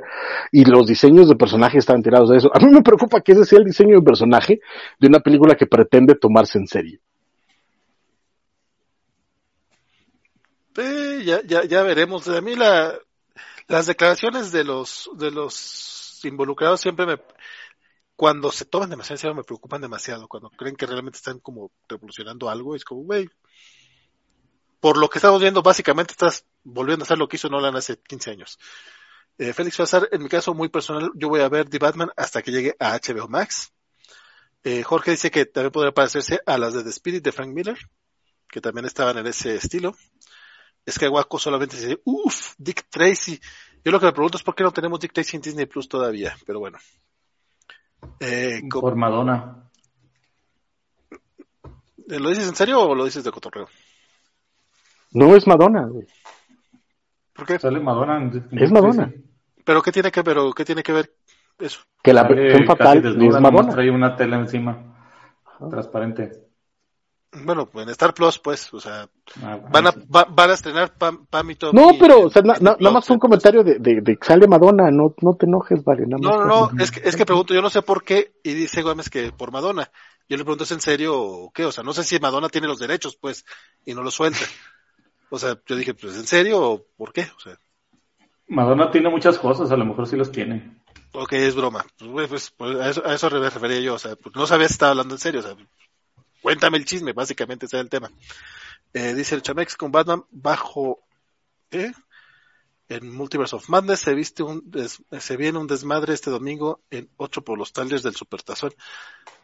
Ah, ok, ok, ok. O sea que el Supertazón va a haber como mucho desmadre por todos los trailers que va a haber. Ah, sí, cierto, hay muchos trailers. Bueno, quién sabe, últimamente los super- no, no, no suben, no, no suben muchas cosas. Eh, ¿qué dice Carla, amigos Kaiwaku? Calma, amigos Kaiwaku, para, eh, para que me gane la figura de Kyle, eh. Kyle. Kyle. Otra vez Félix quiere, quiere ver aquí a Skywalker. Ah, ok, ok, ok. Pero no la vamos a, a- ho- hoy, hoy no se hace nada con, con la figura, o sea, eso va a ser para la, para la última cobaela de Boba Fett, compadre. Todavía faltan tres, creo, ¿no? Eh, Natalie Payasa no le perdono estupideces contra Marvel y hoy regresa como Thor, dice los Chavex, tranquilo, compadre, tranquilo. Mira, mira, ya, ya le están pagando para que esté de vuelta, qué bonito. Aparte, Sí, ella, se, se tropezó con una bolsa de, de dinero y entendió su error. básicamente. No, no, y aparte, a ella, a ella la habían convencido con Kenneth Branagh, y al, al último nomás hicieron una película, y pues ya no, ya no le convencía a los otros directores que le ponían, déjala, pobrecita. Mira, hay quienes hasta le están perdonando episodio 2, no le vamos a perdonar lo que hizo con Marvel. Eh, dice el buen Jorge que tiene queso adicional a la de pepperoni normal, entonces la, la de la batipizza tiene más cosas. Eh, Muñoz pregunta quién inventará más chismes, los de TV Notas o los Nader fans. Pues los de TV Notas, porque ellos, esos tienen que, que hacer más notas por revista. Dice, una vez que una psicóloga me dijo de lo que se ama o se odia. ¿Qué? Una vez, una vez una psicóloga me dijo que lo que se ama se odia. ¿Me mintió? Yo creo que te estaba Sí. cantando una canción, mano. Y, y me parece que era canción de, eh, de Arjona. De Shakira, según yo. ¿En serio? Ah, ya, la de Se quiere, se mata, cómo no. Eh, Jorge inventando películas en su mente, Gere Forchan inventando chismes sobre la industria fílmica, dice Alejandro Guerra. Eliseo Ugalde, justo ayer vi un video de las películas de DC, estaban en crisis, y escucha su justificación, y es que no tienen continuidad como el MCU, y no darle continuidad de la Snyderverse, y tenía un montón de likes y de comentarios a favor. Mm. Dice eh, Kaiser Conker que entonces tenemos que hacer progress. No sé a cuál, a, a qué te refieres en No, particular. no, no tienes, fuerzas. o sea, nadie, nadie tiene que ser nada que no quiera, nada más. Pues sí, hay, hay un momento en la vida que sería bueno cuestionarte de qué lado de la historia quieres estar, ¿no? De los conservadores, que usualmente solo quieren que las cosas se conserven como están, que quiere decir que gente no tenga derechos, o quieres ser progresista y decir, pues vamos a buscar que las cosas mejoren. No, no tienes que serlo, pero sería bueno de vez en cuando preguntárselo y saber por qué no quieres que la cosa progrese, porque al final de cuentas progre significa progreso. Alejandro, Guerra, Alejandro Guerra dice, Corea, tengo una estatua de tamaño real altamente detallada de Batman. Little Caesars, yo tengo la pizza Cotex. Eso es muy cierto. Esa gente se avienta una historia que bien podrían ganar un concurso de fanfics, dice Axel Alonso.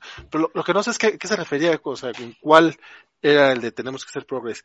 Porque se refiere a, la- a los sitios de noticias que inventan chismes acá bien elaborados. Es como, what?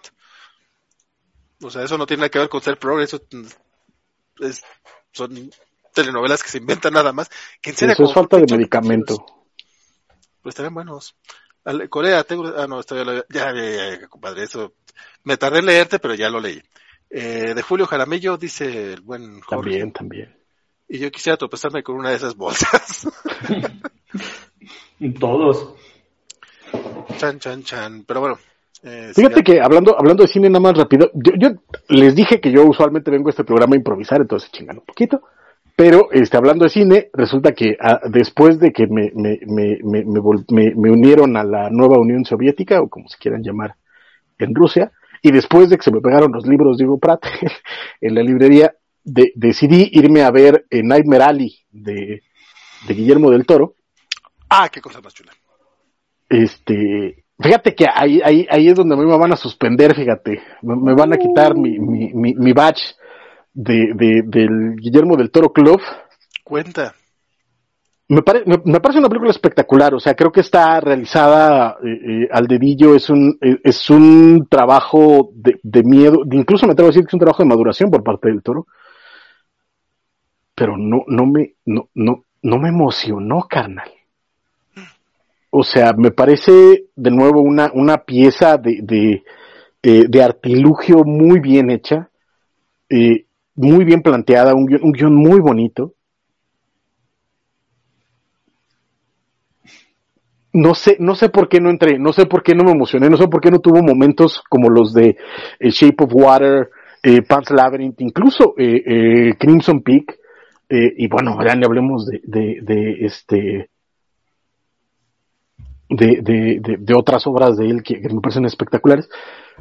Pero eh, eh, entiendo a final de cuentas que sigue siendo una gran película de Del Toro, pero a mí, a mí, a mí en lo particular, yo no, no me, no me, no conecté tanto con la historia como en otras ocasiones.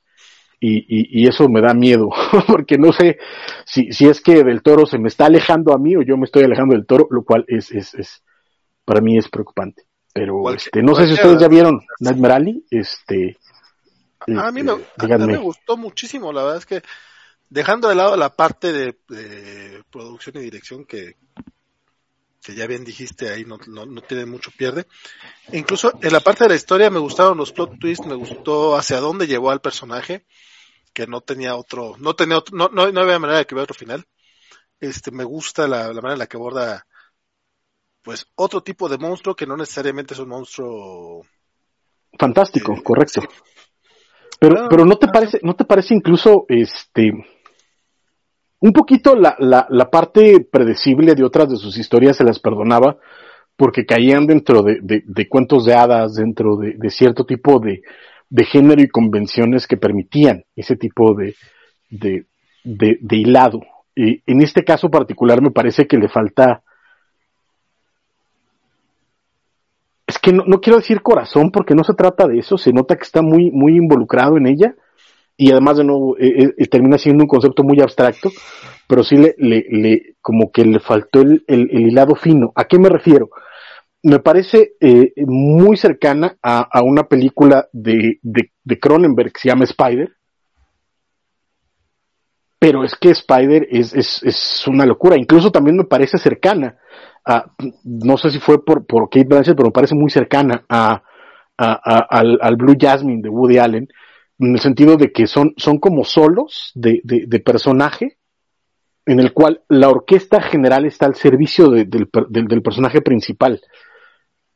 Y me parece que le, le, le, le faltó esos momentos de, de verdadero, eh, de ir quebrando al personaje. O sea, la forma en la que, en la que manipula la historia para que termine en donde termina, me pareció a mí que no hubo, hubo un hilado suficiente.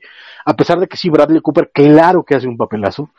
Todos los actores que están a su servicio, porque todos están al servicio de Bradley Cooper, están espectaculares y hacen que, que, que de este solo de, de jazz eh, eh, termine funcionando también. Pero me faltó ese, ese, ese hilado fino. Y, y, y no sé si, si, si tengan el referente de Spider o de, o Blue Jasmine, pero me parece que, que le faltó esa, esa intensidad. Tal vez por cuidar la parte técnica, tal vez por cuidar la parte visual, tal vez por cuidar la parte que, es muy del toro, que le, le faltó ese, ese masticar más al personaje, en mi opinión. No, yo no venía preparado para dar una opinión al respecto. Yo creo que lo mastican bastante. Este, no sé, a mí, me gustó mucho la película, me gustó mucho la historia. Eh, incluso la, la parte, la película pues, la- la se divide un poquito, al menos visualmente, en dos.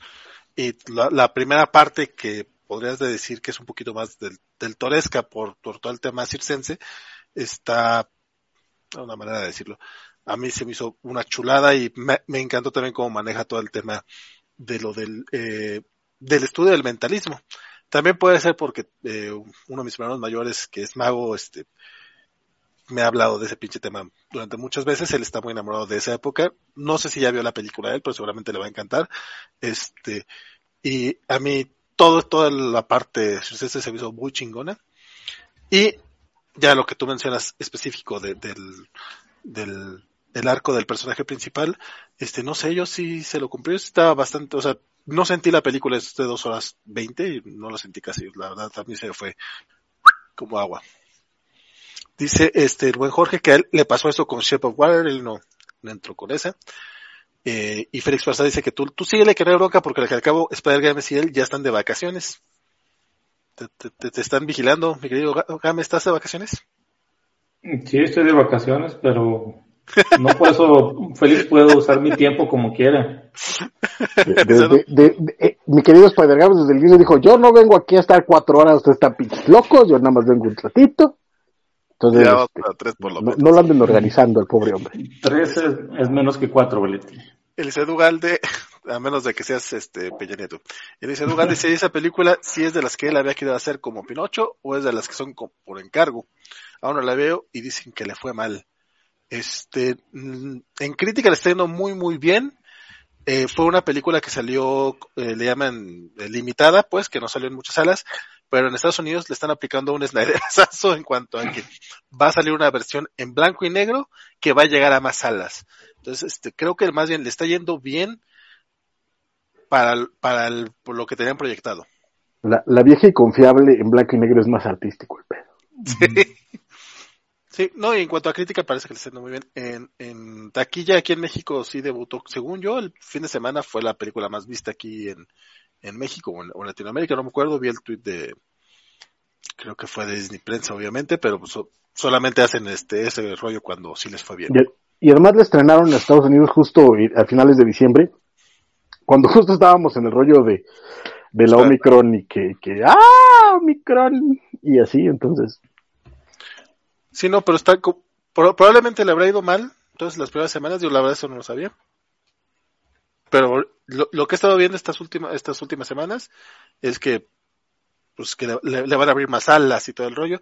Y de hecho ya está disponible en Hulu en Estados Unidos. Entonces eso no sé si le vaya bien o le vaya mal.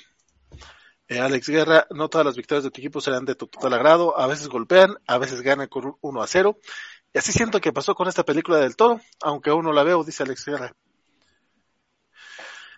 es exactamente lo mismo que le pasó a Spielberg con West Side Story, dice Eliseo Ugalde, pero no están listos para esta conversación. Yo no he visto West Side Story, ¿qué quieres que te diga? Aquí me la quitaron luego, luego. Si por mí hubiera sido, yo iba a verla al cine. Uh -huh. no, me, no me dieron oportunidad. El problema con Del Toro sigue siendo la taquilla. La crítica ama la película, pero en taquilla no da números. Pero la, la gente ya, eh, ya convirtió en de culto por lo menos dos de sus obras. Es innegable el talento. Eh, Félix Pesar, oigan, hablando de, un poco de ello, el de la forma del agua, ¿es Abe Sapiens? ¿O ya lo imaginé? El actor, sí, ¿no?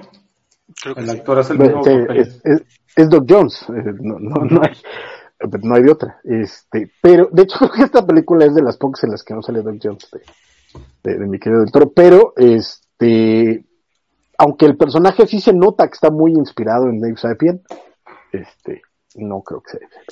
De hecho, tengo entendido que más bien es este es la cosa del pantano, ¿no? El personaje, no, este, la criatura de la laguna de Universal.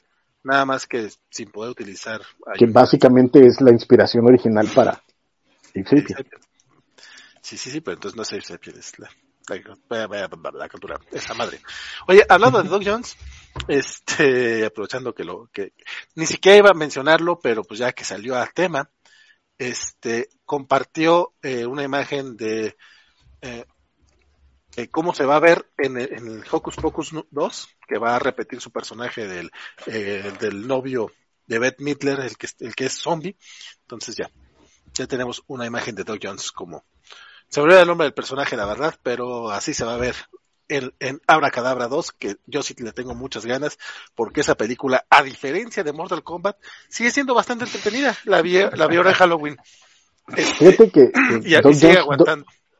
Doc, Doc Jones es de estos actores, eh, eh, habíamos dicho de, de, que todo el mundo lo quiere, es como súper buena onda, y además, como fan, es súper agradecido, es, es ese tipo que, que realmente te agradece que le preste atención, como también es alguien que le costó mucho llegar a donde está. O sea, usualmente era este actor que le, le, le, lo hicieron famoso porque le podías poner lo que quisieras encima y él iba a actuar. Entonces ahora que ya la gente empieza a ver, ah, es Doug Jones. Entonces, es este, es chido. Por ejemplo, en el caso de, de Hellboy 1, donde él hace, por supuesto, Eusebia, este, la voz la hace, ahorita se me fue el nombre, pero era el hermano de Fraser. Ah. Eh, no me acuerdo, no me acuerdo el nombre de, del actor. Pero cuando llegaron a la hora de los créditos, él dijo, no, no, no, a mí no me den el crédito, dénselo a Doug Jones porque él es el que hizo el personaje.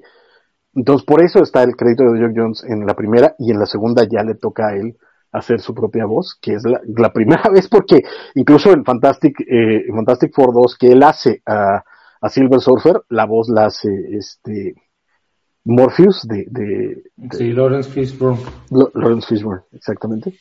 Entonces, pero él, él es muy agradecido y ahorita, además, está en Star Trek, en Discovery, como el Capitán Saru. Oye, digo, yo sé que han pasado casi 30 años de Fraser. Ay, ¿qué dijo el señor Burns? David Hyde Pierce ya tiene 62 años. Es el que la, la hacía de, del doctor Niles Crane. Y sí, ya se ve muy grande el señor. Pero pues sí, claro. Fraser es del 93, más o menos, una cosa por el estilo. Entonces, Félix, ya déjenlo irse a dormir, que mañana tiene que pintar, dice Félix Farsar. Este Félix está muy, está muy interesado en tu vida, mi querido Gámez. Yo, a mí me daría un poquito de miedo, no sé tú. Pero bueno, Milton Muñoz dice, en Estados Unidos le fue mal porque se estrenó la par de Spider-Man No Way Home. Eso también es muy cierto. Y aparte de lo Omicron, la verdad es que también Hombre Araña fue este fenómeno que mató películas, mató a Matrix, mató, mató a West Side Story, mató, mató todas las Oscareras, porque básicamente ellos nada más querían estar una semanita para cumplir con su con su cláusula de, de, de, de haberse estrenado en cine, ¿no? Dice Fercano que él ya se retira, se duerme y los termina de ver mañana. Muchas Buenas gracias, noches. Fer. Hocus Pocus, ok, bueno, dice G. Clamp. Habrá cadabra es muy, muy divertida. Yo, esa sí te la puedo defender. ¿Quién más? No, me pongan, no, no, no, no me, no, no, no me insistan porque me voy a poner a cantar. ¿Qué tiene, qué, tiene voz muy feo? ¿Por qué? Pregúntale a Ugalde. Ya llegó JJ. No, pero, pero era, eh, eh, era este tipo de actor, eh, eh, en teatro le llaman eh, actor corporal, actor del cuerpo, entonces usualmente lo agarraban para eso, eh, personajes que no tenían diálogos y que les podías poner este lo que quisieras encima, o sea, de verdad, años de la carrera de, de Doug Jones fue, estar cubierto en, látex. Y es hasta que Del Toro en, la 2 le, permite usar su voz, porque antes de eso, la- los pocos papeles que tenía diálogos, eh, usaban, usaban a alguien que lo doblara. No sé si también tenía que ver con, eh, con contrato o, qué- pasaba, pero, pero usualmente lo doblaban.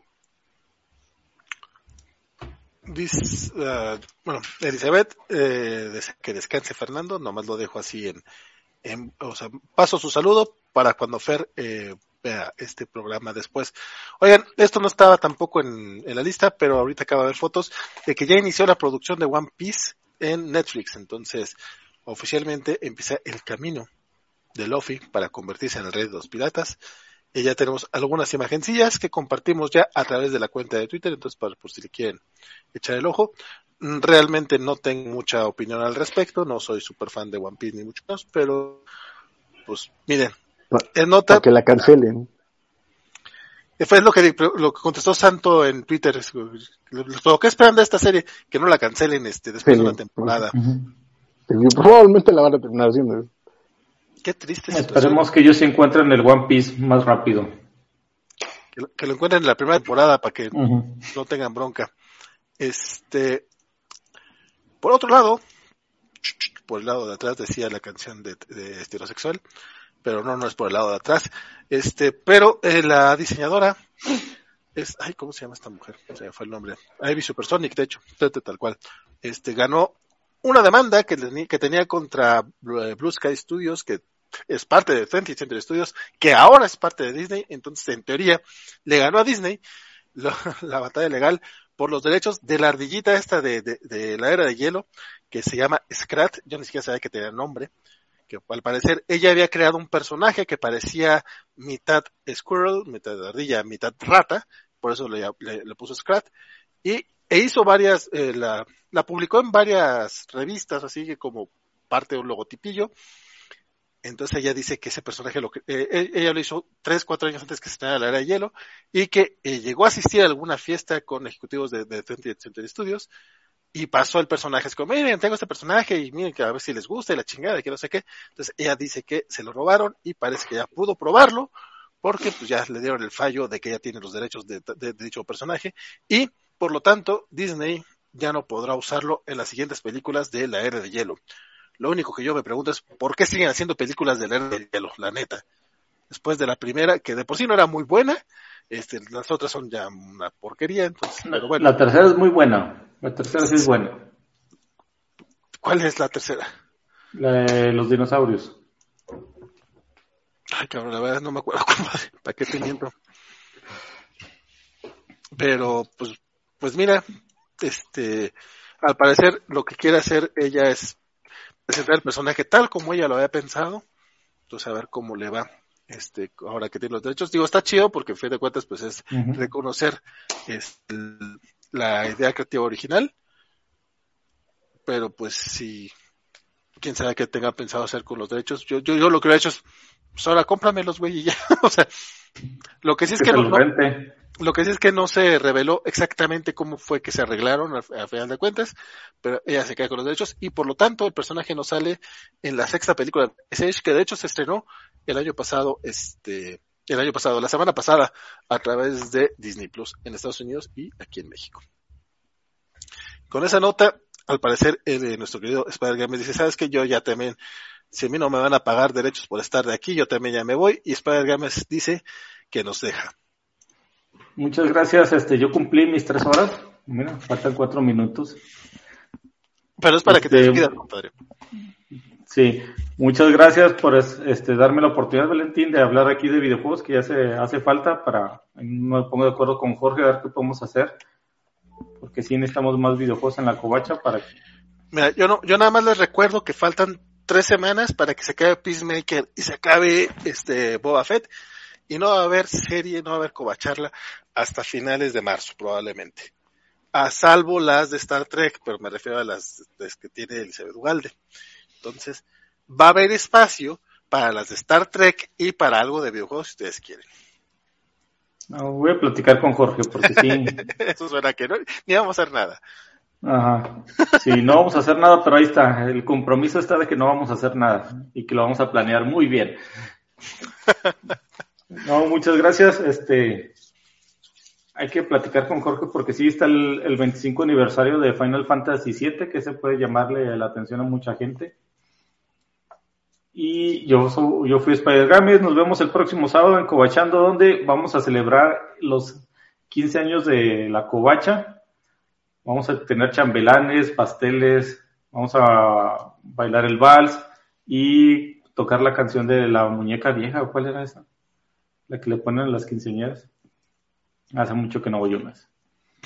Qué bueno, bueno, no te creas. Todo Usualmente es el Danubio Azul. Ah, sí, no era lo Entonces me, cam me, cambiaron la canción, pues. A lo mejor conocí una, una muñeca. Uh -huh. este, bueno, eso sería todo por, por mí. Muchas gracias por la invitación. Valentín, muchas gracias. Paco, Francisco, gracias. un gusto. Gracias y por nos estamos viendo. Gracias por haber venido a contar nuestro de noticias. Nosotros ya uh -huh. no tardamos mucho en terminar. sí, eso me, eso me dijeron hace dos horas. Sale, compadre, un abrazote, que estés bien. Dale. Nos vemos, hasta luego. Bye. Suerte, Gamis. Por acá estuvieron diciendo que sí les parece lindita la de The Ice Age y que, que de la 1 a la 3, que no importa que sea puro dinero cochino de Disney, que que que que, que, que bueno que, que, que Disney ya es la no buena. los derechos. Bueno, que, que, que, que, la 3 es la buena, dicen. No que estés bien. Este, Fíjate, fíjate que lo bueno es que sí, justo antes de entrar estábamos diciendo, pues este programa no, no tenemos noticia importante, entonces. Pues no hay noticias importantes, pero te, eso nunca quita el buen chisme. Exacto. Dices que hay guaco. Yo, yo, yo esto, ¿para qué me invita? Dice que dice Vale que eres el absoluto ver las covacharlas de verdad.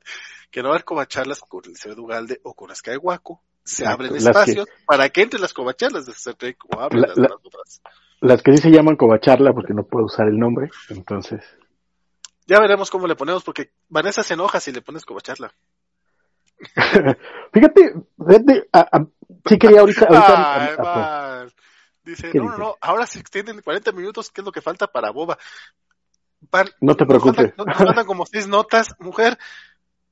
Boba Fett lo vamos a saltar, se va a acabar Boba Fett, nosotros vamos a seguir aquí, no te preocupes. Tú, tú no te preocupes, llegas a Boba Fett sin broncas. Este, pero fíjate, fíjate que, eh, eh, y es algo que habíamos comentado hace, hace, hace tiempo, hace mucho tiempo, pero, por ejemplo, a mí es algo que me, me, me late que ahorita esté la covacha anime, porque creo que era algo que, que hacía falta cubrir, ¿no? Este, claro que me gustaría poder, igual que a Valentín, cubrir toda la- el área de la vida ñoña, pero, pero la vida no da y el presupuesto tampoco. Pero afortunadamente eh, tenemos gente que toma esa bala por el equipo y existe la la este la eh, la, la, la, la covacha anime.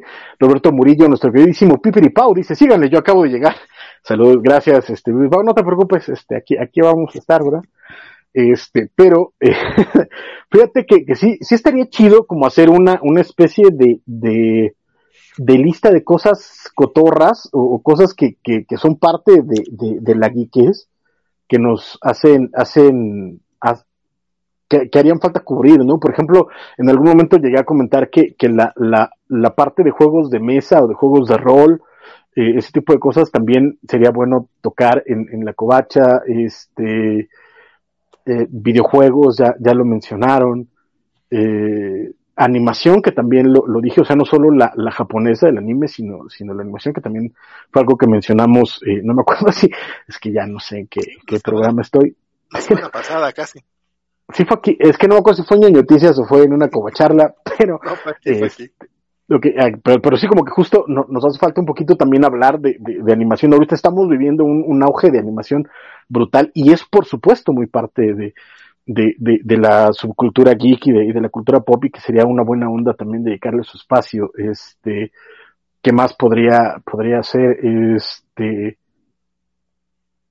no sé, es que hay el modelismo, eh, no sé, el, el coleccionismo de juguetes, tenemos los unboxings precisamente de, de, JJ, pero también ha- hacen falta como noticias de juguetes que también cada semana se, se dan y que sería interesante este, tener en cuenta. Eh, el, el- o sea, la verdad es que hay, hay, hay muchas, muchas áreas que, que estaría chido eh, eh, tener, pero la vida no da para tanto. O sea, es, eh, eh, a mí me, me quedó muy claro, yo de, de, chavito este, jugaba cada semana juegos de rol y me encantaban los videojuegos, las maquinitas eran, era la mera onda y los cómics y el cine y la música y pero la, eh, eh, sí, el, un momento en la vida en el que el presupuesto me dijo, carnal, el, elige porque, porque, no, o sea, no eres rico, no eres riconario, no te apellidas Slim, entonces, este, ve, viendo a dónde vas a enfocar tus, tus, tus armas para, para que después no, no te quedes con las ganas. Y, decidí eh, dedicarme más al cómic, a, los audiovisuales y, y a la música, que era la- para lo que me daba el presupuesto. ¿no? De pronto el presupuesto creció un poquito y volví a comprar juguetes que ya no sé dónde diablos poner. Y, y por ahí alguna consolita de videojuegos, así, pero no, nunca fui clavado de esas cosas porque la vida no me daba, no, no por falta de ganas, pero, pero sí creo que, que hay muchas áreas de, de, de nuestros intereses que, que no, no, no cubrimos, pero de verdad no es por falta de ganas, créanme. No, sí, y, y sí he intentado, la verdad es que eh, ahorita sí, hay- sí tenemos como bastante, bastante contenido, te estamos hablando de chingos de cosas a la semana, pero la vida ñoña da para tanto. Fíjate que ese tema del programita de juguetes sí lo, eh, Juanjo tiene un año diciendo quiero, quiero, quiero, pero como bien dicen, eh, pues, no se puede. Una cosa es lo que uno quiere y otra cosa es lo que se puede. También Eliseo Eliseo Ugalde ahorita decía lo que dice Francisco. Eh, yo a veces intentando, eh, a veces intentaba cubrir videojuegos y apoyaba que hablaran de Star Trek, pero neta, el tiempo no da. Y sí, sí está bastante complicado. G-Clam nos dice que hay bastantes temas y contenido que se pueden hacer cuando no hay series tipo Boba, Star Trek que viene. Mm. Oh, bueno, viene, vienen varias cosas también. Y, y temas también siempre, siempre habrá. Eso sí, es, se tratará de cubrir lo más que se pueda. Porque sí, está pesado. El, eh, Francisco en Twitch, dice, Ice Age son las películas de huevos de, de Estados Unidos.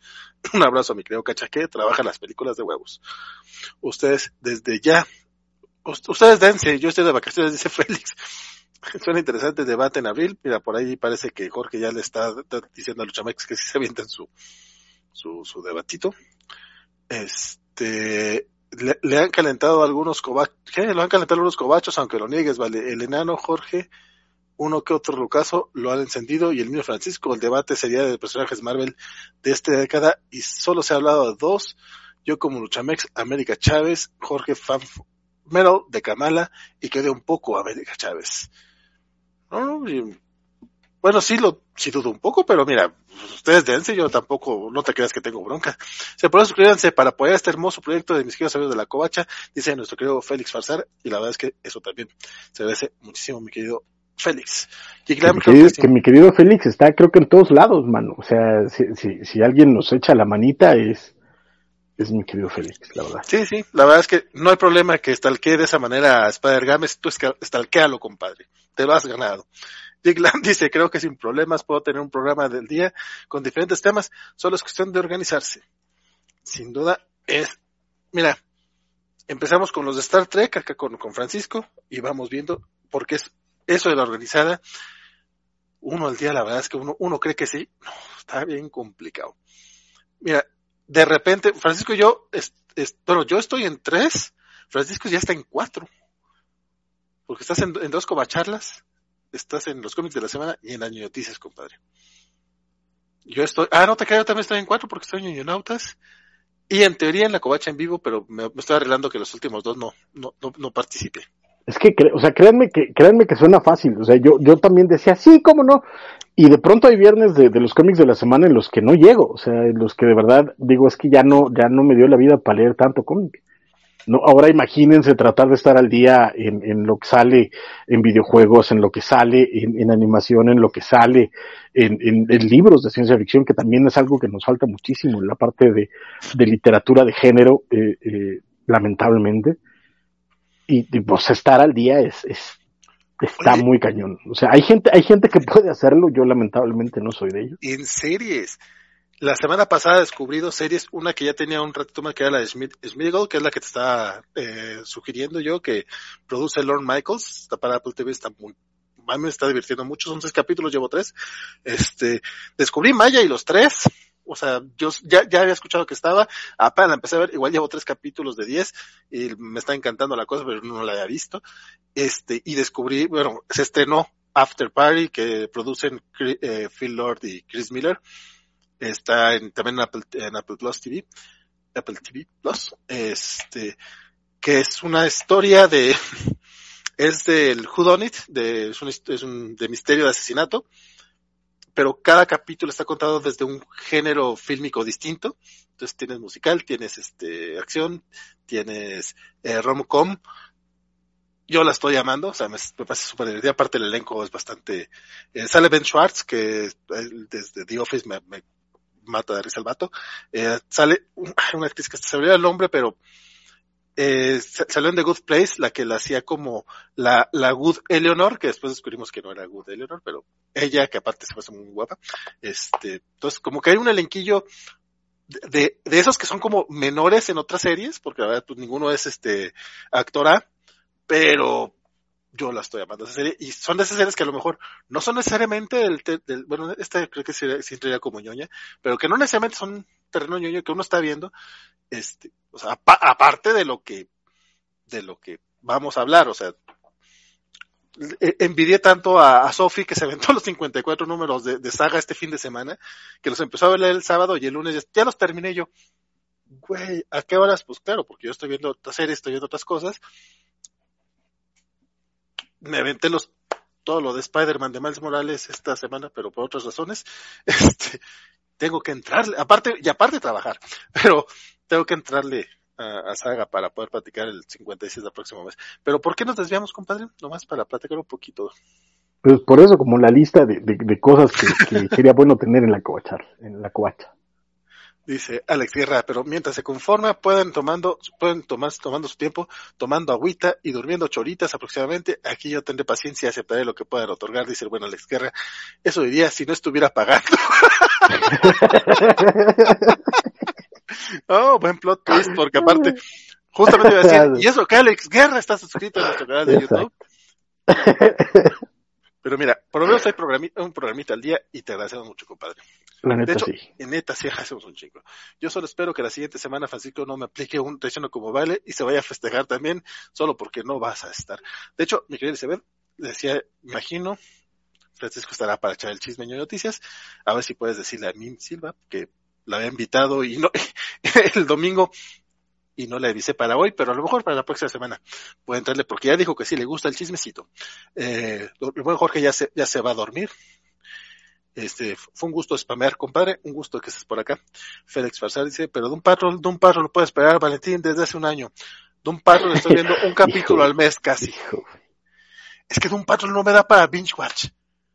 O sea, me encanta ver, ver un capítulo, Es que- me gusta mucho, pero es como, termino, no te voy a decir cansado, o sea, no es para tanto, pero no me da para binge watch. Es que carga, carga mucho. Eh, son, son esas cosas. O sea, ahorita, ah, por ejemplo, ahorita me estoy viendo Peacemaker y me estoy viendo Superman and Lois y ya siento, o sea, ya veo de pronto que están estrenando Naomi y digo, híjoles, no sé, y como dices, en el Flarroverse estoy súper atrasado, entonces no, no sé por dónde empezar a volver a verla, porque son cinco o seis series, entonces, esto, de, de- y dónde, y dónde retomo, ¿Qué, qué veo primero, qué veo después, cómo hago las pausas, que, que, o sea, y ya cu- cuando mi cabeza está tan embotada, termino diciendo, ¿sabes qué? Vamos a ver a Selena Gómez aprender a cocinar.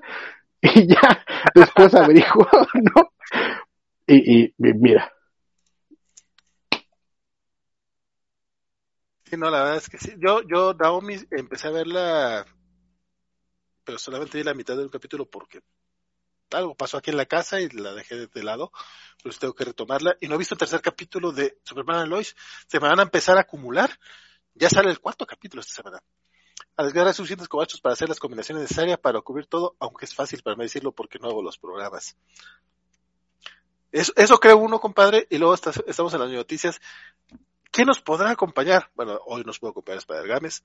Gerson eh, ya no ya no puede acompañarnos este por cuestiones logísticas. Este, la próxima semana yo no voy a poder acompañarlos por cuestiones logísticas, entonces así pasa. Sin spoilers, por favor. Dice, pues sí, porque llevo ocho capítulos de Doom Patrol, neta voy muy muy lento. Y sí, yo hago eso de Selena Gómez, pero con las Gilmore Girls. Empecé a ver Gilmore Girls el, año pasado otra vez. O sea, tercera vista, obviamente. Este, la dejé como el cuarto capítulo porque amo Gilmore Girls, pero no puedo. Empecé a ver Buffy cuando la subieron a Amazon. También dejé, la dejé la segunda temporada. Esa, esa apenas iba a ser mi segunda vuelta, pero tienes cosas nuevas que ver. estoy, estoy igual, estoy igual, tengo, tengo a Buffy atorado, me atoré en, en Prime y ahorita me atoré en, en, en Star y de pronto veo y digo, híjoles, voy a ver uno de Buffy y no, o sea, no sé, es que por ejemplo a mí Buffy, que es que es como mi, mi, mi, mi comfort food, me exige, ¿sabes? O sea, hace, hace, hace unos años que, que caí en una de, de, mis acostumbradas depresiones, sí me aventé todo Buffy como en dos semanas, pero, pero sí fue porque no veía otra cosa, ¿no? Ahorita no puedo, carnal, o sea, no, no hay manera porque le, le tengo que dar la, la, la, como el, el, la concentración necesaria porque Buffy tiene un montón de, de capas, entonces, no sé, está, está, está muy cañón. Sir Roberto Murillo que él también eh, comenzó a ver Gilmore Girls nuevamente y está a punto de terminar la tercera temporada. Dice que es, es Team Yes. Como cualquier, como cualquier persona sensata, hashtag Team Yes, por supuesto. Que, que bueno, este, cada quien. Yo, yo no podría decirlo. Pero, por Yes- lo menos, espérame, espérame, Yes, Yes es el sobrino de, de Luke, sí, ¿no? Sí. O, o Yes es el, el, el- no, no, es el, no, ese es Dean.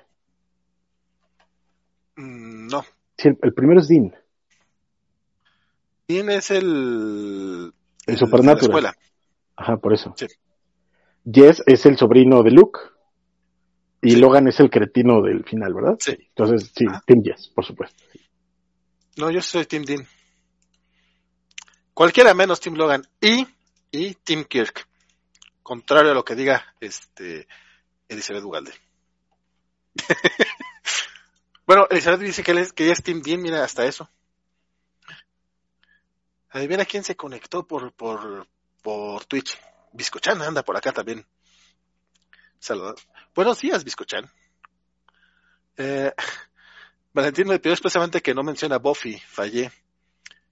En serio, en serio, a veces digo cosas que no me acuerdo, compadre. Ese sí, no, ese te puedo decir, no me acuerdo. Yo ando muriendo de poco en poco porque estoy haciendo un chingo de ilusiones de Alejandro Guerra para el aniversario del fiscal y no he podido avanzar en un guion eh, de algo que, que haré ni, eh, ni hacer otro episodio de El fiscal suavecito. Ah, ya le llamó mis chicles mentales Francisco y los uso exactamente iguales a ese tipo de series de confort. Este, yo voy a comenzar con la tercera temporada de WandaVision y todavía aguanto. Series de confort, fíjate que yo, pero, más bien, a veces para poner ruido, pongo Friends. Eh, pero ya es raro. O sea, realmente cuando voy a ver algo, ya, ahorita estoy viendo Scrubs, por ejemplo, pero no te podría decir que es chicle mental porque en serio nunca la he visto completa, entonces si la llevo avanzando, ya voy a la sexta temporada, pero tengo tres, cuatro meses viéndola. Pero bueno, ya andan por acá, todo el mundo se lo anda a Biscochan dice que va de camino al trabajo. Agradezco a la vida que existe la covacha para acompañarme en toda esta travesía de dibujos y guiones por hacer. Don Alex, nosotros agradecemos mucho que estés por acá. Y Robert Murillo, Yes Mariano, es sobrino de Luke. Hugo Riojas también dice que es el sobrino de Luke. Bueno, por acá sí ya nos están diciendo. Este, y parece que sí hay, sí hay gente que es eh, Team.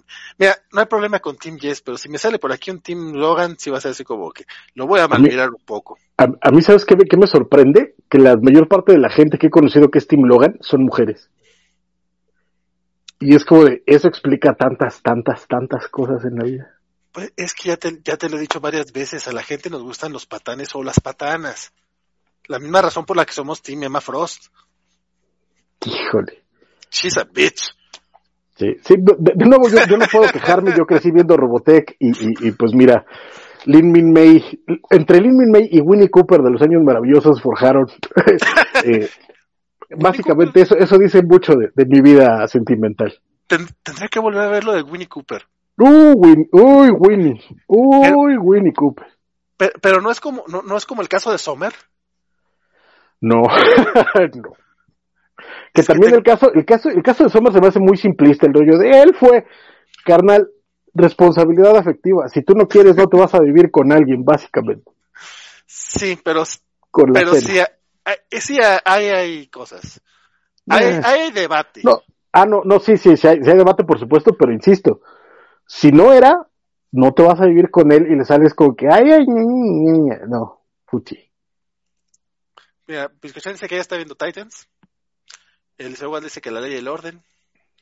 Este, Milton Muñoz está revisitando Batman, la serie animada, y ya se cansó de verla. Yo vi un capítulo, vi el de, de Joker's Favor, tenía mucho sin verlo. Está muy bueno. Mi serie de confort sí. es Monk, una serie, eh, uy, hace mucho que no veo Monk. Buenísima. Detective, yo, yo, sí, es de inspiración para mi cómic.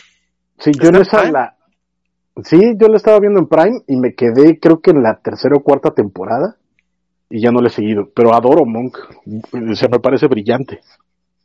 Elizabeth odia más a Emma Frost después de lo que le hizo Firestar. No, no ubico la referencia, así que no, ahorita no, ahorita no parece que la odio. Emma Frost no, no es una bitch, dice Alejandro Guerra. Es la señora Doña Peach.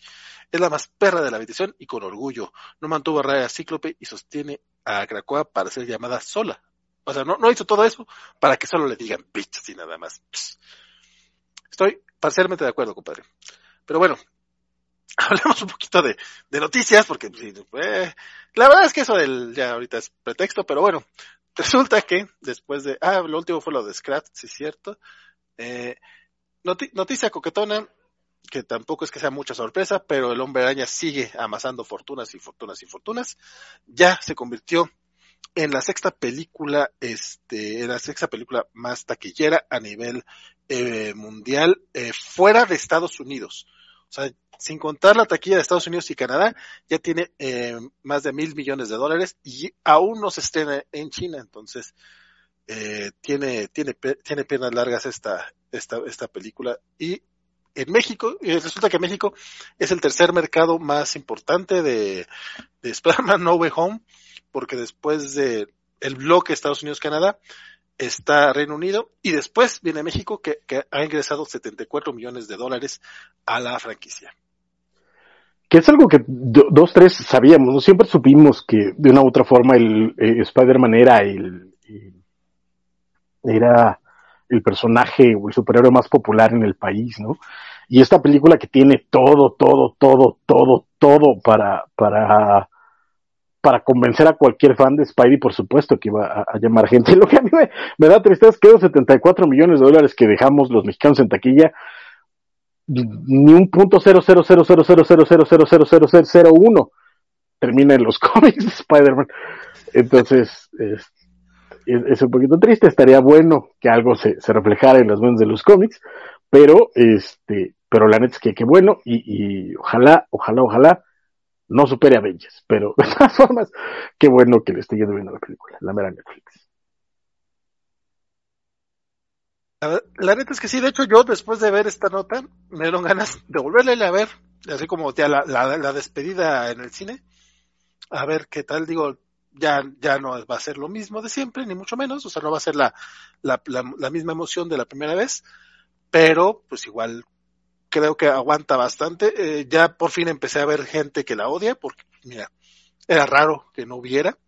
Es, pero las críticas igual me parecen de lo más babosas. Es como, güey, o sea, sabemos que es fanservice, pero está bien hecho, tiene historia y aparte te, te, lo hace tan bonito todo que, yo no entiendo por qué. ¿Cómo, ¿Cómo, si hay gente que tiene el corazón tan negro, más negro que Jorge o que yo? Biscochanos dice que sus series confort son Buffy, Gravity Falls, Superhero Girl. Ah, dice Superhero Girl está bien pinches bonita. No la he terminado de ver, pero también de repente la pongo así nada más para ver tres, cuatro capítulos de corrido.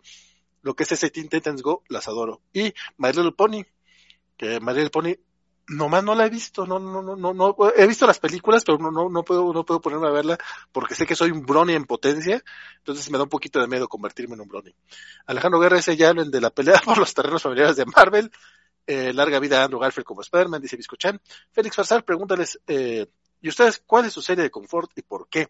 Félix Farsar quiere que haya una pregunta de Biscochan por aquí. el Gale, todo, todo, todo lo que le sobra. No sé por qué hizo la referencia, creo que me perdí, pero.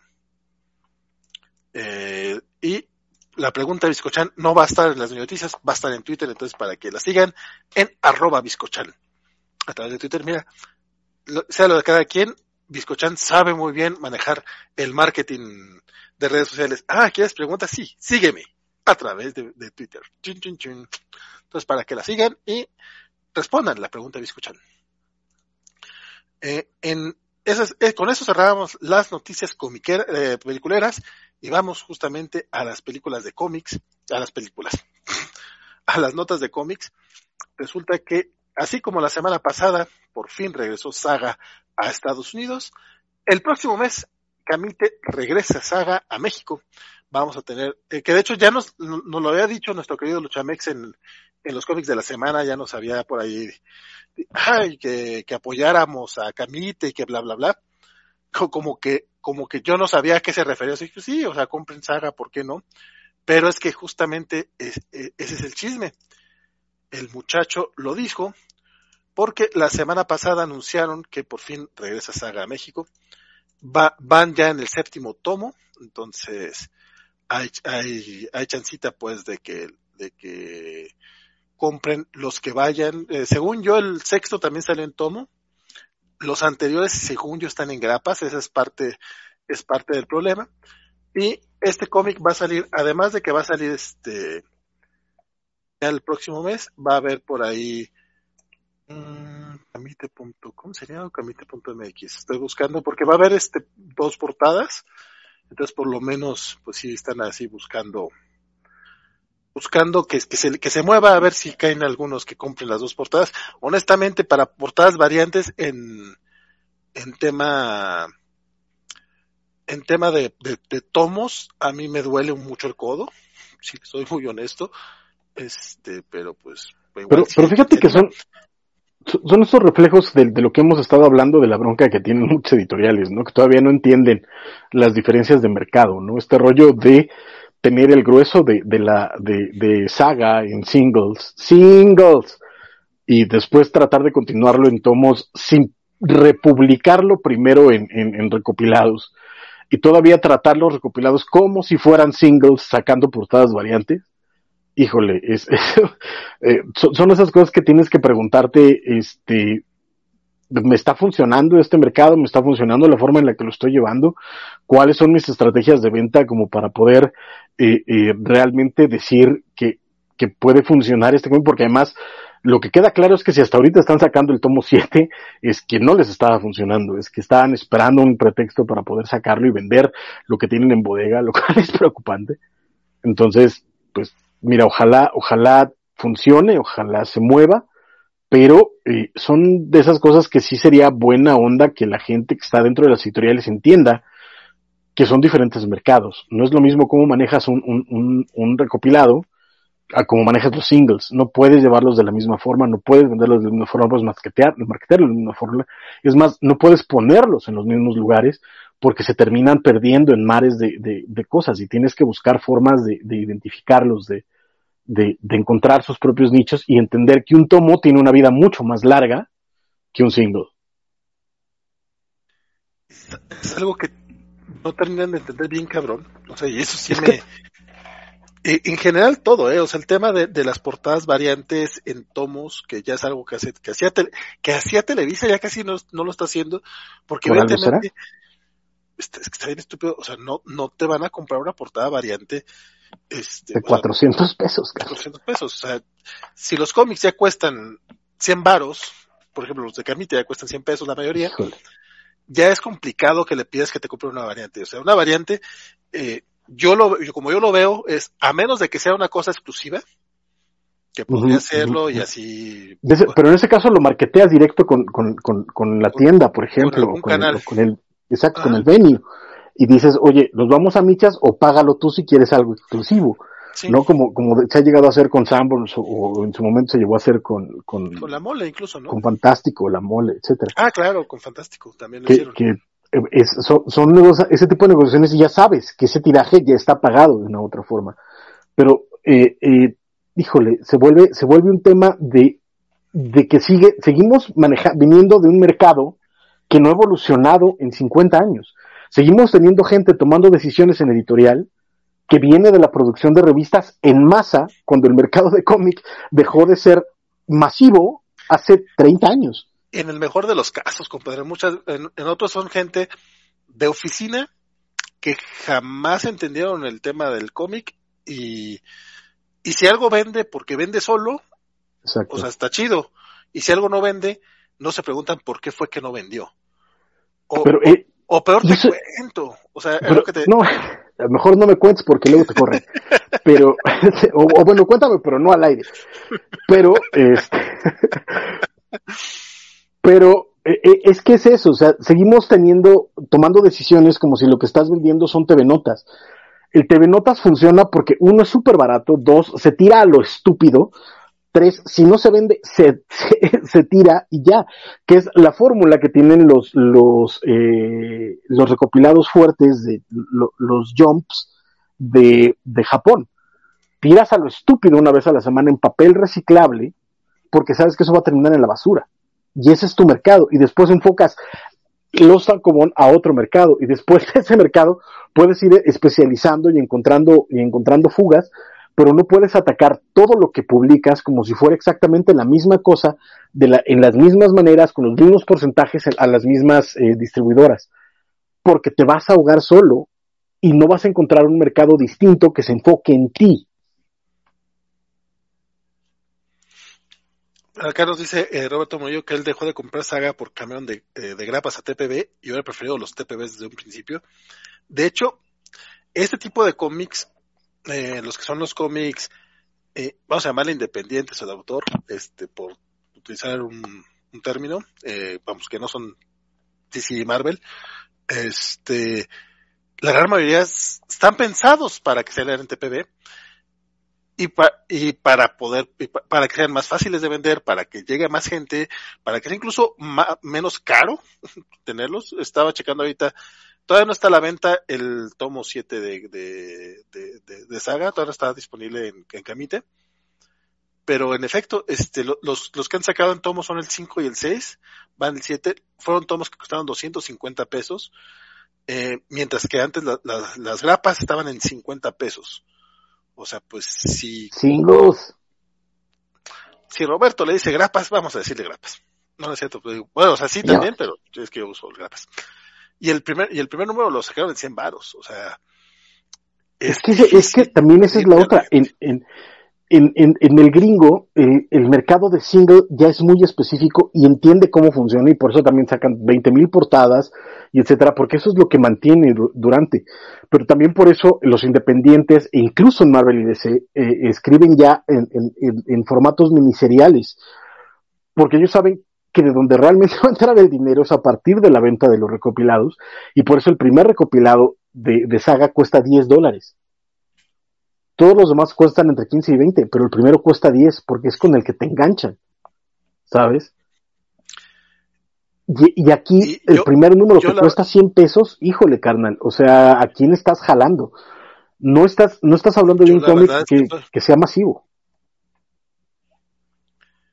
Eh, yo, yo aquí soy mucho de, pedirle a la gente que pues que apoyen las propuestas locales, que si quieren que se publique Saga, pues compren Saga, pero justamente es eso, o sea, ¿cómo convences a alguien de que te compren este el primer número de 100 pesos si tienes en 10 dólares el, el primer tomo completo, o sea, el doble?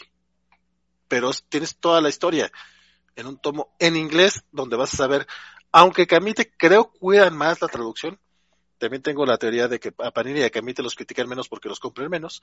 Este, no, no, te digo, pues, tengo, tengo mi teoría de que se le critica más a Televisa porque se le compra más y lo, hay más ojos, este, checándolos. Creo que Chucho Monroy podría, este, tenía por ahí sus, sus Camite Fail y sus Panini Fail, que no podrá mentir. Eh, pero vamos, o sea, vamos a poner, cuida, lo cuida más, vamos, tiene más cariño. Suponiendo que sea una buena adaptación, que sea una buena, ¿cómo pides que le ayuden? O sea, está, está muy complicado.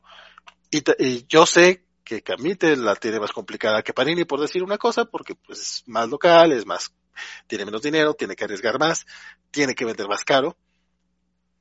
Pero son de esas cosas que el público no. Pero es que también eso, eso, esos tiene, ya se vuelven, ya terminan volviéndose pretextos, ¿sabes? O sea, se vuelve, eh, eh, sabiendo cómo está el mercado, tienes que, que buscar opciones para que las cosas eh, funcionen.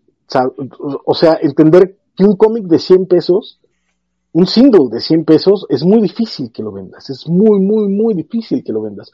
Porque entonces te vas a volver súper de nicho para un mercado muy, muy, muy, muy, muy, muy, muy pequeñito.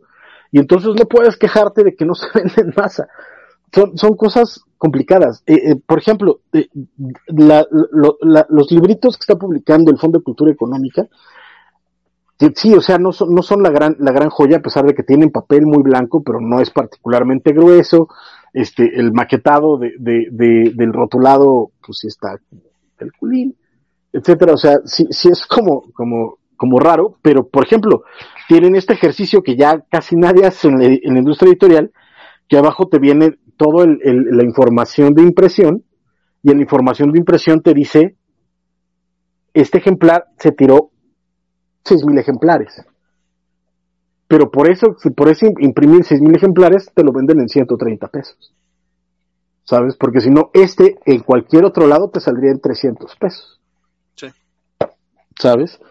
Entonces, eh, tienes que ir aprendiendo a, dosificar y entender cómo funciona. Y porque ellos saben que esos mil ejemplares, siendo la editorial que es, tienen un montón de centros de distribución a donde va a llegar, incluso en, varios países de Latinoamérica, y que se va a quedar ahí.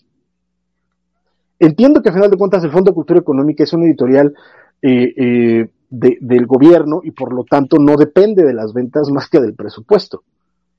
Pero, pero son ese tipo de, cuestiones que tienes que empezar a pensar si quieres que tu editorial funcione. No puedes seguir tratando los cómics todos como si fueran desechables. Y si los vas a tratar como si fueran desechables, entonces véndelos como si fueran desechables y no los vendas a 100 pesos. No manches. Sí, y, esa era mi manera de decirles, compren, apoyen a Camite. Bueno, pues que además, bueno, vamos a decirlo, eh, además de Saga también va a regresar la estructura andilla, va a ser el volumen eh, 11, entonces, este, pues, va a estar coquetón. Se estima que la, la, venta va a estar para finales de febrero y en preventa va, van a traer un morralito de regalo. Entonces, por si lo quieren comprar, en preventa parece que por lo menos te van a dar un regalito, lo cual va a estar chido. Y este va a ser TPB y va a eh, recopilar cinco cómics, de, eh, cuatro cómics de la serie regular, del 41 al 44. Eh, también van a publicar eh, Batman número 3, eh, que es una miniserie de seis números, que es este cómic que ya había publicado Editorial Vida hace varios años. Están trayéndolo de regreso. Eh, y parece que están trabajando en más números de la casita del árbol del terror, entonces, y en la serie regular de los Simpsons, entonces parece que eso sigue vendiendo. Eso, pues por un lado está chido, aunque también los cómics neta están como en, en 100 varos, a mí se me hace eh, prohibitivo, o sea, si, si, si, le pienso comprar una, una grapa en inglés de 100 pesos. Es que esa, esa, esa idea que tienen de vamos a igualar precio al mercado estadounidense está... Eh, sí, ¿no? Perdónenme, la, perdónenme el francés, que ya he dicho mucho francés a lo largo del programa, pero es profundamente pendejo. No tenemos el mismo poder adquisitivo. No tenemos la misma infraestructura, no tenemos los mismos espacios de distribución, no tenemos, no tenemos, el mercado es obvio, pero digamos que no tenemos ni siquiera la infraestructura. Se están cerrando Sanborns. Entendamos que la tienda de cómic en México era Sanborns y se están cerrando y, y, te, y, quieres, y quieres hacer todavía mucho más exclusivo tu mercado, quieres terminar llegando a menos gente, tienes que terminar cerrando eh, eh, en las filas con producto caro que no es masivo, que no, no, no, no tienes el volumen y terminas publicando cada de vez en cuando sin crear un mercado fiel, sin, sin poder este, eh, impactar. O sea, si regresamos Saga después de cuántos años y la gente que ya te compró Saga y que te compró en singles y que después se tuvo que ajustar al recopilado, quieres que regrese a comprar tu recopilado, estás pidiendo un poquito demasiado. Y es un problema de, de, de, de mercado y de entender pues que tienes que reajustar tu editorial por completo. Pero apoyen a Camite porque, lo hemos dicho, este, pongan su dinero donde está su hocico y si quieren que sigan publicando este tipo de cómic, pues en español, la única forma en la que lo van a lograr es comprándolo. Y si no, pues entonces, si no lo compran, si deciden que por todo lo que acabamos de decir, o sus propias razones, no les conviene comprar Saga, entonces mejor, pues no se quejen y cómprenlo importado de Estados Unidos, igual ya hasta les sale más barato. Eso es lo que, esa es la parte que, que, a mí me agüita mucho con Planeta, por ejemplo. Planeta está publicando en 500 pesos los tomos de Something is Killing the Children, que es una serie que cada viernes recomendamos y que neta, si su barrera es el idioma, las ediciones de Planeta están bien chidas, pero cuestan 500 pesos. Acaba de salir el Deluxe, está en 900 pesos, te trae los tres tomos de, de, de Planeta, o sea, estamos hablando que te sale 500 pesos más barato en, eh, ahorita en, Amazon comprarte el deluxe de Something is Killing the Children que las versiones de Planeta. Lo mismo pasa con Camite. Si cada tomo va a costarte 250 pesos, que no creo que cueste 250 pesos, ya va a costar como 300 porque los últimos tomos de saga salieron hace como dos años. Pero vamos a decir 250 pesos. cada deluxe trae tres tomos, ¿no? Son, estamos hablando de que te cuesta 750 pesos el to, eh, comprar tres tomos de Camite, que no los tienen todos en tomo, también eso es otra, se, te tendrás que comprarlos eh, en, en, individuales. Eh, los deluxe de, de, saga, esperándome si tú quieres, pero los he comprado en inglés, de 500 a 700 pesos. Y tengo ya los tres deluxe en inglés. La edición original, bien bonita, en oversize, las editoriales aquí en México no entienden que pelean contra los, las ediciones originales. Exacto, exacto. No que además, que además están apostando a, es que los fans nos van a comprar, carnal, los fans ya lo compraron en inglés. O sea, híjole, carnal, ¿cómo, cómo, cómo te explico que tu opción es encontrar otro mercado? Básicamente, ¿no? Y, y hablamos en algún momento, por ejemplo, cuando publicaron el Akira, que, que, que, que de pronto fue de, ah, sí, lo vamos a sacar. Pues sí, carnal, pero lo está sacando a un precio elevadísimo y te quejas porque no se, no, no se está vendiendo lo que, lo que consideras, cuando la mayor parte de los que realmente estaban interesados en Akira ya lo compraron en, ya lo compraron en versiones más baratas en Estados Unidos. Híjole, ¿cómo, cómo, cómo, lo, cómo, cómo defiendes esa parte? ¿no? Eh, y, son... Eh, es complicado, porque claro que queremos que haya más cómic en México, claro que necesitamos, si queremos eh, eh, sobrevivir como fandom, que haya más lectores de cómic en México, necesitamos empezar a llegar a esos chavitos que lamentablemente no tienen 100 pesos para comprar un single, que no tienen 250 pesos para comprar un recopilado. Y necesitas encontrar la forma de llegar a ellos con precios económicos. Híjole, ¿cómo, cómo? Porque si no, tu mercado se, se, se, implota más, implota más, implota más, se hace chiquito, porque todo lo que les estás dando son peros, ediciones. Además, mencionabas eh, los deluxe, los deluxe tienen un papel precioso las ediciones de Camite que yo conocí en algún momento, que eran los en singles todavía, las portadas se doblaban.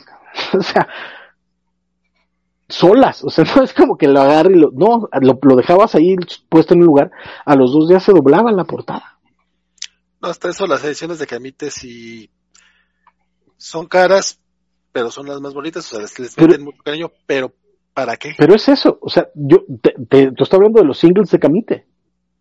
Los dejabas, los dejabas ahí dos días, se, se, se hacía chicharrón la portada. Híjole, o sea, terminé diciendo, para esto pagué una cantidad absurda de dinero neto. No sé, no sé, la, la, la, hay muchas cuestiones ahí, pero sin duda alguna, si realmente a, ustedes les interesa que haya material en español de los cómics que les interesa, pues sí, lo mejor que puedan hacer es comprarlo, porque si no, obviamente no van a seguir haciendo. Es muy triste. Dice Félix Fazada que Saga está en menos de 900 pesos, pasta blanda del 1.54 en Amazon. Ahí encuentran el compendio número uno. Milton Muñoz nos dice que esto no tiene que ver con ninguna nota ñoña, pero recientemente leí Identity Crisis y me, encantó. Ojalá haya un nosotros algún día. Compadre, yo sé que a Francisco esa, historia no le gusta para nada. Yo hace poco la releí, pensando que la iba a odiar. Y no, no, perdón, o sea, me gustó la historia. Entiendo por qué no le gusta a Francis. Entiendo por qué no te gusta, compadre. Te lo juro que sí lo entiendo. O sea, no la odié. No la odié. Este, Cruz Ángel, perdón. No, no, no, no, no. Y mira que en el, en, en la declaratoria de principio, me cayó gordo el Rax Morales. O sea, el, ¿no? el que dibuja así es Rax Morales, creo, ¿no? O sea, el vato se siente que estaba haciendo así, uy, la, la non plus ultra, la, la verdad, o sea, no es para tanto, pero lo disfruté. Pensé que le iba a odiar, te lo juro que sí pensé que le iba a odiar, no fue así. Ángel Núñez dice, yo compraba The Voice en singles de Panini, cuando dejaron de publicarlo así, les pregunté en Facebook qué onda con eso y me dijeron que en ese entonces que no lo sacaban más porque no, no vendían. Si te, si te contestaron eso en Facebook los de Panini, probablemente era cierto. Mira, de hecho, The Voice es un caso bien extraño porque en pastas duras les vendió bien. O sea, para que llegaran al punto que dejaron en, en, en números sueltos, tuvieron que pasar cinco tomos. Yo no sé si los números sí les dieron o simplemente no les pusieron atención y mira, los siguieron sacando así como, ah, tú sigues sacando y ya cuando se dieron cuenta es como, ay, ya estamos muy, muy adelante. Pero considerando cómo dejaron después otra, otras series que las dejaron así de, ya, hacia la checada, ¿no? Eh, The Voice, pues todavía sacaron el tomo 13 hace poquito, entonces, me imagino que ese sí vendió. A mí no me gusta The Voice, por ejemplo, pero vendió. Félix Farsar cambió la eh, modelo al playera, mi queridísimo Francisco dice, por favor, Tobarik. Estás muteado, compadre. Pero. Decía no sé. yo que, que, no hay mucho que presumir, man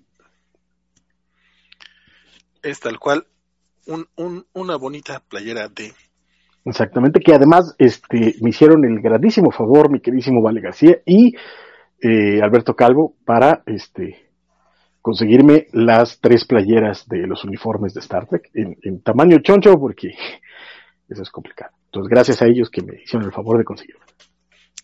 Es que ese lugar era mágico, la verdad. Eh, dice eh, que, que, tiene pendiente leer Saga, este, y se suscribió al canal de, eh, de Twitch con su, con su, wow, se suscribió, directamente sin, Amazon Prime, ella, ella sí, sí, puso sus eurocitos, y ya lleva ocho meses, este, con, eh, aquí, eh, apoyando al canal de la Covacha, y ya tiene su emblema de Superman a un lado. Muchas gracias, mi querida Biscochan porque sí, eh, no viene que se suscribió con, como yo lo hago con el Prime, no, no, no, ella sí puso su dinerito. Gracias, gracias. Este, y pues bueno, eh, ya nada más para cerrarlo de Camite, también van a, sacar este True Lives of the Fabulous Killjoys National Anthem, que es precuela de la serie, eh, pues eh, tentativamente viene con portada variante también. Y de manga anunciaron que van a salir eh, Hoshino número uno, que, que, sale esta semana, la primera semana de febrero, eh, Konosubo número 6, Octave número 3, Octave, no sé cómo se pronuncia, eh, Nodame Cantabile número 8, Netsune Trap NTR 5 y 6, y así van a concluir ya esta, esta serie, Trinity 7 número 8, Deathmatch número 2, que es una novela ligera, Akashi Records número 5, Soy una araña número 4, el manga, no la novela, Subasa Reserve, y Subasa Reservoir Chronicles, que eh, llegan doble, como ha sido, eh, van a llegar el 24 y el 25, y están a tres tomos de concluir esta saga, entonces, poquito a poco, pero ahí va, ahí va Camite, este, eh, publicando, publicando y pues ojalá, ojalá la vaya a ver. La verdad es que siguen anunciando cosas, siguen presentando cosas y ojalá pues pronto podamos tener más de, de, de Camita y pues si a ustedes les está gustando lo que están haciendo, sí, apóyenlos porque sí está bien cañón eso que no tengamos de repente continuidad en las series, como menciona ahorita lo de The Boys que de repente se canceló en el 18. Afortunadamente pudieron eh, seguirlo y publicarlos tomos previos, porque también luego tienen, por ejemplo, Star Wars, eh, ah, después sí lo publicaron en TPBs, pero también Star Wars lo, cortaron en, en, en, grapas para después publicarlo en TPB. Pero no, no te creas, Star Wars también lo terminaron publicando TPB, igual Deadly Class, que yo creo que esa es la razón por la que no se pudo continuar Deadly Class, porque lo publicaron en grapa, luego en TPB, y pues las, las sumas no dieron, pero bueno, esa es solamente mi idea, no sé cómo esté el pedo allá adentro. Grant Morrison, eh, eh, ah, estamos con las notas comiqueras, obviamente. Y Grant Morrison, Tom King y Jen, Banter, Jen, Jen Bartel se suman a la, a la, al bando de Substack. Van a tener también sus, sus comiquitos por allá. Entonces, este, Substack es este servicio de newsletter, básicamente, donde te mandan ligas para los comiquitos, eh, o para blogs o cosas por el estilo, según los autores que tengan.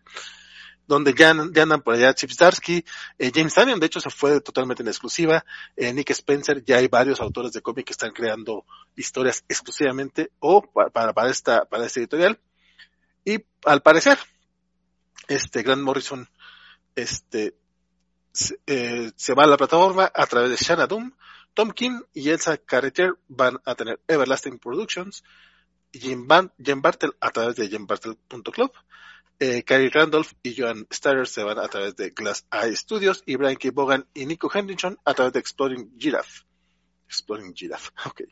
Este, estos estudios van a estar eh, haciendo, contenido para Substack entonces, pues ya, ya tenemos más gente trabajando en este, en este servicio medio rarito que, por cierto, Chip Zdarsky eh, liberó el número uno de Public Domain, un cómic que está haciendo para esta, para esta plataforma. Entonces, eh, de hecho, por ahí nos pasaron el link, este, nuestro querido Juan Portilla, entonces vamos a echarle el ojillo porque yo creo que lo vamos a comentar este, este viernes en los cómics de la semana, que es medio complicadón, porque sí son, son cómics que le pagas directamente al autor, lo cual pues está chido, pero también pagar así, bueno, también como son autores ya reconocidos, pues igual uno sí, de cierta manera, este, pues puedes apoyarlos de manera más directa. La bronca es esa, que es en lugar de apoyar a Substack en general, es como por autor. Entonces, pues si quieres apoyar a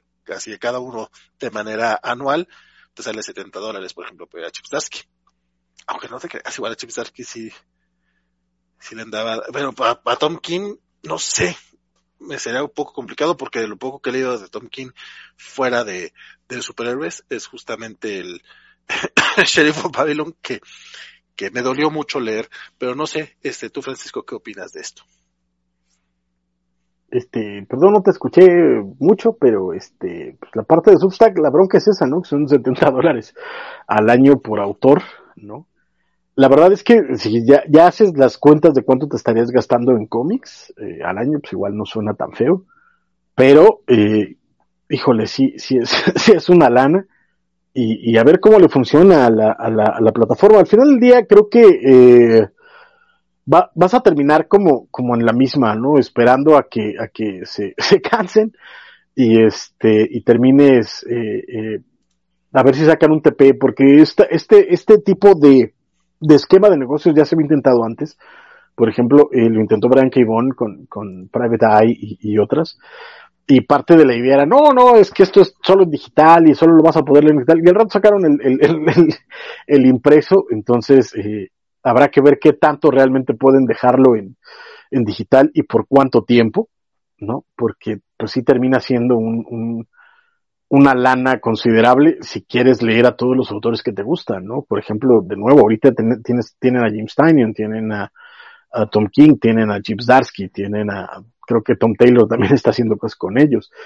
Eh, no, bueno, no, no, creo que no, porque él firmó esta exclusividad con DC. Eh, pero hay un montón de autores que puedes decir, híjole, es que quiero leer todo lo que están haciendo estos carnales. Y, y pues la vida no te da, o sea, terminarás gastando, ahorita ya nada más con los tres que dije, me terminaré yo gastando, este, 210 dólares al año, que son como cuatro mil 300 pesos. Entonces, híjole, si lo piensas. Sí, sí es, o sea, no es que uno dude de los autores, pero también es que nada te garantiza qué es lo que van a hacer, o sea, cuántos cómics van a producir. Este, lo que sí te dicen es que vas, vas a poder hacer, hacerles comentarios y ellos te van a comentar de regreso. Hacemos más, más o menos así como el OnlyFans. Exacto. Pero, pero así como el OnlyFans, tampoco vas a tener la seguridad de que sean ellos. Exacto. No, y además. A menos, que, a menos de que, te manden singers. Digo, no, me, me, han contado, no sé cómo funciona OnlyFans. No, y además, eh, eh, eh, hasta en el OnlyFans, pues tú puedes decir, mira, esto no es lo que yo quiero, ¿no? Este, me, me, me desuscribo ahorita. Mm. Y ya acá, si estás pagando por un año, Híjole. Bueno, puedes pagar desde un de, desde un mes que te salen 7 dólares. Pero, Pero, pues no. más o menos es, termina siendo lo mismo. O sea, 7 dólares son 140 varitos. Sí, Biscochan nos recuerda la cultura es cara. Y sí, es sí. algo, es, es algo triste porque sí, evidentemente, sí, sí es cara. Dice, pero es muy sí. gratificante. Pero también, fíjate que, que parte de, de lo, los esquemas que están funcionando hoy en día son aquellos que tienen este, este esquema de pago único relativamente razonable para acceder a grandes bibliotecas de contenido. Porque al final de cuentas, esta es la parte que tal vez divide este, este tipo de producto de otros, que, que hoy en día la cultura se vende como contenido, ¿sabes? Entonces, cuando tú estás pagándole a Netflix, Netflix ve eh, todas las películas y series que tiene y que produce como contenido, porque es lo que te está vendiendo. Entonces tú estás pagando tus 300 pesos mensuales, que ya es una lana, por un montón de contenido, ¿no? El, caso de, de, Substack, lo que te está vendiendo es, es el arte, es la posibilidad de a partir de estos 7 dólares que van a pagar, ojalá, miles de personas, pues Tom King y, su artista, y su colorista, y su rotulista, y su editor, van a poder comer caliente tres veces al día durante un mes. O un año, en todo caso, ¿no? Porque también esa, esa es la otra. Y es, es, que el cambio de, a Substack es eh, tratar de, de, cambiar el esquema de, del single, porque el single existe para poder mantener a los artistas que coman caliente tres veces al día, porque si no, el esquema de, de, de negocio se iría al, al álbum directo. Aquí necesitas, necesitan pues esa, esa entrada mensual, y es lo que estarías pagando. La onda es esa, ¿no? Que la cultura es cara, pues sí, pero de pronto yo quiero leer a cuatro autores y la vida me da para uno, ¿no? Y mientras que en los cómics, eh, eh, pues mm, son cuatro dólares, cinco dólares, este, hay unos que puedo leer en, en digital y después ver si los compro en, en, en físico, etcétera. O sea, hay como, como opciones. Habrá que ver cómo, cómo termina a funcionar esto, qué tanto es pirateable también, porque este, nuestros amigos piratas son, son ingeniosos para esas cosas, y, y, y, terminar de ver cuál es su esquema de negocios al final de los primeros dos años, que yo creo que es donde vamos a empezar a ver el resultado verdadero de Substack. Sí, de hecho, el modelo es curioso. Va, vamos a ver cómo les da, pero pues si le, si les funciona, la verdad es que pues sí va a ser, puede ser, puede ser bueno en el sentido de que pues van a tener más libertad los, los autores. Digo, aunque también no sé si, si, que, si tengan editor o no, digo, los editores son importantes también, pero pues será algo que ya veremos. que lo que usted dice, escuchan que aquí hay una cosa que se llama eh, Partenón, o puedes pagar a los autores para que te vendan contenidos exclusivos como pines, pegatinas y demás. Ah, lo, eh, lo que es este Patreon, este, Patreon, el mismo OnlyFans funciona más o menos así. Eh, que se ha utilizado para otro, para cierto tipo de contenidos, otra cosa, pero es, más o menos la idea. Sí hay este varios eh, varios servicios por el estilo. Substack va más o menos así, pero creo que va más enfocado, va enfocado a autores ya con, con otro tipo de eh, alcance. Substack, eh, como OnlyFans, dice Axel Alonso, campaña para un cómic sobre fetiches de pies por Chips Darsky. Eh, cada quien, no te voy a juzgar, compadre. Ángel Núñez nos dice que también juntaba a Hellblazer, Fables, eh, Sin Balas y con Televisa, pero pues pasó lo mismo y compraba varios de Bruguera, como las tortugas, Loca Key, y pues ya no compro en español porque dejan todo a medias. Mira, Loca Key por lo menos lo terminó después este Panini, pero sí es bien complicado pedirle a la gente eh, que apoyen este tipo de títulos. Es que es, que es el, es el círculo vicioso bien mamón. O sea, porque ¿cómo le pides a la gente que, que, lo compre? Pero si la gente no lo compra, las editoriales ¿cómo, te lo, cómo lo van a querer este cumplir? Y luego que toman decisiones con base en, en análisis mal hechos, también está complicado comprar. Eh, dice Félix César, quizá lo que ayudó a The Voice fue eh, la serie de Prime. Creo que poquito antes de la serie de Prime, no sé qué tanto habrá influido que fueran a sacar serie o no, pero poco antes fue que decidieron sacar los tomos en pasta dura, que fue una de esas cosas así sorprendentes, la neta, ¿eh? Acá en México la mayoría no sabe qué es un mecenas, dice Félix Farsar. Esto se lo dice a Biscochan y ya solamente se ríe, y pues sí, cierto. Es un poco más difícil ese tema. y pues nada, eso es el tema de Substack. Por otro lado, eh, este es un tema que la neta, la neta, la neta, lo puse nada más porque sí hubo tema, pero no fue como una nota, no hubo que, no hubo que la gente estuviera hablando mucho de eso. Pero pues Gary Conway, eh, co-creador de, Punisher, estuvo en un podcast, el podcast 99%, si no estoy mal, creo que se llama. Este, no, 99% Invincible. No, Invisible. invisible, no invencible. Este, y le preguntaron que qué onda pues, con, con todo este mame de la calavera de, de Punisher, que la, la, la, han traído varios grupos de ultraderecha y aparte de militares. Este, y aunque pues él dice que pues, no, considera que pues no fue lo mejor, lo mejor que pudo pasar al mundo, pues como que dice, pues sí tiene cierto sentido, considerando que pues, el Punisher es este personaje que viene como un, como un veterano de Vietnam, y pues obviamente va a haber gente que, eh, que está este pues, eh, dentro dentro de los mismos veteranos de guerra pues van a sentirse identificados y van a tomarlo como parte de ellos. O sea tiene tiene sentido dice. Eso tiene sentido y, y que, que, que, que, suceda así. Este cuando le preguntaron que, pues, qué sentía dice pues la, pues lo que se puede hacer es tratar de reclamar el, el, logotipo, o sea, tratar de hacer historias con Punisher, pues que vayan un poquito en contra de, de los valores de derecha, bueno, valores por decirlo, las creencias de la, de la extrema derecha, también porque luego por aquí gente se puede ofender porque dice, ah, o sea, que tiene que ser todo de izquierda, no, no, no, tranquilos. Pero la extrema derecha sí está bien pasada de lanza respecto a negarle derecho a otras personas. O sea, eso sí está mal, güey. O sea, bueno, eso es todo, eso, eso todo. No, es más o menos el mismo tema, pero no es sobre lo que estamos hablando. Y lo que decía, lo que, lo que dice Gary Conway es empezar a hacer historias, a lo mejor en las que Punisher sale a, a luchar por el, el Black Lives Matter o cosas así que, que a lo mejor vayan en contra de ese tipo de grupos, lo cual a mí se me hizo muy curioso. La verdad, así es como que, güey, neta. Así, así, así sería, así sería como Está- lo, quieras. está, está, está complicado. Es que son parte de, de, de lo que, de lo que hemos hablado. O sea, es difícil hacer de, de Punisher y de este tipo de personajes, eh, eh, vamos, ya no digamos este personajes eh, eh, empáticos bien, si, si- vamos, si no tienes problemas mentales.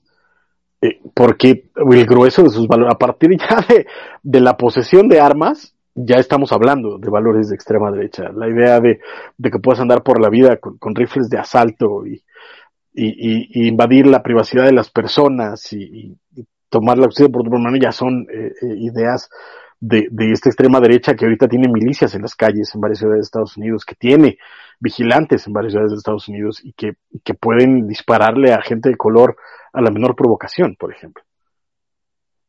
Es difícil eh, eh, hablar de, de esto cuando el mismo Jerry Conway lo ha dicho siempre, el Punisher no era un héroe. Punisher no pretende ser un héroe. Punisher era, era un villano. De hecho, una, una, una de las soluciones que, que ofrece Jerry Conway, bueno, pues como solución, más bien suelta la idea, ¿no? De que a lo mejor podría eh, que, que Frank Castle este, pase el manto del Punisher a un nuevo personaje y sugiere que fuera un veterano de guerra eh, de color, o sea, que fuera negro, lo que le permitía a Marvel, a lo que le permitiría a Marvel explorar este pues temas similares de, de crisis, este, de, ¿cómo se llama? De estos, ay, lo que viven los veteranos que es post, postguerra. Estrés, estrés postraumático. Es estrés postraumático, esa madre. O sea, que le permitiría explorar ese tipo de, de, de- de temas, pero conectarlo con las minorías, que a fin de cuentas también, digo, no es, no es que, no es que lo, no es que Estados Unidos no busque también llevar este a la, a la- a la- la clase baja blanca a la guerra, pero mucha, concentran gran parte de, del reclutamiento justamente en barrios de, minorías, que es algo que está bastante registrado, porque pues, obviamente con las minorías agarran gente pobre y mira, te damos dinero porque vayas a luchar por la democracia, yay.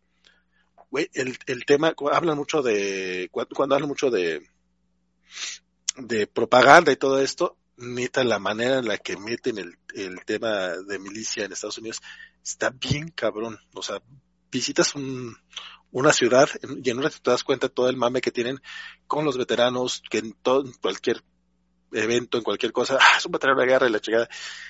El honor que, que, que le hacen sentir a, a los, para, para que la gente se vaya soldados como, por un lado se me hace muy interesante porque es el güey, Sí, el, el problema es que también, el problema también es que estadísticamente eso es el, el- los, los ex trabajadores más abandonados. Son los que tienen menos pensiones, son los que terminan eh, sin apoyo eh, médico, son los que precisamente por el estrés postraumático necesitan más apoyo psicológico posterior y no lo tienen, son los que no tienen eh, eh, seguro médico, como ya mencioné, son los que no tienen pensiones, son los que no, no tienen casas, son los que su vida se hizo pedazos, muchos de ellos terminan eh, eh, mutilados o con serios problemas para poder llevar una vida eh, funcional y son los más abandonados en, su cultura. Entonces, pues sí hay, hay, hay mucho mame, pero ya cuando te pones a revisar números y a revisar la- las cosas te das cuenta del abandono absoluto en el que tienen a sus Fuerzas Armadas retiradas, también por lo mismo, porque es, son desechables. Y como bien mencionas, muchos de ellos vienen de minorías y son los que terminan peor, porque no tienen, no tienen apoyo de, posterior de, de, de, de su tiempo en servicio. Son los que terminan muy más abandonados. Sí, no, no, no, no digo que, que, sea real el, el, lo que hacen, me refiero al coco wash general de cómo les hacen creer que realmente los, los cuidan y que la misma ciudadanía se la llega a comprar. Ayer justamente veía un capítulo de Scrubs que, que repitiéndolo, este, que tienen el debate porque fue, fue du- en- en- a mitad de la guerra eh, con Irak, este, que, que tenemos a Torque y al Dr. Cox, este, como liberales, pues diciendo, güey, es que te están, te están engañando y Halliburton y bla, bla, bla. Y para mí fue un, me rompió el corazón porque la Bern y la doctora Reed son, bueno, Reed salió, soy republicana, y güey, tiene tanto sentido ya cuando, pues claro, o sea, es la privilegiada, bla, bla, bla, bla, pero como que no lo había pensado hasta que lo vi ayer y dije, sí, me rompió un poquito el corazón, porque, pero sí me, y, pero también me dio risa como el guion no pudo darle argumentos reales a los republicanos, o sea, trataron de que También- fuera como... Pues también, también, también los guionistas son, eh, eh, el grueso de, de guionistas en Hollywood son, eh, de izquierda, son, eh, Sí. me gustaría decir socialdemócratas, pero lo que, lo que en Estados Unidos pasa por de izquierda, Sí, y, claro. y entonces le- les cuesta trabajo entender eh, la visión republicana. Eh, yo, yo, si alguien tiene como este, esta idea de tratar de ver las dos visiones un poquito más racionales dentro de lo que pinches cabe, ¿no? Este, eh, búsquense, está en HBO eh, eh, Max, por supuesto, eh, The Newsroom, la, la última serie de televisión que hizo Aaron Sorkin después de descubrir que le pagaban más en cine. Entonces, es una, es una belleza porque tienes a un conductor de noticias republicano de derecha, pero de esta derecha mucho más racional, eh, que sí te plantea que, de- va contra todo pronóstico, que eh, eh, el, libre mercado y que el individualismo puede tener sus, cosas buenas, etcétera, etcétera, etcétera, etcétera, etcétera, pero a niveles racionales, ¿no? Y, y lo curioso de Newsroom es que surge en el momento en el que eh, está Obama en la Casa Blanca y eh, empieza a surgir toda esta ultraderecha en, en, en el Partido Republicano y él empieza a ver cómo el partido al que él pertenece y en el cual ha militado durante toda su vida se empieza a, a, a desbancar hacia la locura absoluta. Entonces es como este, este diálogo interno de carnal, yo soy de derecha, pero, pero, pero estos güeyes están locos. o sea, hay, hay enormes diferencias y terminan siendo diálogos muy interesantes. Aaron Sorkin, la verdad es que a pesar de que él también es de izquierda y rara vez respeta a los de derecha, como se pudo ver en sus cuatro temporadas de The West Wing, y en este caso trata de hacerlo y lo hace muy bien. La verdad es que recomiendo muchísimo The Newsroom y espero que en algún momento próximo ya saquen The West Wing en, en, en HBO Max porque The West Wing, belleza. Pues son de ese tipo de series que sabemos que van a llegar eventualmente, nada más que tienen que ir dosificando un poco. Según esto llegaba fenómeno, digo, no tiene que ver fenómeno con The West Wing, pero también es otra cosa que esperábamos, que según salía en enero no llegó, y ya está prometida Tiny Toon Adventures para febrero. Entonces yo espero que ya Freakazoid llegue este fin de semana. Pero bueno, eh, nos manda eh, mensaje destacado nuestro querido Félix, que sigue con nosotros a las 2 de la mañana. Dice, recuerdo un número donde Frank era tan radical que mataba personas porque tiraban basura en la calle. Creo que por eso hoy lo explotan más como Cosmic Ghost Rider. Eh, dos y media, carnal. No dos de la mañana, dos y media. de la mañana. Sino el caso de Frank Castle. Mira, ah, cu- cu- cuando tenía 15 años sí me gustaba el personaje. Eh, dice Elizabeth Bugalde, eh, pues tenías razón, vale, con todo y noticias malas, sí están superando a Boba Fett en horario. Eh, no, y no solamente en horario, sino en calidad, no, no te creas, este, es broma, eso es broma. Pero bueno, de hecho ya vamos a, ah, no es cierto, tenemos una nota extra que no estaba aquí porque Elizabeth no la mandó. Tan, tan, tan. Es que, eh, Elizabeth Ugalde quiere, eh, dice que, dice que no va a entrar porque ya está en, pijama, pero quiere que, mostremos esta, estas viñetas del último número de Iron Man, que es el Iron Man 16, en el que básicamente se burlan de Tony Stark, este, porque, porque pues es un ingeniero y, y, y lo ponen así, eh, contrastándolo con Red Richards, que es un, que es un, que es un científico. Entonces dice, dice Van, que en el título de Iron Man regresa del espacio Tony Stark con una cosa como la silla Moebius, pero en su armadura plateada. Entonces, le dice al resto de los Vengadores que les va a compartir su don y a partir de ahora todos tendrán eh, su nivel de geniali- genialidad. Cuando Sun le pregunta a Reed si, si, si siente diferencias debido al regalo de Stark, él le contesta que, que sí. De hecho, se siente un poco más tonto. Dice, eh, Elizabeth dice que esta fue la forma en la que Marvel dejó en claro cuál de los dos, cuál de los dos era más inteligente. Para Reed, la genialidad de Stark no fue subir, sino bajar de nivel. Y a ella le da mucha risa porque, pues, de esas cosas, eh, eh, le, da mucha risa porque, pues, eso demuestra porque, que es un ingeniero este, este muchacho de, de Tony Stark. Entonces, eso nos dice que Fíjate. Elizabeth Ugalde. no ve con buenos ojos a los ingenieros. Fíjate que de, la, de, de las pocas, poquísimas cosas que no me gusta de, de, del MCU es la forma en la que trataron a Tony, a diferencia de, por ejemplo, de Bruce. Eh, en Endgame, que sea eh, Tony el que resuelve cómo viajar en el tiempo cuando tienen a Bruce trabajando en el, en el, en el asunto y Bruce no puede resolver el, el dilema, me pareció insultante porque Bruce es un actor en física. Eh, eh, Tony, eh, Tony es ingeniero, carnal. Tony, Tony le da los tornillitos y a los circuititos y, párale de contar. O sea, no, no es científico. Científico es Bruce Banner, científico es, Reed, científico es el queridísimo Hank Pym, el científico supremo. Pero Tony no es, no es científico. Y eso, ese, ese, ese momento fue de, "Eh, no me gustó, pero mira, lo acepto para, para poder seguir viendo la película y disfrutar. Biscochan dice que, que pide que entre Elizabeth para que modele la pijama. Iván con todo el reacciono como vale. Agradece que hayamos dado la nota. Pues mira, ahí estaba esa notita. Ahí lleva. Yo no he leído el Iron Man desde hace como, yo creo que ya 10 números. Ya voy atrasadón. Pero sí he leído buenas críticas. Y mira, que tú lo estás leyendo también está muy chido. Eso me alegra mucho. Dice Félix Farsar que ninguno es el científico supremo. Como Henry Pym, dice Félix Farsar. Y pues bueno, ahora De sí. hecho, Henry Pym es el único, único, único científico supremo. ¿Y qué pasó? ¿No vamos a hablar del Civil War 3? Sí, sí, sí. Por eso decía, Me- ahora sí, Ah, vamos a la última nota. Que yo dije, Es que Civil de- de War pronto- 3. Tan, tan, de tan. pronto me sonó a Raúl Astor así como de el final, final, final, porque yo cuando dijiste la otra nota yo dije, ah, esta es la final. Pero no, Ah, no, no. sí hay un final, final. Es que iba a decir la última nota y decía, ah, no, no es cierto. Porque tenemos la nota que nos había pedido es nuestra querida Elizabeth. Entonces, ahora sí.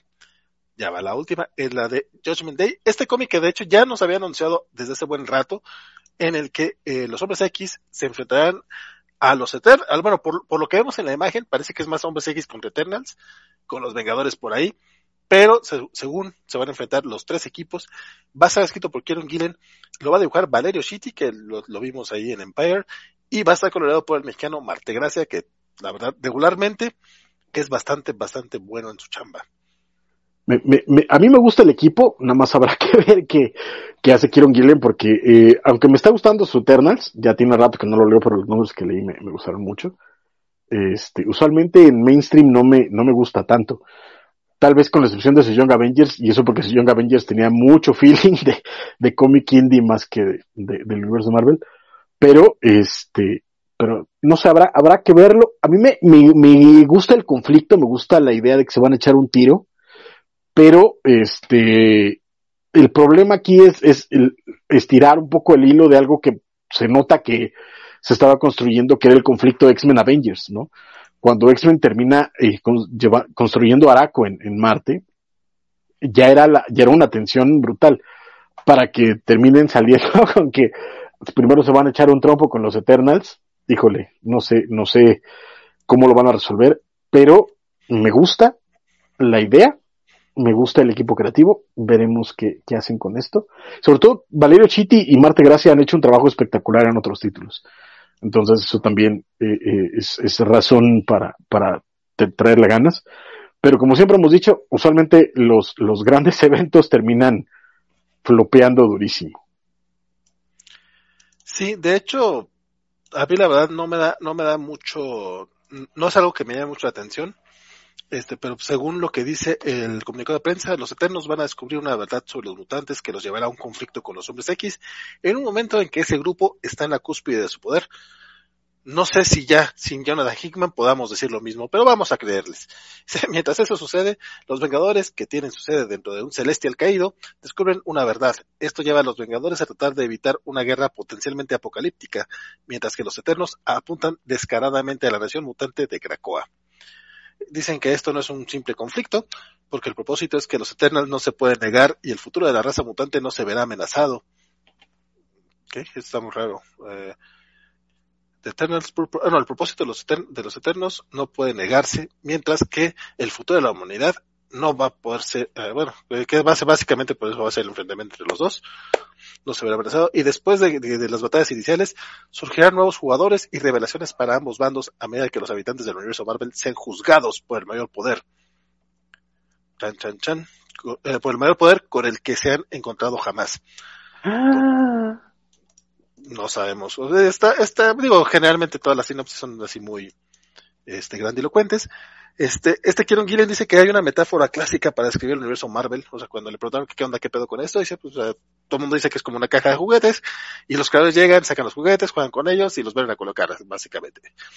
Y él dice que, que entiende ese- esa metáfora, pero pues no está, este, de acuerdo con ella, porque él cree que, que, que, él lo que lo que va a hacer va a jugar, pero de otra manera, porque que él, que él más bien, más que juguetes, él lo ve como si fuera una, tienda de música, con todos los instrumentos, con sus diferentes cualidades, que sugieren diferentes canciones y bla, bla, bla, ¿no? Dice, con todos los instrumentos de Marvel, eh, que ha tocado hasta ahora, eh, nunca ha escrito, eh, dice que a pesar de que ha jugado con, que, que- que- que utilizan el, el play de jugar con el play de tocar, en, español es- no se traduce bien, pero bueno, pero que hasta ahorita con todos los, instrumentos de, de Marvel con los que ha tocado, este, nunca le ha tocado eh, escribir un evento como tal, y dice, pues no, esto en este caso, este, no es tanto tocar un instrumento, sino tener todos los instrumentos de la tienda de música Marvel a tu disposición.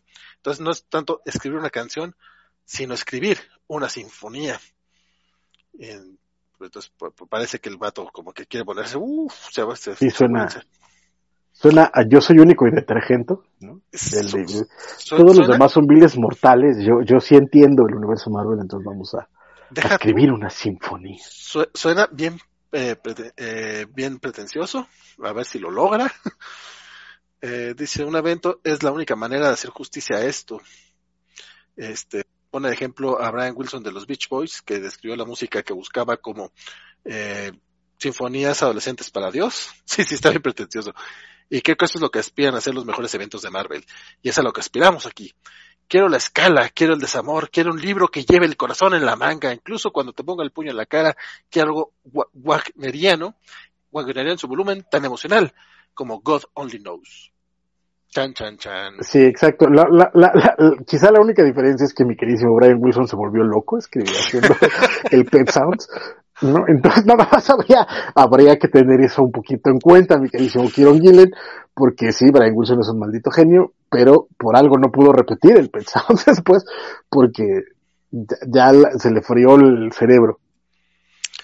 Pues, pues, pues mira, si lo logra Kieron Gillen, aunque después lo perdamos.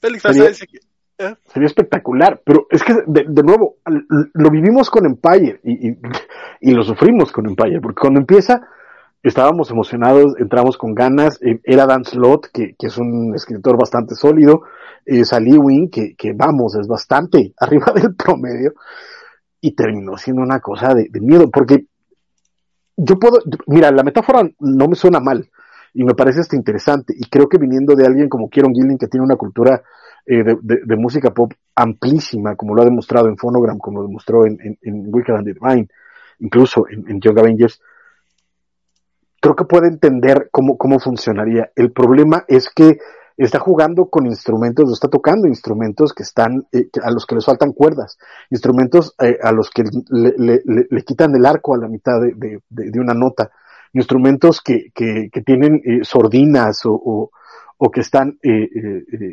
callados o que, o, que no, o que no se pueden comunicar entre ellos. Y no puedes escribir una sinfonía así. Insisto, Brian Wilson se volvió loco por eso, porque tenía tantos sonidos increíbles en su cabeza que a la hora de tratar de conectarlos y que no sonaran como él creía, se, se, se fue delirando. Además, por supuesto, de las drogas, pero, pero esa fue, pero, pero ese, es- ese es, es que ese es el problema de tener ese tipo de visión. Entonces, a ver si no termina más bien más frustrado de lo que debería y se termina yendo de Marvel eh, eh, encabronadísimo por, por la experiencia, porque no puedes escribir una, una sinfonía donde los, los instrumentos estén todos a tu servicio. No puedes. Pues bueno, el, el cómic sale, eh, Judgment Day saldrá a la venta en julio, pero para mayo vamos a tener por ahí un, especialito dentro del Free Comic Book Day, que va pues, como un adelanto para ver que, de qué va esta serie. Que considerando cómo ha, cómo ha quedado los X-Men eh, post-Hickman, este, no sé cuál sea la intención de Marvel, este, pero no me llama para nada la La verdad es que no me, no es algo que me llame mucho este evento. Si de por sí los eventos en general no son mi hit, este no me está llamando mucho la atención. Ojalá pueda cambiar un poco mi, mi parecer. Kieron Gillen, además de Eternals, va a estar trabajando también en, en Immortal X-Men, que es básicamente el consejo silencioso de Krakoa. Entonces, tal vez eh, tenga chance unos mesecitos de ir tejiendo los hilos para que tenga algo de sentido esta, esta batalla que, como están las situaciones ahorita en cada quien en sus respectivos títulos, no veo por cómo, cómo, suceda, pero pues bueno, bueno, sal, salvo que los hombres que están haciendo enojar a todo el mundo, pero fuera de eso, pues ya veremos este que cuál será la, la, la, pues sí, el resultado. En, que nuestro querido Félix nos haya mandado este mensaje destacado, dice Kieron Gillen, nuestro hombre orquesta. Y dice que le va a dar el beneficio de la duda porque ya está leyendo Winston Fisher, pero sí se, sí se vio bien reseñas chaparras por aquello del, eh, del pretencioso, me imagino. Le voy a pasar tu comentario a César, que bien que ahí en Comacheando. Ay, César, César. Eh, yo te veo, Félix, yo te veo en todos los programas. Por cierto, nuestra querida escuchar nos dijo que el mejor Hulk es el Hulk de Mark Ruffalo. Y, y hoy, bueno, cerramos este programa en 2 de febrero. Recuerden, este consejo fue un consejo que, que nos dio Biscochan en privado, entonces vamos a repetirlo. Si por alguna razón entran en un, bloque, un buque temporal en este día de la marmota, por lo menos coman algo rico, coman su comida favorita hoy, para que si mañana vuelven a vivirlo, pues vuelvan a comerla. Coman tocino y harto corte de carne. Y así. Ese Luchamex tiene dudas, nos dice a través de Twitch. Yo, yo tengo blandas. ¿Qué, qué, qué te traes, Lucha? Justo, Ah, justo. perdónenme, ya a estas horas me está pegando la vacuna, perdónenme. Compadre, dinos tus dudas antes de irnos ya a... Bueno, no sé qué va a hacer tú, pero yo voy a ir a cenar antes de irme a hacer la meme. Te juro, te juro que diría que, que voy a ver este Boba Fett. Lo más probable es que sí lo intente, pero sí me está pegando duro. Creo que, creo que al, al, al buen señor Putin no le gustó mis chistes del inicio del programa y me está, este, me está pegando, me está pegando. Axel Alonso nos dice que él sí, que él sí está leyendo Eternals y Avengers, entonces eh, que sí tiene sentido el enfrentamiento entre los Vengadores y los Eternos, eh, por cosas de ambas series, pero falta ver qué, qué onda con los Hombres X. Ok. Eh, le creo a él, le creo a él. Dice Biscochan, qué pobre Mel. Eh, Biscochan creo que es la única persona que yo conozco que sí conocía a la, a la marmota Mel que falleció ayer. Este, porque, porque ella sí sigue los eventos del Día de la Marmota. Eh, yo honestamente no conocía a la marmota. O sea, digo, sabía que había marmotas que predicen si va a durar más el invierno y todo eso. Y así fue así como que si le dolió. Dice, hagamos un día vegano en honor a Mel yo no les sugeriría algo tan así, tan agresivo para un día que podrían estar repite y repite, aunque, aunque si están atrapados en ese bucle temporal y son la persona que sí puede tomar decisiones, pues pueden comer lo que quieran todos los días, entonces está bonito. Exactamente. Pero si son la persona que está repitiendo todo, qué feo. Exacto, pero también yo creo que Mel querría que comiéramos cadáveres de vez en cuando. si igual de pensar que cambiaban la marmota cada año, pues cada tres, cuatro, porque no viven tanto, pero este ya tenía seis años. No, no más Está- no sé. Pero están bonitas las marmotas, fíjate. Esa, esa, esa foto que subiste de, de- del cuate agarrando una marmota fue de, ay, yo quiero una marmota. Pues están bonitas las marmotas. Pero no tan bonitas como los pandas rojos. tienen su encanto. Que ya viene Red este a, a Disney Plus en marzo. Qué bonito, porque no se va a estrenar en cines. Yo todavía veo los trailers en los cines, pero Pobre, no pobre Pixar, güey. O sea, le, está- le están pegando bien duro a Pixar. Pobrecito. está rara la, la estrategia, está muy rara. Sí. Pero bueno, O sea, básicamente es- vamos a estrenar todo menos, menos los de Pixar. Eso se va directo a Disney Plus. Que gacho. Estrenaron Encanto. O sea, estrenaron Encanto. Eh, Encanto está chida. Tiene- no, tiene, tiene sus datos, pero a mí por lo menos me gusta más Luca, por ejemplo. Oye, por cierto, de Encanto, no dimos la nota, pero esta semana, digo, en lo, en lo que Luchamex nos, nos dice bien sus preguntas, porque no, no las, parece que es por el, el episodio de de Boba Fett o algo así. Este, esta semana, eh, no se habla de Bruno, llegó al número uno de los 100 de Billboard, 100 hot- eh, 100, 100 Hot de Billboard. Es la primera canción desde un mundo ideal de Disney que llega a ese puesto, ya había eh, alcanzado a Frozen que estaba en el cuarto lugar y nada, que no se hable de Bruno, no, no, no. Sí, consiguió llegar al número uno. Es que Desde un mundo ideal. Lin Manuel Miranda es una cosa de miedo, mano. O sea, Oye, Pero que, nuevo, que aunque la canción ni siquiera le tenían fe, o sea, no, eh, era una canción que pudo no llegar a la película. Sí, es- no, pero en general, o sea, el, el grueso de la película fue un arriesgue y Lin Manuel, de nuevo, aunque a mí la película no, no me fascinó, me parece que está chidita y, y disfruté mucho las canciones, pero, pero poquito más.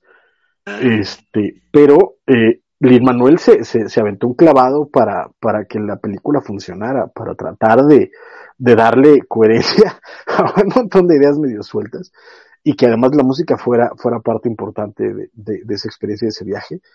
Y la verdad es que a mí también me, me, sorprende, o sea, a mí me gusta, me gusta mucho, este, no se habla de Bruno, que pobre Bruno le fue muy mal el año pasado.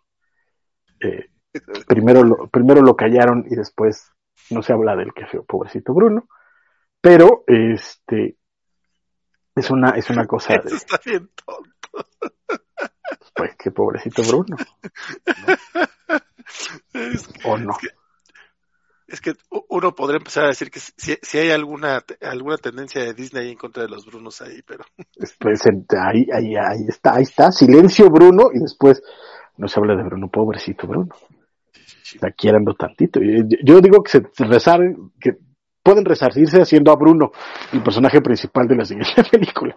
Pero, este, en todo caso, eh, a mí, a, mí, a mí me gustó mucho la canción, pero no me esperaba el, el, el impacto y de pronto todo el mundo la, la, tiene en la cabeza. Porque además, en realidad todo lo que tienes de la cabeza es no se habla de Bruno, no, no, no, no, no. Porque el resto de la canción reto a cualquiera que la cante. es un no trabalenguas. ¿Eh? Sí, por, porque la, la dirección de doblaje está bien bueno, es que también te la ves doblada, carnal, pero en, en inglés está, está bien, está bien dirigida, está bien pronunciada, está bien trabajada, porque además la forma en la que, en la que mezcla las diferentes melodías y los diferentes ritmos para que funcione, eh, vamos, Luis Manuel es un maldito genio, pero te juro que nadie puede cantar eh, eh, We Don't Talk About Bruno de, de corrido en una, porque de verdad es un maldito trabalenguas. Pero creo que esa disonancia, esa, esa, eh, eh, construcción melódica es la que le voló la cabeza a más de uno y terminó poniéndola arriba. Pero a mí, por lo menos, la que me tiene eh, enamorado y le escucho todas las noches y todas las noches me, me, lloro para dormirme mientras le escucho, es la de dos oruguitas. Que, esa no, va. no, esa sí no. La que me gusta mucho es la de peso, la de la que canta esta Lucía. Luisa. Luisa. Luisa. Esa está bien buena también. A mí me gusta mucho la de la familia, la, los maravillosos Madrigal. Esa, esa la que de Madrigal. Esa, esa la que de plano no le entiendo ni madre y aún así el puro ritmo me gustó desde la primera vez. Dice Luchamex que es por el final del episodio 6 de Boba Fett. Velo, velo Francisco, está de poca. Ah, eso ¿Qué, el 6? Sí, claro, no, no, no, voy, voy para allá. La, lo, que no, lo que no prometo es llegar al final porque de verdad sí me está pateando esta cosa. la neta dice que, que la, las preguntas mejor las deja para la covacharla porque se ah, quedan va, va. dudas. Y ok, ok, ok. Espero, espero, llegar, chavos, recen y, por mí. Y mira, compadre. En ruso. Todo, todo esto lo dejé justamente para ti, Chamex, pero bueno, lo dejas para la covacharla. Porque sí, de todas maneras no hemos visto el capítulo, hemos estado aquí platicando con ustedes. Axel, Axel Alonso dice, ¿tiene sentido el enfrentamiento entre... Ah, no, usted lo leído. Biscochan dice, hagamos un día vegano normal, también ya lo hemos leído. Eh, yo pensé que le cambiaban cada año, también ya lo hemos leído, perdón, es que los, los, mensajes de los chamex fueron como así en entonces no me, no me quedé claro. Sí te queremos mucho, Fab Biscochan, pero un día vegano, tan, tan, tan. Axel Alonso, cu cu cuando quieres posicionar a un equipo cercano a una película o serie, le pones a pelearse con los hombres X. Ya había visto eso, sí es cierto, este, pusieron X-Men contra, contra Avengers, fue antes del estreno de, de Los Vengadores de 2012. X-Men vs. Inhumans fue en el año en que se estrenó la serie de televisión de Inhumans. Y ahora que se acaba de estrenar Eternals, va X-Men contra Eternals. El meme está gracioso. Mel tenía seis años, nos recuerda a Biscochan, sí, ya era una era una marmota ya grandecita. Mario Rodríguez, yo nomás digo que la última vez que vino Spider Games a acompañarlos tuvimos un programa de seis horas, y allá vamos a cerrar, compadre. Sí, pero, pero, pero Spider Games se durmió a la tercera, carnal, o sea, teníamos, teníamos la cabeza de Spider Games durante el grueso del programa. Y Biscuchan nos dice que el año que viene tendremos marmota nueva, porque ahorita están hibernando, pero por eso el Día de la Marmota este año no se va a celebrar. Y si no sabemos si el invierno durará seis semanas más o no. El hecho de que se haya muerto hoy Mel, yo creo que nos dice que, que ya valió queso y el invierno va a ser eterno. Va a ser Es como, como- es como- Arandel. Exacto, es, es como cuando se murió Betty White, a mí me dio un montón de miedo del futuro. Ese, ese día dije, esto ya valió. Ese día ya, ya valió. Sí, un mundo sin Betty White no tiene sentido. No, no dejas de, que, que, de nuevo, Betty White vivió dos guerras mundiales, carnal, dos guerras mundiales. ¿Qué sabía acerca de lo que venía que dijo, mejor me voy? La neta, antes de que salga la revista, mejor me voy. ¿Qué ¿Cuándo? sabía Betty White que nosotros no sabemos? Cuando vi este meme, por llamarlo de alguna manera, de Martin Luther King y de Ana Frank eh, de fotos recoloreadas, diciendo que si, si estuvieran vivos hoy tendrían ochenta y tantos años, y, y los dicen, serían más jóvenes que Betty White, y yo, güey, dice, la historia no fue hace tanto. No, no, no nada más que no fuera hace tanto, sino que Betty White tenía 99 años. Y, y, y el cabrón de Díaz Horta sigue vivo y cumplió. ese- Exacto. o sea, No, de Díaz, no, Díaz digo, Ordaz es de- de Echeverría. Perdón, Echeverría, perdón. Echeverría, sí, no, no, no, o sea, Co- Confundí O a los culeros, perdón. digo, exacto, digo, hay, hay, hay, hay culos, pero bueno. Sé cuánto vende el kilo de carne de marmota, Félix, ¿qué pasó? ¿Qué pasó? Eh, no se habla de Bruno, dice Biscochan, dice, pero, pero para canción super güey de Disney, los de, las de la Sirenita. No, y aparte a Biscochan todavía le tocó la, la, la, la versión latinoamericana de la Sirenita. No, sí. Eh, cambiaron el, en España cambiaron a doblaje eh, ibérico a partir de La Bella y la Bestia. Ah, te caí. Ujú. Antes de eso les tocaban los, los doblajes Pero- latinoamericanos. Pero, pero si, eh, pero si España tiene una industria de doblaje enorme de, de, de décadas. No, no, es más, ahorita Biscochan probablemente nos va a decir, ella, cuando hicieron el redoblaje de la sirenita, eh, ella no ve la nueva versión de la sirenita, ella no le gusta, porque ya está acostumbrada al doblaje original. Que la vea, que la vea en inglés entonces, que está bien bonita. No, no, pero pues ya en, en Disney Plus tienen la opción de verlo en, en latinoamericano. Exacto, exacto. Eh, porque Bruno Díaz, su principal competencia, dice Elizabeth Ugalde, que por eso no se habla de Bruno. Ya sabemos qué va a pasar con Red. Este, que en paz descanse Bruno en Red. Espero que no pase eso. Eh, super pegadiza la canción, ya me la estoy aprendiendo. Esta noche eh, la van a cantar Ant y ella, la de No se hable de Bruno. Tómala. Qué preciosidad. La palomera de Spider Games, Winter's Coming. Hice la misma comparación entre Betty y Mel, dice Biscochan. Pues bueno, con eso, sí, yo no puedo ver la versión nueva de la Sirenita. Con eso cerramos pues esta estas noticias que estuvieron bastante extensas, bastante cotorras, y para no tener un tema, de nuevo, ¿para qué? Si ya me conocen, ¿para qué me invitan? Muchachos, pero muchas gracias por, sobre todo porque si hay banda que se quedó con nosotros las cuatro horas, yo, chavos, de verdad, consíganse una vida, este, no sé, hay, hay mejores cosas que hacer como pintar una casa, este, freír un huevo, no sé, chavos. Digo, por lo menos los chamex se fue a ver Boba Fett en medio de, la, de, la, de las ñoñotizas, pero, pero muchas gracias a todos por, por este, por, por estar con nosotros, por acompañarnos, por darnos el, el view, y, pero por favor también déjenos un like, compartan el video, que eso también es súper importante. Estoy viendo que no comparten los videos, no sé por qué no lo hacen, pero compartan los videos y este, de ser posible, regresen después de la transmisión en vivo para dejarnos comentarios y por supuesto en eh, los podcasts, en las, todas las plataformas de podcast posibles, denos una, una calificación de preferencia positiva, pero no es necesario. Y este, y en Apple Podcast, pues pónganos ahí unos comentarios coquetos diciendo que somos los más guapos de, de la radio comiquera, aunque sea para que, para que me sienta mejor después de la vacuna rusa. Se, Pero, se vale eh, que quiere que no te pegue la rusa. Yo sí desearía que te Este- pegara la rusa. Ojalá. Yo, yo no sé si me pegue, pero que me dé la rusa, eso sí estaría muy chido. Pero... Ay, perdón. Valde dice que ya va a haber boba.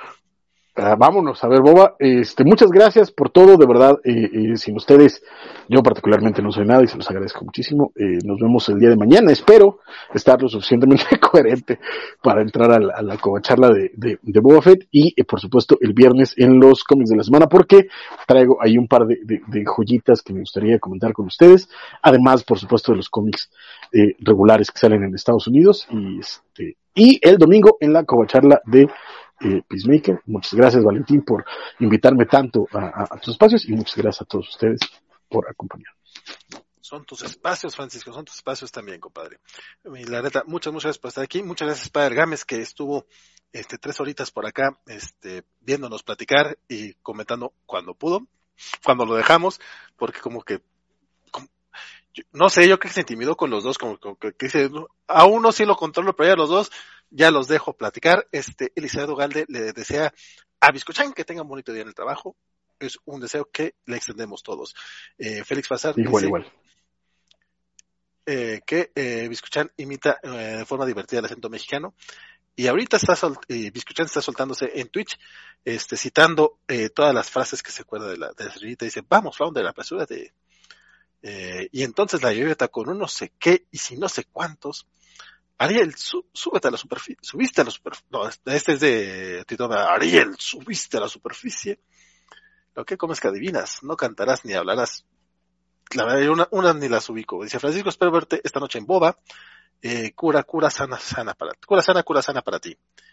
Y Mario Rodríguez, nos vemos mañana. Escucho de nuevo el programa porque me tuve que ir un rato. Muchas gracias, mi queridísimo Mario Rodríguez. Muchas gracias a todos los que se conectaron, este, a todos los que estuvieron aquí desde, desde el buen este Rodrigo Díaz Paz, que estuvo desde el principio, Félix Fazal, que estuvo todo el rato, estuvo también mi querido Axel Alonso, Luis Joel Soto, estuvo Alex Guerra también echando acá el chisme, eh, tuvimos a Roberto Murillo, a Hugo Rioja, este, a, a Luchamex, obviamente, Jorge, Jorge González, que también estuvo aquí echando el chisme un buen rato, este, obviamente Elisa Dugalde, eh, Biscochan, todos los que están ahorita a estas horas con nosotros, Don Mario, eh, todos, todos ustedes, muchas, muchas gracias por estar aquí echando el chisme. Recuerden que mañana, o más al ratito, es miércoles de Coba Charla de Boba, Boba Fett. El jueves tenemos eh, dedicado a Breath of Immortal. El viernes los cómics de la semana. Este sábado, la gente de eh, eh, la, gente de Cobacheando va a estar hablando pues que el 15 aniversario de la covacha. A mí no me han invitado, pero parece que se invitaron a las mellizas para que les hagan muchas preguntas. Soy super sexy. Dice que Grogu, ok, creo que nos acaban de spoiler el, final del sexto episodio de Boba Fett, no estoy muy seguro. Félix Farsar pide que se suscriban, por favor. Y la verdad, yo también les agradecería mucho. Por lo menos, denle like, suscríbanse al canal. Si aparte se quiere, quieren hacerse miembros de, del canal de YouTube, lo agradecemos mucho a partir de nueve pesitos. En Facebook también pueden hacerlo. Eh, les pediríamos que lo hicieran a través de web, porque a través de, si lo hacen a través de app, este, nos dan menos básicamente la, la comisión se la quedan este Apple o Android, entonces si lo hacen a través de, de, web, pues nos llegan unos pesitos extras, y como es de 19 pesitos, la verdad es que cualquier peso cuenta mucho. Este, perdón Elizabeth, yo nomás leí el mensaje, este, no sé si sea o no sea así, eh, porque pudiste haber estado viendo en lugar de estar viendo, viéndonos a nosotros, y me hace sentir culpable. Eso es todo por esta ocasión. La próxima semana habrá noticias. Si habrá. Yo probablemente no esté porque me van a suspender después de las cosas que dije acerca de los eh, del tema de Guppy Goldberg. Pero yo espero todavía estar con ustedes el próximo viernes hablando acá de los comiquitos de la semana. Esto fue todo por esta noche. Mi nombre fue Valentín García. Espero que lo haya sido la próxima semana. Hasta luego. Ah, sí, el outro.